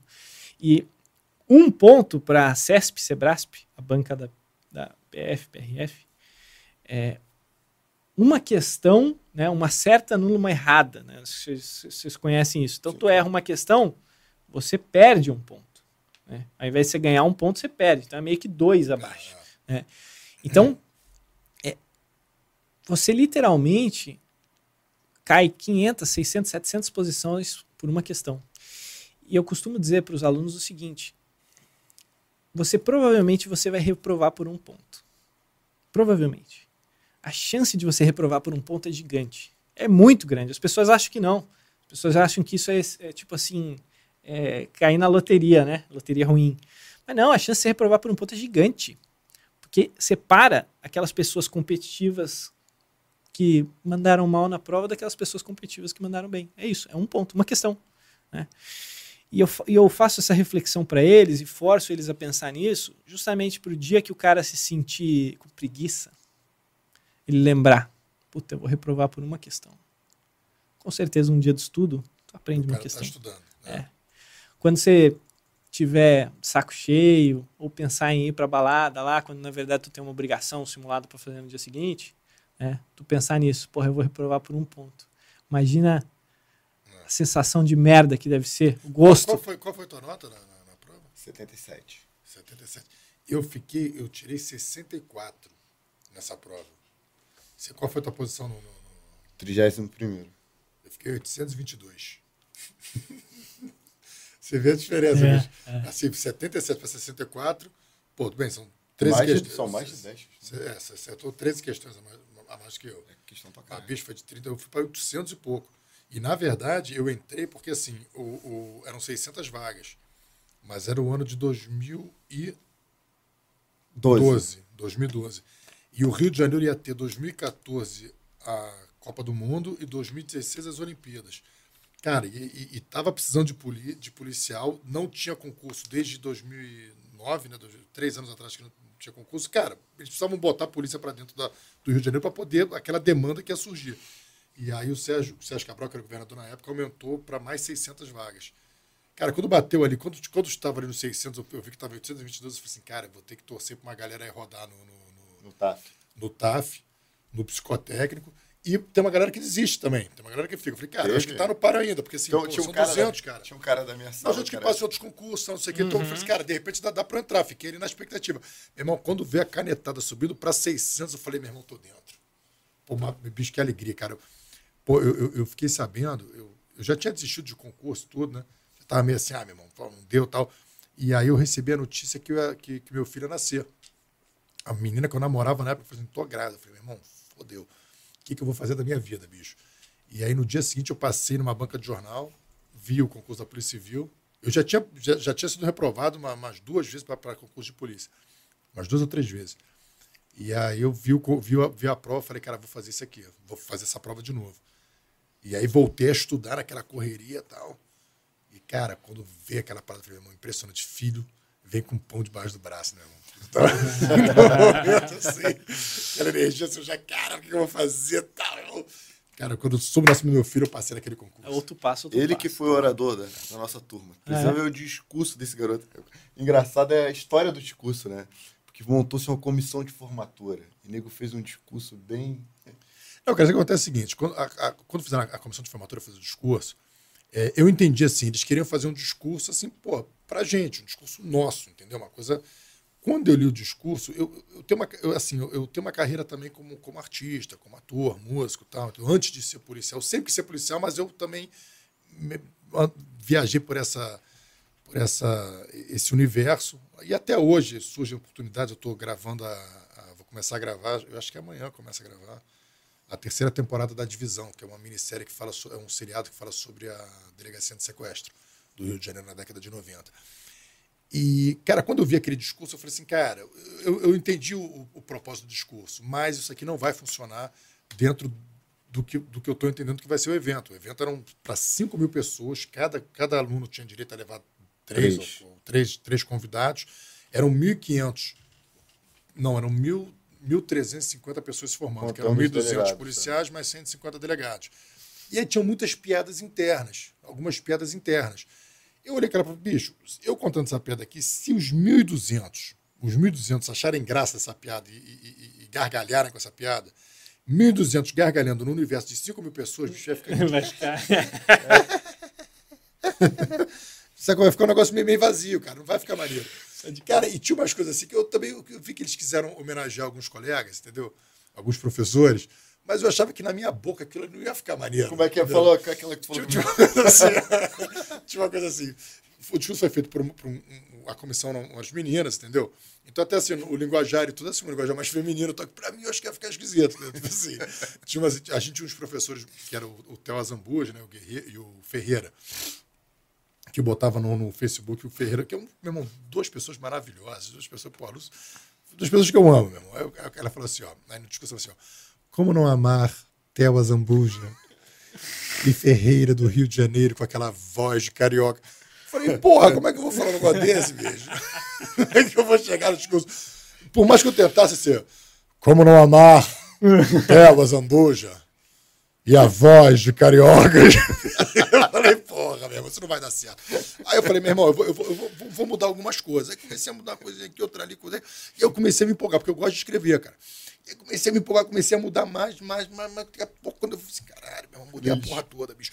Aí liguei pra uma das meninas da, da, da, da comissão, que acho que agora posso falar, ó, a Juliana. Juliana. é- é- é- Juliana Gil. Juliana Gil, isso. Liguei pra Juliana, que era amiga, assim, que eu tinha mais proximidade. Falei, porra, Juliana, então, negócio ali. Então, Rafi, como é que tá o discurso? Ah, tá. Pô, fiz umas mudanças aqui e tal, não sei o que. Ela, uma mudança? É, umas coisinhas aqui. Ah, tá legal, tô, pô, posso te mostrar? Tá, mostra. Aí peguei e comecei a, a falar para o discurso. Eu falei assim, Rafael, pelo amor de Deus, tu mudou tudo. Aí eu falei, porra, produto tá assim, cara, mas tá bom pra cacete, cara. Porra, caramba, o que, que eu vou fazer? Rafa, você não podia ter mudado, cara. Você tá doido, porque esse discurso foi aprovado pela assessoria de imprensa do Sérgio Cabral. Assim, para os caras têm que ver o discurso para não ter um Aham. maluco. Imagina, vai um cara discursar, porque o salário, tem que aumentar o salário, porque não sei o quê. Vê um piroca que, que, que resolve fazer, fazer um discurso político, a gente não deixa, você tem que ser aprovado. Ela falou, "Ah, mas tá muito bom e não tem, não tem nada político aí, tá, tá até melhor do que o discurso. Aí eu falei, pô, esse cara, meu Deus do céu. Ela falou assim, fala o seguinte, meu irmão. Eu não ouvi nada, eu não sei de nada, você não falou comigo, meu irmão, faça o que você quiser. E ela desligou, ela só pediu pra não, não falar que eu Claro. tinha. Meu irmão, mas aí quando ela falou que negócio, bicho, negócio me deu um negócio. Eu falei, é meu irmão, cara. Cara, dois dias antes, eu comecei a passar mal. Ah, não, mas o que, que eu fiz? Isso aí é uma dica assim, pô. Ali, meu irmão, eles fizeram uma votação pra quem ia ser orador. Cara, e começou uma brigaiada danada por negócio. Pri- Primeiro, Nosso concurso foi uma briga do eles, eles fim, resolveram, irmão. pri- primeiro a comissão, a comissão primeiro decidiu, vai ser o Rafa. Aí os caras, pô, mas por que, que vai ser o Rafa? Vamos fazer uma eleição, tal, não sei o quê. Aí fizeram uma eleição, ganhei. Aí uma, tinha uma galera que queria muito ser orador, entendeu? Aí os caras, não, porra, mas não sei o quê, então vamos fazer um segundo turno. Cara, mas eu tinha ganhado até com o Matos 50 Aí fizeram a votação de novo. Aí eu ganhei de novo. Aí uma hora eu falei com os meninos, cara, se tem alguém querendo fazer, pô, deixa fazer, bicho. Eu sei como é que funciona isso. Eu já fiz estreia de show, de não sei o quê. Porra, eu não vou nem curtir a formatura. Sim. Mas no final das contas, cara, dois dias antes de, come- de eu- de de eu me apresentar, não, aí ensaiei. Botava minha mãe, botava meu pai, botava o cachorro, botava. E ensaiava. falei- falei- Aí tinha hora que eu falava assim, por isso, governador. Aí eu falava assim, pô, vou, fazer, vou ensaiar se o governador estivesse aqui. Por isso, governador. Aí eu falei, não, e se ele estiver do meu lado direito? Por isso, governador. E se ele estiver na minha frente? Porque você ensaia diversas possibilidades, porque no teatro eu aprendi o seguinte: você está ensaiando uma coisa. Isso aconteceu várias vezes. Ensaia um texto, fazer um teste. Um texto preparado para fazer o teste aqui. O cara falava comigo: olha só, você vai falar até aqui, vai pegar a xícara, vai tomar um café e vai continuar dando o texto. Meu irmão, ferrou. Eu falava, pegava o café, falei, já, então ensaiei todas as possibilidades de posicionamento geográfico dentro do negócio, pra, então eu estava preparado, meu irmão. Mas mesmo assim, meu brother, eu tive, meu irmão, um piriri, meu irmão, febre. Cara, eu tava muito nervoso, meu irmão, muito nervoso. No dia da parada eu não parava de passar mal. Eu tomei 13 Mosecs, meu irmão. 13 Mo- E Mosec, minha avó que falou comigo, Mosec é um negócio que segura o intestino pra você ficar. Meu irmão, 13 Mosecs, bicho. Meu irmão, cheguei na hora, brother. Pô, nervoso pra burro, tal, não sei o que. Meu irmão, a coisa começou a fluir, fluir, fluir. Maracanãzinho, E, pá, meia lua, Maracanãzinho, parceiro. o negócio falando tal. Meu irmão, daqui a pouco eu falei um parada, não sei o que, os caralho. tá, tá, tá. Meu irmão, a galera começou a aplaudir no meio do discurso. Começou a aplaudir, levantou. Quando a galera levantou, meu coração. Blá, blá, eu falei, caraca, que emoção, meu irmão. O Maracanãzinho inteiro levantando, aplaudindo, ainda não tinha terminado. Aí terminei e tal. Cara, meu irmão, fiquei bom na hora, meu irmão. Fiquei bom na... Aí foi épico o discurso, foi bonito Foi, foi. demais. Foi um dos momentos mais bonitos da minha vida, cara. Animal, Porra, fiquei que emocionado, animal. meu irmão. Fiquei emocionado. Só tem que agradecer mesmo. Depois a galera até veio, veio, pô, todo mundo veio me cumprimentar depois, amarradão. Pô, foi. Pô, foi um troço que eu, eu tenho orgulho de ter, de ter vivido aquele momento, meu irmão. Porra. Eu não sei como é que é, como é que foi o teu concurso, como é que é o concurso da, da PF, irmão, mas o da Civil é sempre uma brigada, cara. Quem passou entre os primeiros, quem quer, quem tá brigando pelas vagas que virão depois. Aí, no meu concurso, eu estudei pra caraca. Estudei muito, muito. Estudava igual um doente. Já que minha filha tava para nascer, depois ela nasceu nos três meses que antecediam a prova.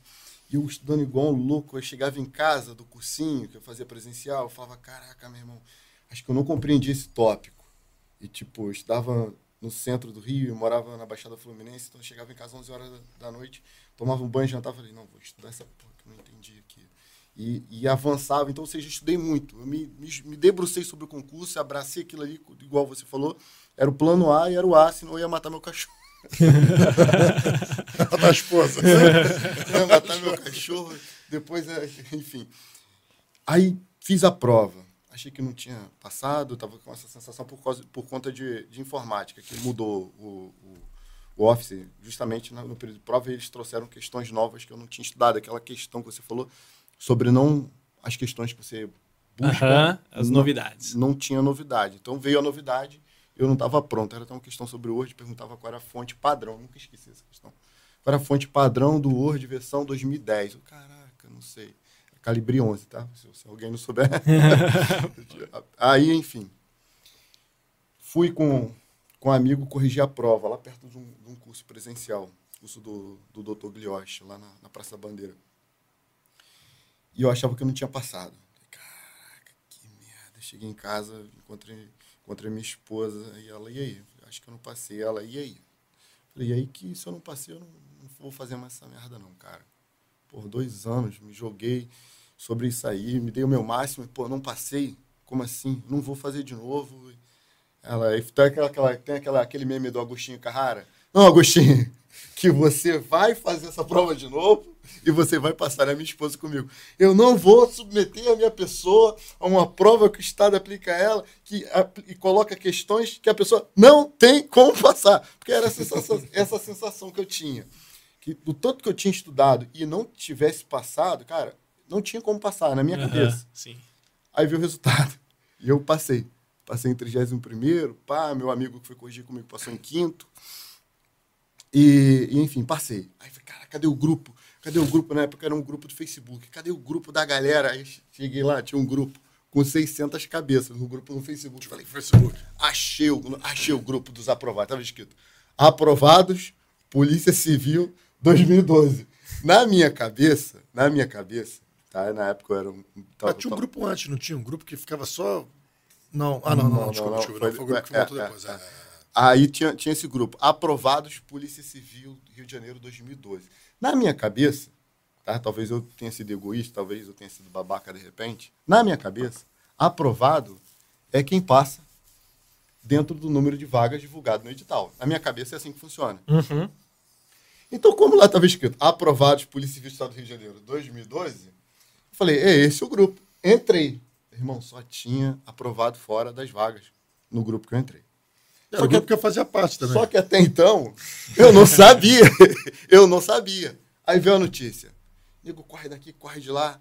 E daqui a pouco veio a notícia. Dobrou o número de vagas, então vai ter que ser revista as datas.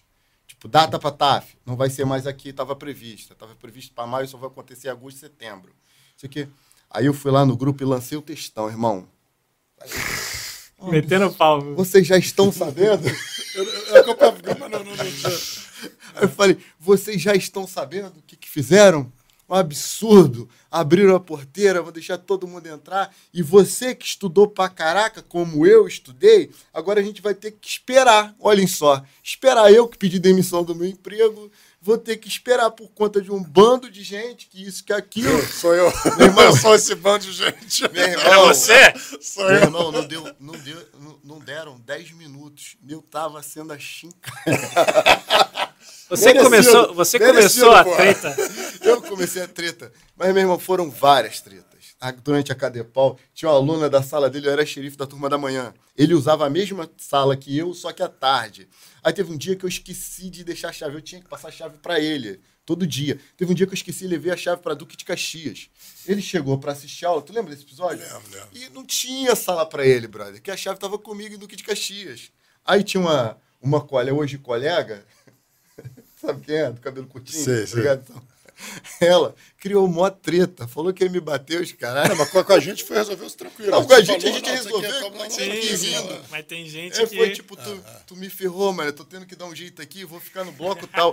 Mas a mulher não. A mulher falou que ia me bater. Que ia me bater. que ia me esperar de manhã. Falei, caraca, vou apanhar. Aluno bizonho, né? Aluno bizonho esqueceu a chave. Ele, ele, Aí, ele- ele já não ficava mais ali, ele saía direto. Ficou até.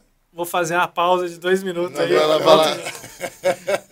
Eu não sabia essa história, não, bicho. sabia. Pô, tu não sabia. Ela falou que Não, que ela tinha ficado brava contigo, cara. ela ficou brava, aí eu, eu tipo, sempre tive. eu- Mas vem cá, mas hoje, por exemplo, tu sabe que, assim, a- assim o que eu entendo, assim, o, o aprovado, os caras falavam o seguinte, se você fizesse menos de 50%, você era reprovado, Certo. certo? Certo. Se você fez mais de 50% em tudo, você é aprovado. Porém, não é, não foi classificado. Certo.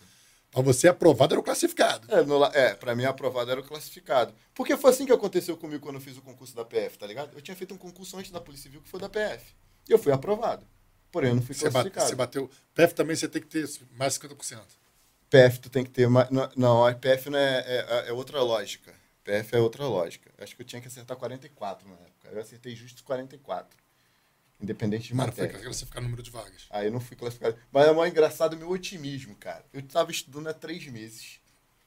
Eu tava estudando há três Pô, meses. mandou bem, cara. Tu foi, pô, três meses de ser aprovado, bicho. Então, mas o engraçado foi depois. Eu fiz a prova. Saiu o resultado. Falei, ih, fiz 44. Foi era qual 44, ano? Foi qual 47, 2009. Falei, ih, passei. Você PF. Na minha cabeça. Falei, passei. Você PF, que maneiro. Caraca, três meses eu sou um gênio. Já começou esculachando todo mundo na rua. Só faltei. É, é. Aí, meu irmão, eu. O, o, o Luiz Arruda tá me corrigindo aqui. 36 pontos líquidos para ser aprovado. 36 pontos líquido que é do. Na PF. na 36 pontos líquidos para ser aprovado. Eu fiz 44. Aí eu tava aprovado. Inclusive, muito bem aprovado agora. Agora, obrigado aí, Pô, Luiz. 10 pontos a mais. Pô. meu irmão, me respeita. Aí eu, eu falei, caraca, eu vou aprovado. E comecei a treinar pro teste físico. Me matriculei na. me ma- E, matriculei. aí, o teste da PF é pior, né? salto por PF é mais- impulsão. Paguei natação lá no SESI. Comecei a fazer A natação. PF tem isso tudo, tem natação, Tem, barra, né? tem. Aí eu, não, sou PF, caraca, falou todo mundo. Passei na PF, passei, passei, passei. Aí saiu a primeira listagem para correção de redação. Aí, é impossível, meu nome não tá aqui. Porque eles corrigem o, o, o número, no edital vem dizendo quantas pessoas vão ter a redação corrigida. É uma porcentagem do número de vagas. Quantas vezes o número Quantas de vagas vagas? teve em 2009? 2009, cara, eu não lembro, mas era algo, algo- acho que 300 vagas, talvez, 2009. Em 2012, na época do nosso concurso, teve outra prova da PF também, não teve? 2012, eu te- teve no mesmo dia é, CEAP de manhã e à tarde PF. Tu fez essa prova também? Eu fiz a da PF, mas eu já estava aprovadão na civil. Eu falei, eu vou responder às 120, tô nem. aí. É, Quase essa, essa coisa a de, de eliminador, você tem que ter uma estratégia, né? Isso. O que que acontece? Eu respondi a porra toda. Quando eu fui da PF, eu falei, não vou deixar nada em branco, porque eu fui, eu, eu fui treinado dessa forma, eu não deixo nada em branco, sempre respondo alguma coisa. Então, pô, devo ter eliminado uma opção de. É, Aí, qual a estratégia boa para a questão que Boa. faz uma e elimina uma? Boa dica. Isso aí é uma, uma dúvida de muita gente, né? Tipo, pô, melhor deixar em branco que eu não sei, então, se ela pode me tirar ponto. Né? Só que tem um bizu aí, né?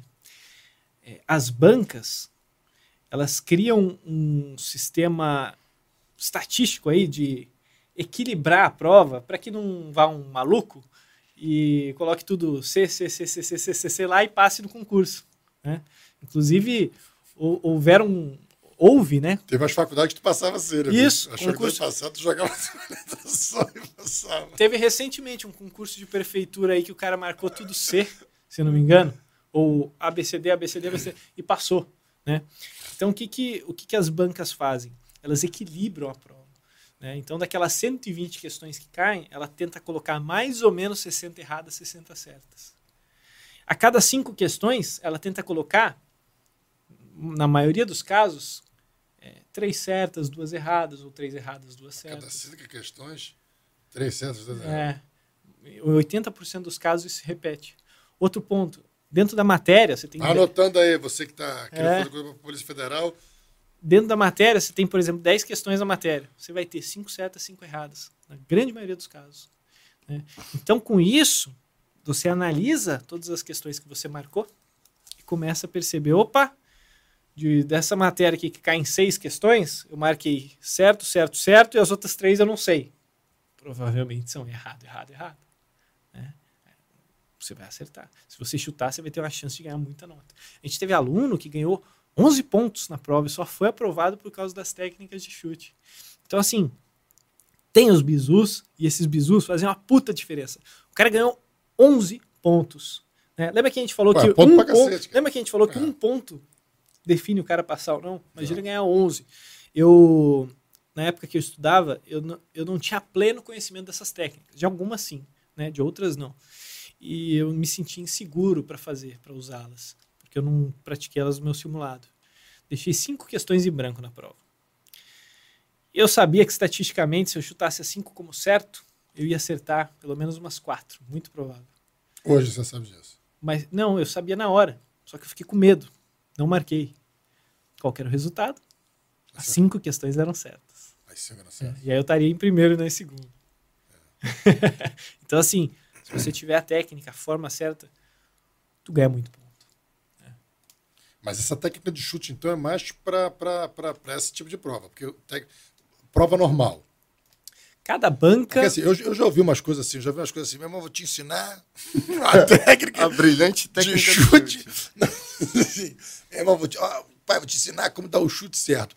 Nesse caso, que você fala assim, estatisticamente, tal, não sei o que, apesar de que um dia, assim, estatisticamente, mas pode ser que um belo dia venha um sacana e fala assim, quer saber?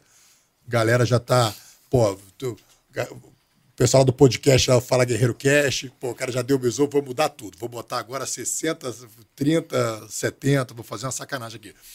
Mas, para prova normal, tem técnica de chute? Tem também. Cada banca vai ter a sua, as suas especificidades. Tem banca que realmente não balanceia. Aí não tem o que fazer. Aí você não tem Qual uma banca que não balanceia? Qual é? Ah, não sei de cabeça. O- Aí tem que, a minha- como, a como a gente se especializa carreiras segurança policiais pública, e principalmente Polícia Federal e Rodoviária, a gente meio que direciona nossos esforços para essas. Senão a gente não conseguiria atender. É muita, é muita banca. Quanta e... estatística que tem? Oi? Depois de tantas seis, geralmente eles dividem também, balanceia tipo prova de 100 questões. São, são cinco, bota 20 para cada. É, de, de ABCD, Ah, é, 20 para 20 pra... você tem também um, um balanceamento desse, desse tipo em algumas bancas, entendeu? Mas é, a- às vezes até você tem um, um não balanceamento, um, ba- balanceamento não, como que eu posso dizer assim, não intencional, por exemplo. Se você for, se você for elaborar uma questão e o cara fala para você assim, ó, eu quero que essa questão tenha o gabarito errado para colocar na minha prova. Tu vai criar alguma forma de deixar aquela afirmação errada. E na imensa maioria dos casos, você ou restringe alguma coisa, ou coloca assim, muito necessariamente, é, necessariamente, Só isso, só sempre. isso, sempre. Isso já é sempre meu filho. Falei, filho, se bota sempre isso aqui, sempre assim. Já pode ver que tá errado. A grande maioria, assim. isso, a maior parte das questões assim vai essa vai ser o gatilho. vai né? ser esse vai ser o gatilho. E, e- e os caras sabem isso, os examinadores sabem. Então, claro, um ou outro ele vai criar pegadinha. Mas a grande maioria das vezes que ele fizer a questão e ele quiser botar algo errado, é natural, é instintivo do ser humano, ele vai colocar dessa É, forma, entendeu? E o Bruno fala isso e ele leva, ele leva isso realmente a sério. Eu tive a oportunidade de fazer um trabalho, eu, o Bruno, é, o, o Pedro, o Glaudimar Pedrosa, no projeto Simular. A gente desenvolveu uns simulados ali é, para a galera que estava na reta final do concurso da PF de, do ano passado, né? Isso aí. E eu que eu que estava organizando as questões. As questões foram elaboradas por todos. O Bruno me entregou bastante é, questões e eu fiquei responsável por organizar o simulado, separar ali as matérias, criar o layout e tal. E eu ficava muito puto com o Bruno, cara. Eu ficava muito puto com ele, porque, tipo assim, foi.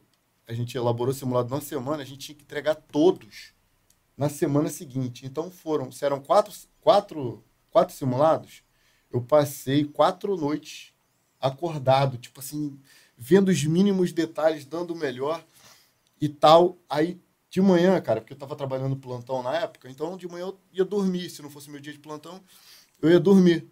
Acorda, virava mesmo à noite, não, não tô exagerando. Eu virava à noite fazendo aquilo ali, silêncio e tal. E entregava de manhã, 5 da manhã, 6 da manhã, porque o Pedro ficava perturbando. Rômulo, cadê o simulado que a gente precisa postar na plataforma? Eu, caraca, caraca, tem que soltar. Pedro me perturba bastante também aí. Tô brincando, tô brincando. Aí eu Ainda sol, bem que Pedro soltava o simulado, soltava o simulado e ia dormir. Aí quando eu acordava, graças a Deus, menos um. Aí, mensagem do, do Bruno. O Bruno falava pouco no grupo. Era no grupo com, com quatro pessoas. O, o Bruno falava pouco, mas era do tipo: Romulo, vê a informática que você não balanceou. Tem uma questão a mais errada. Essa questão tem que ser certa. Caralho! Não acredito! Aí tinha que correr, porque tinha prazo para lançar as provas. A gente tinha um compromisso com os alunos. E isso rolou, se eram quatro simulados, isso rolou pelo menos em três. É, essa coisa de você botava afirmação e no final botava assim, só que não. já mudava, já passava do certo. Meu irmão, é, e, e, aí depois no final é, tinha o tema de redação. Ele pô, tratou de fazer os temas de redação ali, caderno de redação pô, muito bem organizado. A galera, a gente não deu tempo, porque era, era duas semanas para a gente entregar tudo isso. Então não dava tempo da gente corrigir redação, nem de entregar os comentários. Então a gente se propôs a entregar simulados muito similares com o que a gente. Que ele vai receber na prova. vai receber na prova. Foi a partir daí, basicamente, que nasceu o, o, o, projeto. o, projeto Simular, que a gente falou, cara, vamos fazer isso e vamos fazer. Vocês estão com esse projeto juntos ainda? Não, não. não. Ele Aí... tem um projeto com, com o Bruno. Fala um pouco do teu projeto, inclusive. Beleza. O, meu projeto de mentoria ele surgiu aí, como, como falei, eu já trabalhava na área de educação, né? E, e aí quando eu passei em segundo colocado, é, eu acabei acabei apresentando o projeto lá para o dono do cursinho e tal, ele abraçou a ideia, a gente escreveu, ficou um ano, um ano é, estudando. Deu Alfacom, Alfacom, né? A gente ficou lá um o ano. que não te deu, Jeta? isso aí, isso aí. É, mas nem, nem, nem quero saber, nem, inclusive nem cobrem dele, beleza? Até porque ele tem a versão dele, também é interessante é, também levar em consideração isso. Tá? É, mas é, aí apresentamos a gente com um ano pesquisando, cara, sobre. Para um projeto de simulados. Não, para um projeto de aprendizado. De aprendizado. Tá. E aí descreveu o livro. E aí depois, com o livro, depois a gente construiu nossa mentoria e aí a gente percebeu que. Como é que a pessoa pode ter acesso a esse livro? Só você está vendendo o livro ainda? Você ainda tem? Se você quiser divulgar o livro aí? A gente, a gente não, não está mais com a editora, né? então a gente não tem mais a versão física. Uhum. Mas a versão virtual, sim. Link do meu Instagram lá na bio, a pessoa consegue adquirir. Show. Instagram Bruno Horn, né? É Bruno A. Horn. É. Bruno A. Horn. Isso H. aí. Show. Exatamente. E aí. Se tiver o Instagram dele aí, se quiser. Tem comentário no Instagram dele? Jogar aqui na tela? Beleza. E aí foi isso. Aí a gente, uma, um, em um determinado Obrigado, momento, a gente, a gente percebeu que realmente os, os, simulados, primeiro, tu não tinha tantos simulados com regularidade, muito aluno reclamava, putz, não consigo achar o simulado, só quando eu abro o edital, não sei o quê. E a segunda reclamação era qualidade e eles não eram equilibrados, não dava para não era igual à prova, não vinha igual à prova, não dava para usar, por exemplo, as técnicas de chute. E a gente se propôs, né? É, junto com o Romulo aí, a elaborar esse projeto. Mas simulado é um negócio que dá muito trabalho. Imagina. Dá muito trabalho. E, e, eu penso o seguinte, né? É, às vezes vem gente perguntar, ah, mas você, vocês também não têm um material de informática aí, não tem professor de raciocínio lógico, não ensina direito, né? E em determinado momento eu achei, eu achava que eu, eu tinha que oferecer tudo isso para o aluno, né? um pacote completo. Hoje eu vejo que não, porque o aluno, se ele quer aumentar as chances de passar no concurso, né? imagina um atleta. O atleta, você vai ter um treinador, um cara que vai te passar os exercícios lá. Você vai ter um médico, que é outra pessoa. Você vai ter um fisioterapeuta, um nutricionista, que são pessoas distintas. Não. Cada um com a sua especialidade. E todos eles vão te complementar, né? O cara mais pica disso, o cara mais pica daquilo, o cara mais pica daquilo. Não é um cara, não é um cara. Se fosse um cara só, ele não ia ser bom. É, vira o pato, né, bicho? O pato nada anda e voa e não faz nada bem. Exato. E aí a gente aprendeu, né, com algumas, em alguns pontos, que que a gente não ia conseguir entre, é, oferecer tudo para o aluno, porque a gente não ia oferecer, eu não ia oferecer uma aula de direito administrativo melhor que o professor Talhos. Ele é o pica. Não tem como eu é, indicar o meu professor, sendo que eu sei que o Talhos é melhor. Entendeu? Não, não. Porque eu quero que o cara passe. Esse é o meu trabalho. Essa é a minha função. Então eu vou indicar o melhor, o que mais maximize a chance de, dele passar. A professora Fault de Direito Constitucional não tem melhor na, na, minha, na minha cabeça. O professor William Notário de Contabilidade, que os alunos mais preferem. Então, assim, é, eu prefiro hoje me ater àquilo que eu sou bom. Ponto. É, se ele quiser uma mentoria, ele vai me procurar. Se Não. ele quiser um nutricionista, não é comigo, meu amigo. É, cara, é engraçado assim que teve uma época que o movimento da- teve um movimento no mundo que era o, o- o cara dinâmico, né? Aqui, ó, Bruno Horn. Bruno A. Horn. Isso aí. Isso aí tá o Instagram dele aí, ó. É, a agência fica fazendo essas. botando essas caras feias aí. né? É, eles, eles vão no Photoshop e, e deixam minha cara feia. Tá? Maneiro, pô, aqui, ó. Campeão de Muay Thai, pô, bacana, bicho. É isso aí. Então, assim, uma coisa. E aí ficava. Era valorizado o cara dinâmico, né? O cara que sabe fazer de tudo, de tudo um pouco. Mas depois percebeu-se que realmente, assim, é, o ideal é você encontrar dentro do, do- da- do seu dinamismo algo que você possa se dedicar. Porque é, eu vejo isso, assim, por exemplo, no marketing digital, os caras falam, cara, procura um nicho. Se você quiser, porra, abraçar todo mundo, não, eu quero fazer uma parada que eu vou. Eu, eu quero dar conselho amoroso para homens, mulheres, homossexuais, é, porra, transexuais, pansexuais. Bicho, tu não vai dar conselho bem- para ninguém. Exato. Então você vê hoje assim, nessa coisa do conselho amoroso, você vê o, o- que dão conselho só para homens, só para mulheres. Então, assim, os nichos.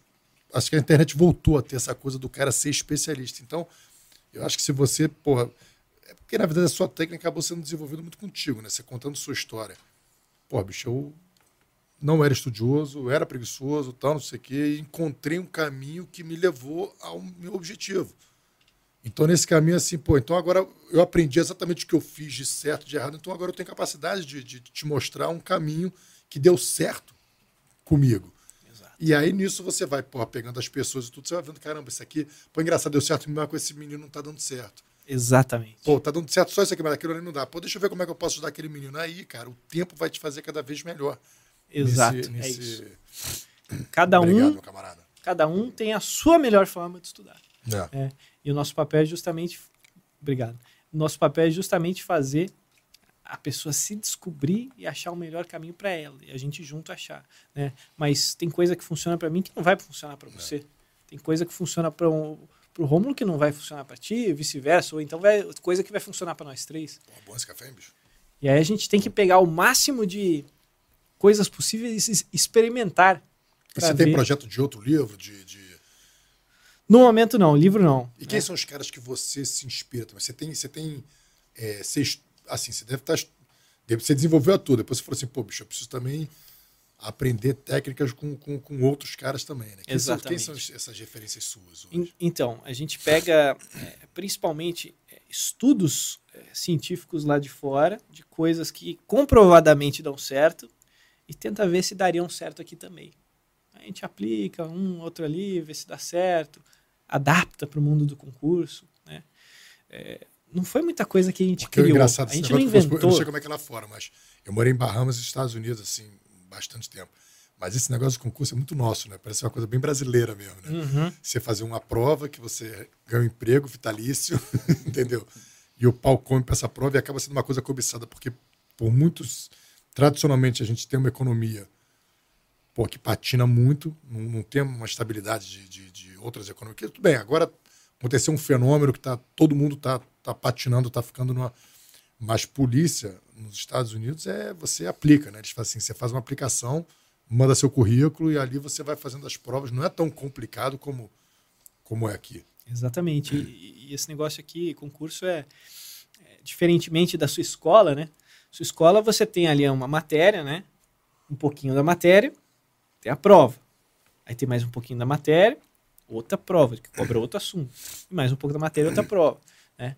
Concurso não, você, você vai acumulando esse conteúdo de todas as matérias todos os conteúdos de todas as matérias para ter uma prova daqui a dois, três, quatro anos.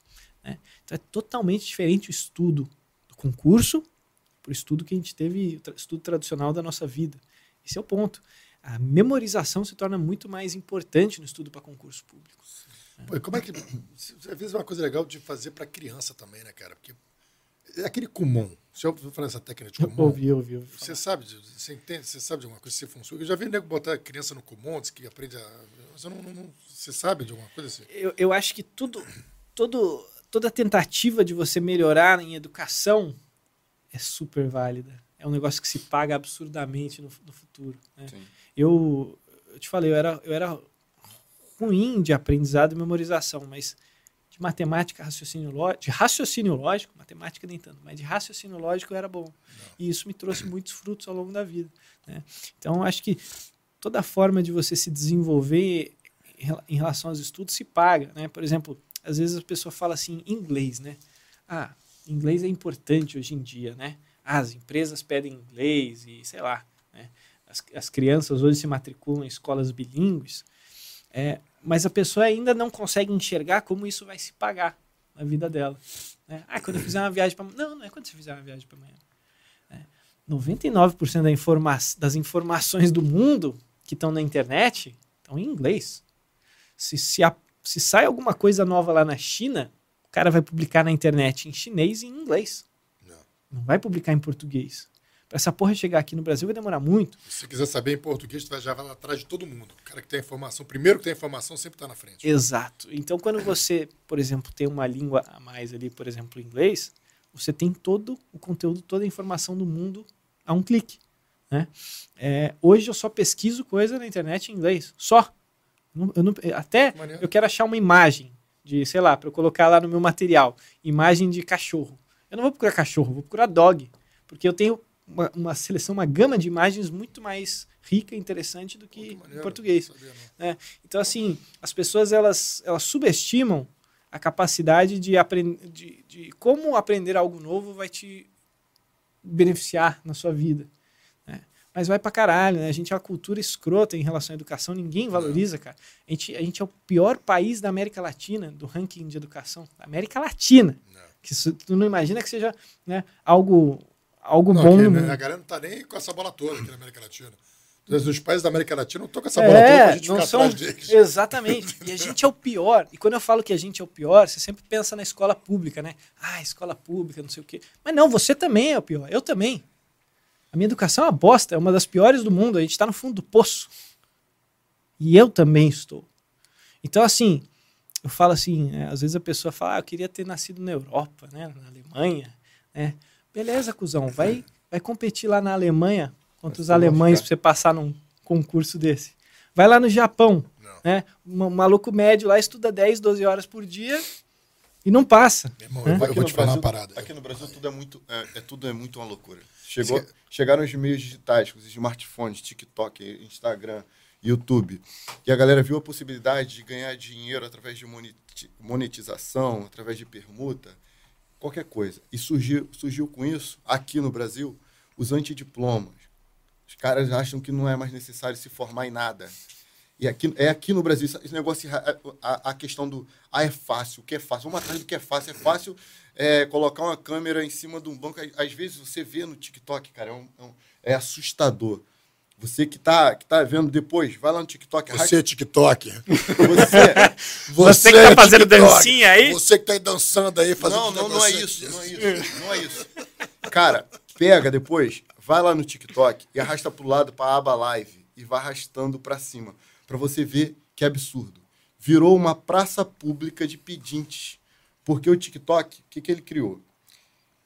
Eu te sensibilizo com uma história, você fica sensibilizado e tem os presentes lá. Uma flor vale uma moeda, um, um boné vale X moedas. O TikTok tira o um pedaço dele nisso. Um, uma moeda vale um centavo de dólar, não sei o quê. Aí tu vê, cara, as paradas são absurdas. A pessoa, o fundo da live da menininha dançando é uma casa sem. sem só no reboco. Né? Só no reboco. Aí tem um cara que é um fogão velho, cheio de panela suja. A parada é tipo assim. Aí você dá dinheiro pra menina? É como se fosse uma deep web aberta. Eu não sabia, não. É, é, é como se fosse uma deep web aberta, o bagulho é bem louco. Eles incentivam a pessoa, no lugar de buscar ser alguém na vida, virar um pedinte, cara. É assustador, é, é, é tipo assim, é bizarro. Eu já vi uma vez, eu, eu, eu comecei a estudar marketing digital, né, pra, pra ver. Aí você, entra, você começa a seguir umas pessoas, aí parece que os caras sabem que você está seguindo, e começa a pedir solicitação também, né, pra, pra te seguir. Sim. E aí eu comecei a ver, pô, o cara fala, negócio de marketing digital, deixa eu ver qual é desse maluco aqui. Aí peguei, era um garotão falando, pô, como é que é? Quer saber como fazer dinheiro com a internet? Me pergunte como, tal, não sei o quê, vou fazer você fazer dinheiro. Aí eu fui entrar na página do cara, pô, meu irmão, a cara do cara tudo no reboco, assim. Eu falei, porra, o cara quer me ensinar a fazer dinheiro. Pô, dá uma argamassa. Mas eu queria, eu queria te falar uma coisa assim do, do. Essa coisa que você falou da educação, e a coisa também que você está falando do, do, do antediploma. Vou falar um depoimento. Uma vez eu, eu, treinava capoeira com, com mestre camisa ali no, no, no Maitá. E aí Teve um cara que. O moleque jogava capoeira bem pra caramba, já, já bem graduado. Ele, ele fez um depoimento para mim, cara, em dois, isso foi em 2000 e, 2004, eu nunca esqueci. Ele falou comigo assim: Poxa, Rafa, estou muito feliz que eu voltei a estudar. Ele já era adulto, acho que ele tinha até terceira, parou na terceira ou quarta série do, do, do, do primeiro grau, né? Que agora acho que mudou, mas era o equivalente hoje a quarto, quarto, quinto ano. Ele falou, pô, voltei a estudar, cara, tô estudando agora, tal, não sei o quê. E olha o que ele falou, olha que coisa interessante. O cara é capoeirista, tá? Professor de capoeira tal.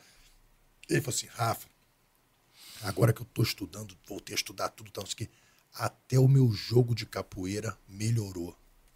Olha que viagem. Uma coisa seja, a gente acha que não, mas o, os exercícios que, que ele está fazendo agora, através de ler, interpretar um texto, fazer uma conta de matemática, resolver um problema de matemática, de, de física, de biologia, aprender aquela matéria, aquilo ali está desenvolvendo o cérebro dele de tal maneira que isso beneficia ele na capoeira. Então você vê como é que assim, o cérebro é o grande computador. Então, se você começa a atrofiar seu cérebro, isso também prejudica você em diversas outras coisas, até na tua coordenação motora, até nas suas habilidades físicas, que parece que está desconectada e não está. Né? E aí eu queria jogar uma semente para você, porque é o seguinte: eu estudo com meu filho, faço questão de estudar com meu filho. Meu filho tem 9 anos de idade, eu estudo as matérias com ele, tá, não sei o quê, para ver o que ele está aprendendo tudo. Cara, a área de humanas é a área que eu gosto, então, por exemplo, português, que a gente estudou muito português no nosso concurso, história, eu gosto da história, geografia. Cara, são matérias que eu sei que eu, vou, eu consigo estudar com ele até ele se formar. Matemática, eu ainda consigo porque ainda não botaram uma letra. Quando botarem uma letra, eu acho que eu já sei que a coisa vai desandar. Mas o que eu sinto é o seguinte, no, no, no, no meu filho, porra, bicho, o moleque não, não tem um interesse entendeu? Não ter aquele. Não fica mais. É normal também, porque eu também não tinha, não posso exigir dele. Tem a filha do Romulo, a filha do Romulo gosta de estudar, mas é uma coisa. Mas não, não é, não é normal. Uma criança de Sim. 9 anos, o normal é não gostar de estudar. É não, cara, não é nem gostar. Eu acredito que ela tem facilidade. Ela vai lá pro cantinho dela, faz o dever de casa dela, aí tem dúvida eventual, ela vem. É, mas quando a gente tem facilidade, a gente sempre gosta daquilo que a gente tem facilidade, entendeu? Que a gente se destaca. É isso. Né? Só que é o seguinte, cara, às vezes eu vou estudar com ele tudo, que eu sinto, às vezes, assim, desenvolver uma técnica para ensinar os pais a estudarem com os filhos. Entendeu? De fazer a coisa ser interessante. Porque eu acho que é, esses dias eu falei, ó, Leon, você tem que estudar isso aqui, essa aqui é a matéria, faz o dever de casa, eu vou sair e volto. Mesmo eu passei três horas fora de casa e voltei. Quando eu voltei, o moleque não tinha feito nada. Eu falei, o que tu ficou fazendo, meu irmão? Porra! Mas, assim, eu vejo que também é, a escola que você falou, a nossa escola, ela não ensina a estudar. A escola também, ela, ela joga conteúdo. Exato. Entendeu? Não, não tem uma matéria técnica de estudo na escola que, eu, que é o que deveria ter. E vejo algumas figuras agora surgindo com essa ideia. Eu tenho um amigo também, o Alan, que foi um cara que eu fiz antes de eu começar a estudar para um concurso. Eu também estudei com ele, Alan Magalhães. Ele me ensinou essas técnicas que eu falei contigo. Ele que me explicou, me, me ensinou. Fiz um, um curso com ele de, sei lá, 10 dias, não lembro. Mas Cara, é uma semente aí, cara. Ensinar como a gente ensinar as crianças, entendeu? Sem dúvida. Acho que é, na minha época, a, a, grande maioria dos meus colegas de escola ali não, não queriam estar ali. Não queriam. Ninguém queria estar na escola. Tava por obrigação, né? E a professora estava falando e 70% da sala não estava nem aí porque ela estava falando, né? Tava zoando, fazendo gracinha, brincando, né? E por que que isso acontece? É, tem a ver com a nossa idade, lógico, é natural, né? É, tem a ver com a maturidade, que a gente só desenvolve com o tempo, né? Até por, é, até por isso, né, as meninas na escola, geralmente, elas se, né, são mais comportadinhas, mais, se destacam e, e a gente... melhores. Exato, porque elas são mais maduras, né? É. Quando, quando, quando mais novas, pelo menos, né? Brincadeira. Mas elas são mais maduras no geral. E os moleques não. Mas, principalmente, eu coloco a culpa na pedagogia aí, na, na nos professores mesmo, né? É, para você ser professor, você precisa desenvolver um conjunto de técnicas. Você não precisa só saber a matéria. Saber a matéria é, é um dos pontos, mas você saber a matéria não torna a sua aula interessante. Mas no curso de pedagogia, será que eles aprendem também como ensinar técnicas de estudo? Essa é a. Então vem lá. Como é que eu vou Cara, passar por. Outra, será que eles aprendem retó é, oratória? Será que eles aprendem a a contar histórias interessantes, a ser um cara interessante, uma pessoa interessante para estar. Tá... Também joga um conteúdo para ele, ó. Esse conteúdo se formou, tá com a nota boa aqui, beleza, pode dar aula. Antes de você saber a parada, você precisa atrair a atenção da pessoa, Esse senão não adianta que nada. O, que o Bruno falou da, do, do aluno estar dentro da, da sala de aula e se interessar. Do professor ter mecanismo que chame, mecanismos que chamem a atenção dele e que despertem nele o interesse de aprender.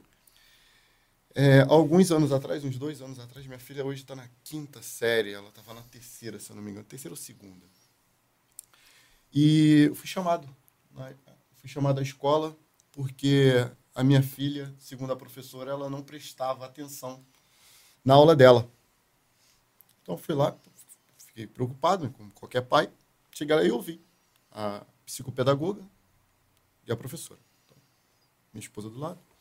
Olha, pai, a gente tem algo para falar com você sobre a, sobre a pequena Esther. Inclusive, filha, te amo, beijo. É... A Esther tem déficit de atenção. Tudo hoje é essa, essa merda aí, déficit de atenção. Aí eu sim, prossiga.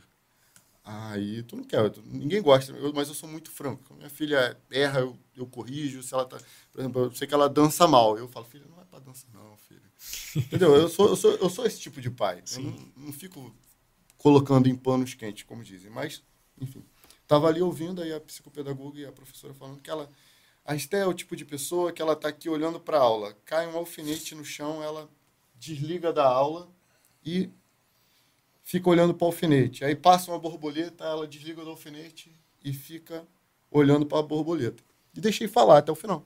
Quando ela acabou de falar, falei: Você fala isso no, com base no que você acha porque eu costumo tratar as coisas com base em resultados.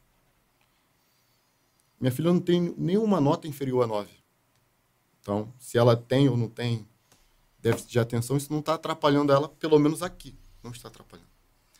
Outro ponto que eu queria observar, que de repente, no lugar de analisá-la, você já se analisou? Falei com a professora. Você já se analisou? Porque, vamos lá, você alega que o problema está nela que eu devo levá-la a um psicólogo, depois no psiquiatra e talvez para que esse último indique algum medicamento para ela tomar para que melhore a concentração dela. Mas ela tira 9, 9,5, 10, 10, 10, 10. E você acha que o problema está nela. E eu quero te desafiar a fazer uma autoanálise. Porque de repente não está nela, de repente de repente está na metodologia.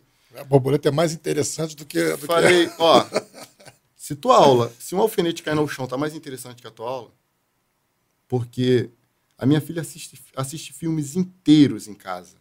E tem hora que eu tenho que sacudir ela pelo ombro para ela poder olhar para mim. Então, o problema dela não está na concentração. Ela está concentrada no filme, aquele filme atrai a atenção dela. Tem filha, chamar uma, duas, três vezes para poder que para poder ter a atenção dela. Então, eu não vejo essa questão do alfinete aí, não se encaixa. Então, ela olhou para o alfinete, porque aqui não estava interessante, não estava prendendo a atenção. Então, ela olhou para o alfinete rolando no chão e passar uma borboleta, a borboleta é mais bonita que o alfinete. Eu sei que as suas, seus exemplos foram ilustrativos. E eu também torno de forma ilustrativa. Então, de repente, o papo do amiguinho aqui do lado, que é o que deve acontecer, está mais interessante que a tua aula. Claro. Então, você. Eu vou levar minha filha para fazer a análise, mas eu já tenho certeza da resposta.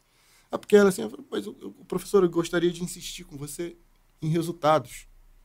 Então, é, é muito fácil você se ela está atrapalhando a aula, você me chama aqui, pai, sua filha atrapalha a minha aula. Beleza, vou acatar, vai tomar uma bronca, vai sofrer sanções pedagógicas em casa, mas fala, fala, assume um pouco da culpa também.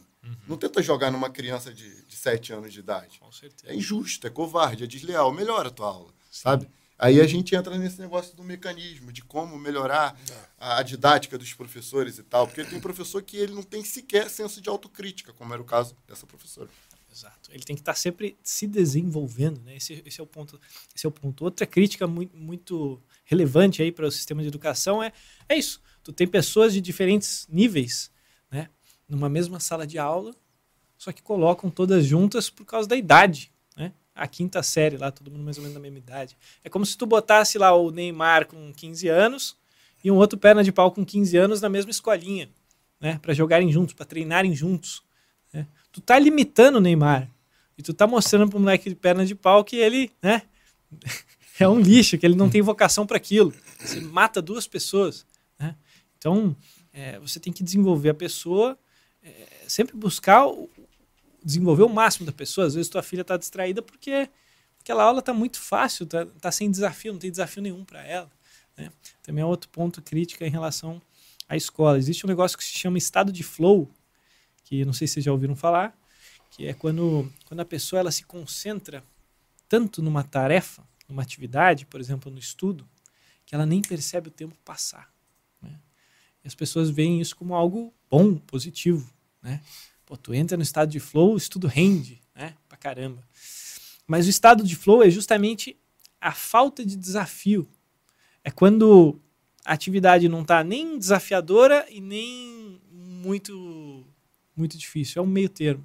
E é aí que você entra no estado de flow. Mas para você aprender o máximo, a atividade tem que estar tá desafiadora. O, a matemática ali, talvez que você não tivesse facilidade, ou sei lá, alguma outra matéria, é, é ali que tu está aprendendo. Né? Se você está fazendo questão de português ali, ou revisando uma matéria está fácil, aquela revisão, aquela questão está fácil, não está te adiantando de nada. Você só está perdendo tempo. Né? Por isso que as técnicas que mais dão certo, que mais trazem resultados, são aquelas que exigem mais esforço da pessoa. Né? Então, se você quiser revisar a matéria e quiser que ela traga resultado, Faz o seguinte: fecha o seu livro, fecha o olho, tenta relembrar de tudo que você acabou de estudar. Isso é difícil. Né? Isso é desafiador e isso que vai trazer resultado. Né? Então é um ponto a se analisar também. Sim. É outra coisa que eu, eu vejo que alguns concurseiros não têm o resultado pretendido, e a gente, às vezes, né, a sociedade de forma geral, não tem o resultado pretendido por saber o que tem que fazer e não faz. Como que eu percebi isso? Quando eu estudava para o concurso da Polícia Civil. Eu sabia que eu tinha. Um professor chegou para mim e falou assim: Cara, quer passar no concurso? Eu falei: Lógico, estou aqui para isso. Você, quando chegar em casa, quando chegar em casa, esse conteúdo de sala de aula não é suficiente. Você vai pegar esses tópicos e vai procurar uma doutrina ou um resumo ou uma sinopse e vai ler esse tema e vai fazer questões. Não tem como dar errado. Não tem como dar errado. Se não deu certo a primeira doutrina, procura outra, procura um vídeo. Não tem como dar errado. Se você fizer isso, não tem, não tem como você não conseguir a sua aprovação. Pode ser, pode não ser nesse, pode ser, no, mas você vai acabar passando, uhum. porque você está fazendo certo. Muita gente não está disposta a fazer aquilo que sabe que tem que fazer. Por exemplo, para ser hoje, para hoje para ser policial civil no Rio de Janeiro, para ser policial federal, para ser PRF, o cara tem que ter nível superior cara já olha lá na frente, na, na, na PF, na PRF, na Civil, e não está tratando do básico. Tem que ter CNH. Quando eu passar, eu tiro a CNH. Você acredita que tem gente assim? Quando eu passar, porque senão eu não vou conseguir, cara, é uma... O treino pro teste físico, né? Depois que eu passar na prova objetiva também. Tem gente que não sabe fazer o básico e quer ir pro avançado. Você tem que passar pelo básico. É necessário passar pelo básico. Às vezes a gente não conquista aquilo que quer conquistar porque a gente não faz simplesmente o que tem que fazer, aquela história da caneta BIC, né? Faça a mesma coisa bem feita, que o resultado é sucesso. Nunca precisou mudar, mas faz certo, é só fazer o que tem que fazer. Você acordou de manhã, você sabe que tem que arrumar a cama, arruma a cama, é uma coisa de cada vez. Acordei, lavei o rosto, cada um tem sua metodologia, ainda tem isso, porque o, eu acordo, lavo o rosto para dar aquela despertada. Ele, de repente, pode acordar já quer tomar um café. Ele, de repente, acorda já quer arrumar a cama. Cada um tem sua metodologia, mas tenha metodologia. Faça o que tem que ser feito. E os resultados vêm. Agora, se você não faz, fica esperando. Ah, sabe uma coisa que eu fazia muito? Muito, muito. O professor tacando matéria no quadro e eu, quando eu me perdia, ou ele estava ditando, eu me perdia no ditado, no lugar de falar, professor, para aí, volta. É necessário fazer o que tem que ser feito. Eu me perdi, professor, para aí, volta. Eu não fazia isso, eu deixava ele avançar e falava, copiar a partir daqui. Eu, eu assumi o compromisso que eu, não, eu já não estava fazendo uma etapa que eu tinha que fazer, que era, professor, para, me perdi, e continuar copiando, fazendo, fazendo o que tem que ser feito. Uhum. Mas eu parava aquele fazer e deixava para casa. Então, quando chegar em casa, vou pegar o livro, esse tema ele está falando igualzinho no livro ou na apostila, ou essa aula é gravada, aí eu, depois eu vejo o vídeo e copio a partir daqui eu vou seguir aqui prestando atenção. Esse é o momento que você, ah, não vou copiar, vou copiar em casa. Tu já pega o celular na mão, porque ele está editando, tu já perde a tua linha de raciocínio. Com certeza o compromisso que você assumiu de fazer quando chegasse em casa, você não faz. Com certeza, teu rendimento em relação aos teus colegas que estão levando aquilo a sério vai ser melhor que o seu e você não vai atingir o objetivo pura e simplesmente por quê? Porque você não fez o que tinha que ser feito e você sabia que tinha que ser feito. Então, às vezes, a gente não consegue os resultados justamente por isso. A gente não faz o básico, a gente não faz simplesmente o que tem que ser feito, que a gente sabe que tem que ser feito. O outro exemplo muito claro. O cara faz uma questão, errou a questão, falou, ih, errei, vai para a próxima. Calma. Mas vai aprender assim. É, né? vai entender o que, que você errou, é. aprende aquilo. E outra, às vezes o cara até lê ali o comentário do professor, né? Ah, entendi. E vai para a próxima, não anota, não, não passa isso para o material. Aí vai esquecer. Né? Então são coisas básicas realmente que a pessoa acaba negligenciando, deixando de lado. Não. Rapaz, o tempo voou. voou. Já três minutos para 11. Galera acompanhando a gente aí. É de verdade, muito obrigado pela audiência de vocês. É, vocês são muito fiéis, né? Tem que ter paciência para assistir um podcast de, de três horas e meia, quatro horas.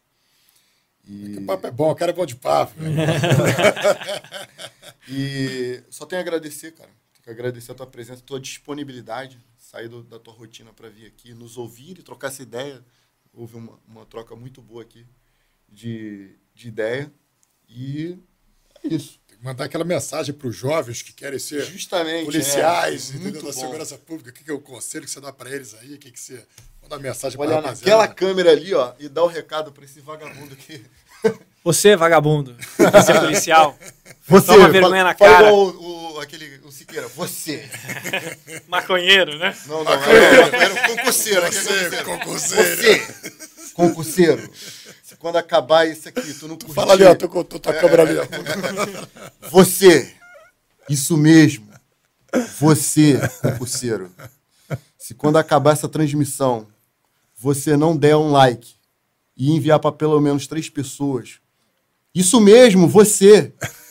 Se você não fizer isso, você não vai passar. é isso, ó. Rapaziada, deixa o like aí. É, quem está pensando em estudar ou está estudando, né? É, aquela primeira coisa que fala, né, não desistir, né? É fácil dizer, mas a grande maioria desiste. Né? Não é só isso, né? O seu desistir ou não tem muito a ver com você alcançar resultados, ver que o negócio está dando certo. Né? para o negócio dar certo, para você começar a ver resultados, você precisa fazer a coisa do jeito certo. Né?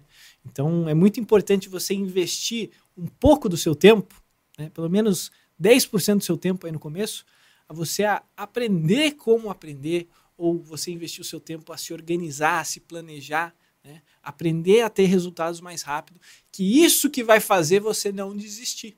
Né? Não é só você ficar falando, ah, é só não desistir, é só não desistir. Né? é você ter resultados rápidos e frequentes, que isso que vai te dar gás para você não desistir, beleza? Então, é, é, isso. Se quiser conhecer mais meu trabalho lá, segue no Instagram. Agradeço muito a oportunidade aí de Valeu, trocar uma ideia com vocês. E, Obrigado pela presença, meu irmão. E é isso, tamo junto. É, desculpa, eu tive que sair correndo para mijar duas vezes aí. Relaxa, pô.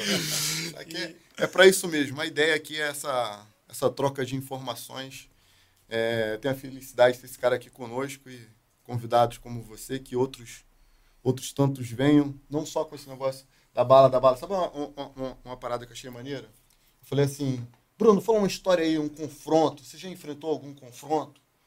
E o que mais, o que mais a gente vê ainda é, em podcast, ainda mais podcast que entrevista policial, é, é o cara que andou 20 quilômetros Andei 20 quilômetros dentro da favela. Andei 20 quilômetros. Dei duplo. Como é que é aquele nome do salto que a Daiane dos Santos fazia? É duplo carpado. carpado. Duplo carpado. Duplo mortal carpado. Aí caía atirando com uma Glock em cada mão. A gente não quer isso aqui, cara. A gente quer que você venha Não, a polícia, cara, você na polícia, você tem. Hoje em dia, o, o trabalho policial, você tem um trabalho operacional, você tem um trabalho de inteligência, você tem um trabalho administrativo. É, é uma, uma empresa de segurança pública que estatal, né? Cara, que vou te falar uma coisa, a verdade seja dita, bicho. Você pode falar, ah, a polícia dos Estados Unidos, a polícia do cacete, meu irmão. Se botar eles aqui, eles não vão fazer não o que vão. a gente faz. Entendeu? Não vão fazer. Pelo contrário, vão se assustar. Então, é, você quer ser policial no Brasil, no Rio de Janeiro, sabe que você vai fazer parte do, do, dos melhores. A gente trabalha sem, sem, sem as melhores condições, sem o melhor salário mas a gente faz por amor e você pode ter certeza que o caos só não impera por causa de homens, e como esses meus colegas estão aqui e vários outros que estão, estão aí pelas polícias do, do Rio e do Brasil, porque eles não deixam, por causa da vocação deles e o amor que eles têm, é... cara, pelas pessoas e pela gente. Isso aí, meu irmão. cara é bom. Ó, cara é já bom. imaginei. Se esse aqui, imagina o discurso lá da polícia. É, é isso, só agradecer mesmo. Agradecer a você mais uma transmissão. Obrigado, meu camarada. Tamo junto. Siga crescendo aí. Bruno, mais uma vez. Sucesso aí no podcast. Galera, se inscreve nesse negócio aí. Vamos fazer, vamos fazer o podcast. Vamos embora. É isso. Obrigado. Vocês também são guerreiros, guerreiros do concurso público. Daqui a pouco, creio que muitos que nos assistem estarão aí lutando conosco, seja na, na PF, na Polícia Civil, na PRF, na PM, onde você quiser. Quem vai delimitar onde você vai chegar é você mesmo. Apenas faça o que você sabe que tem que fazer. É isso, obrigado aí.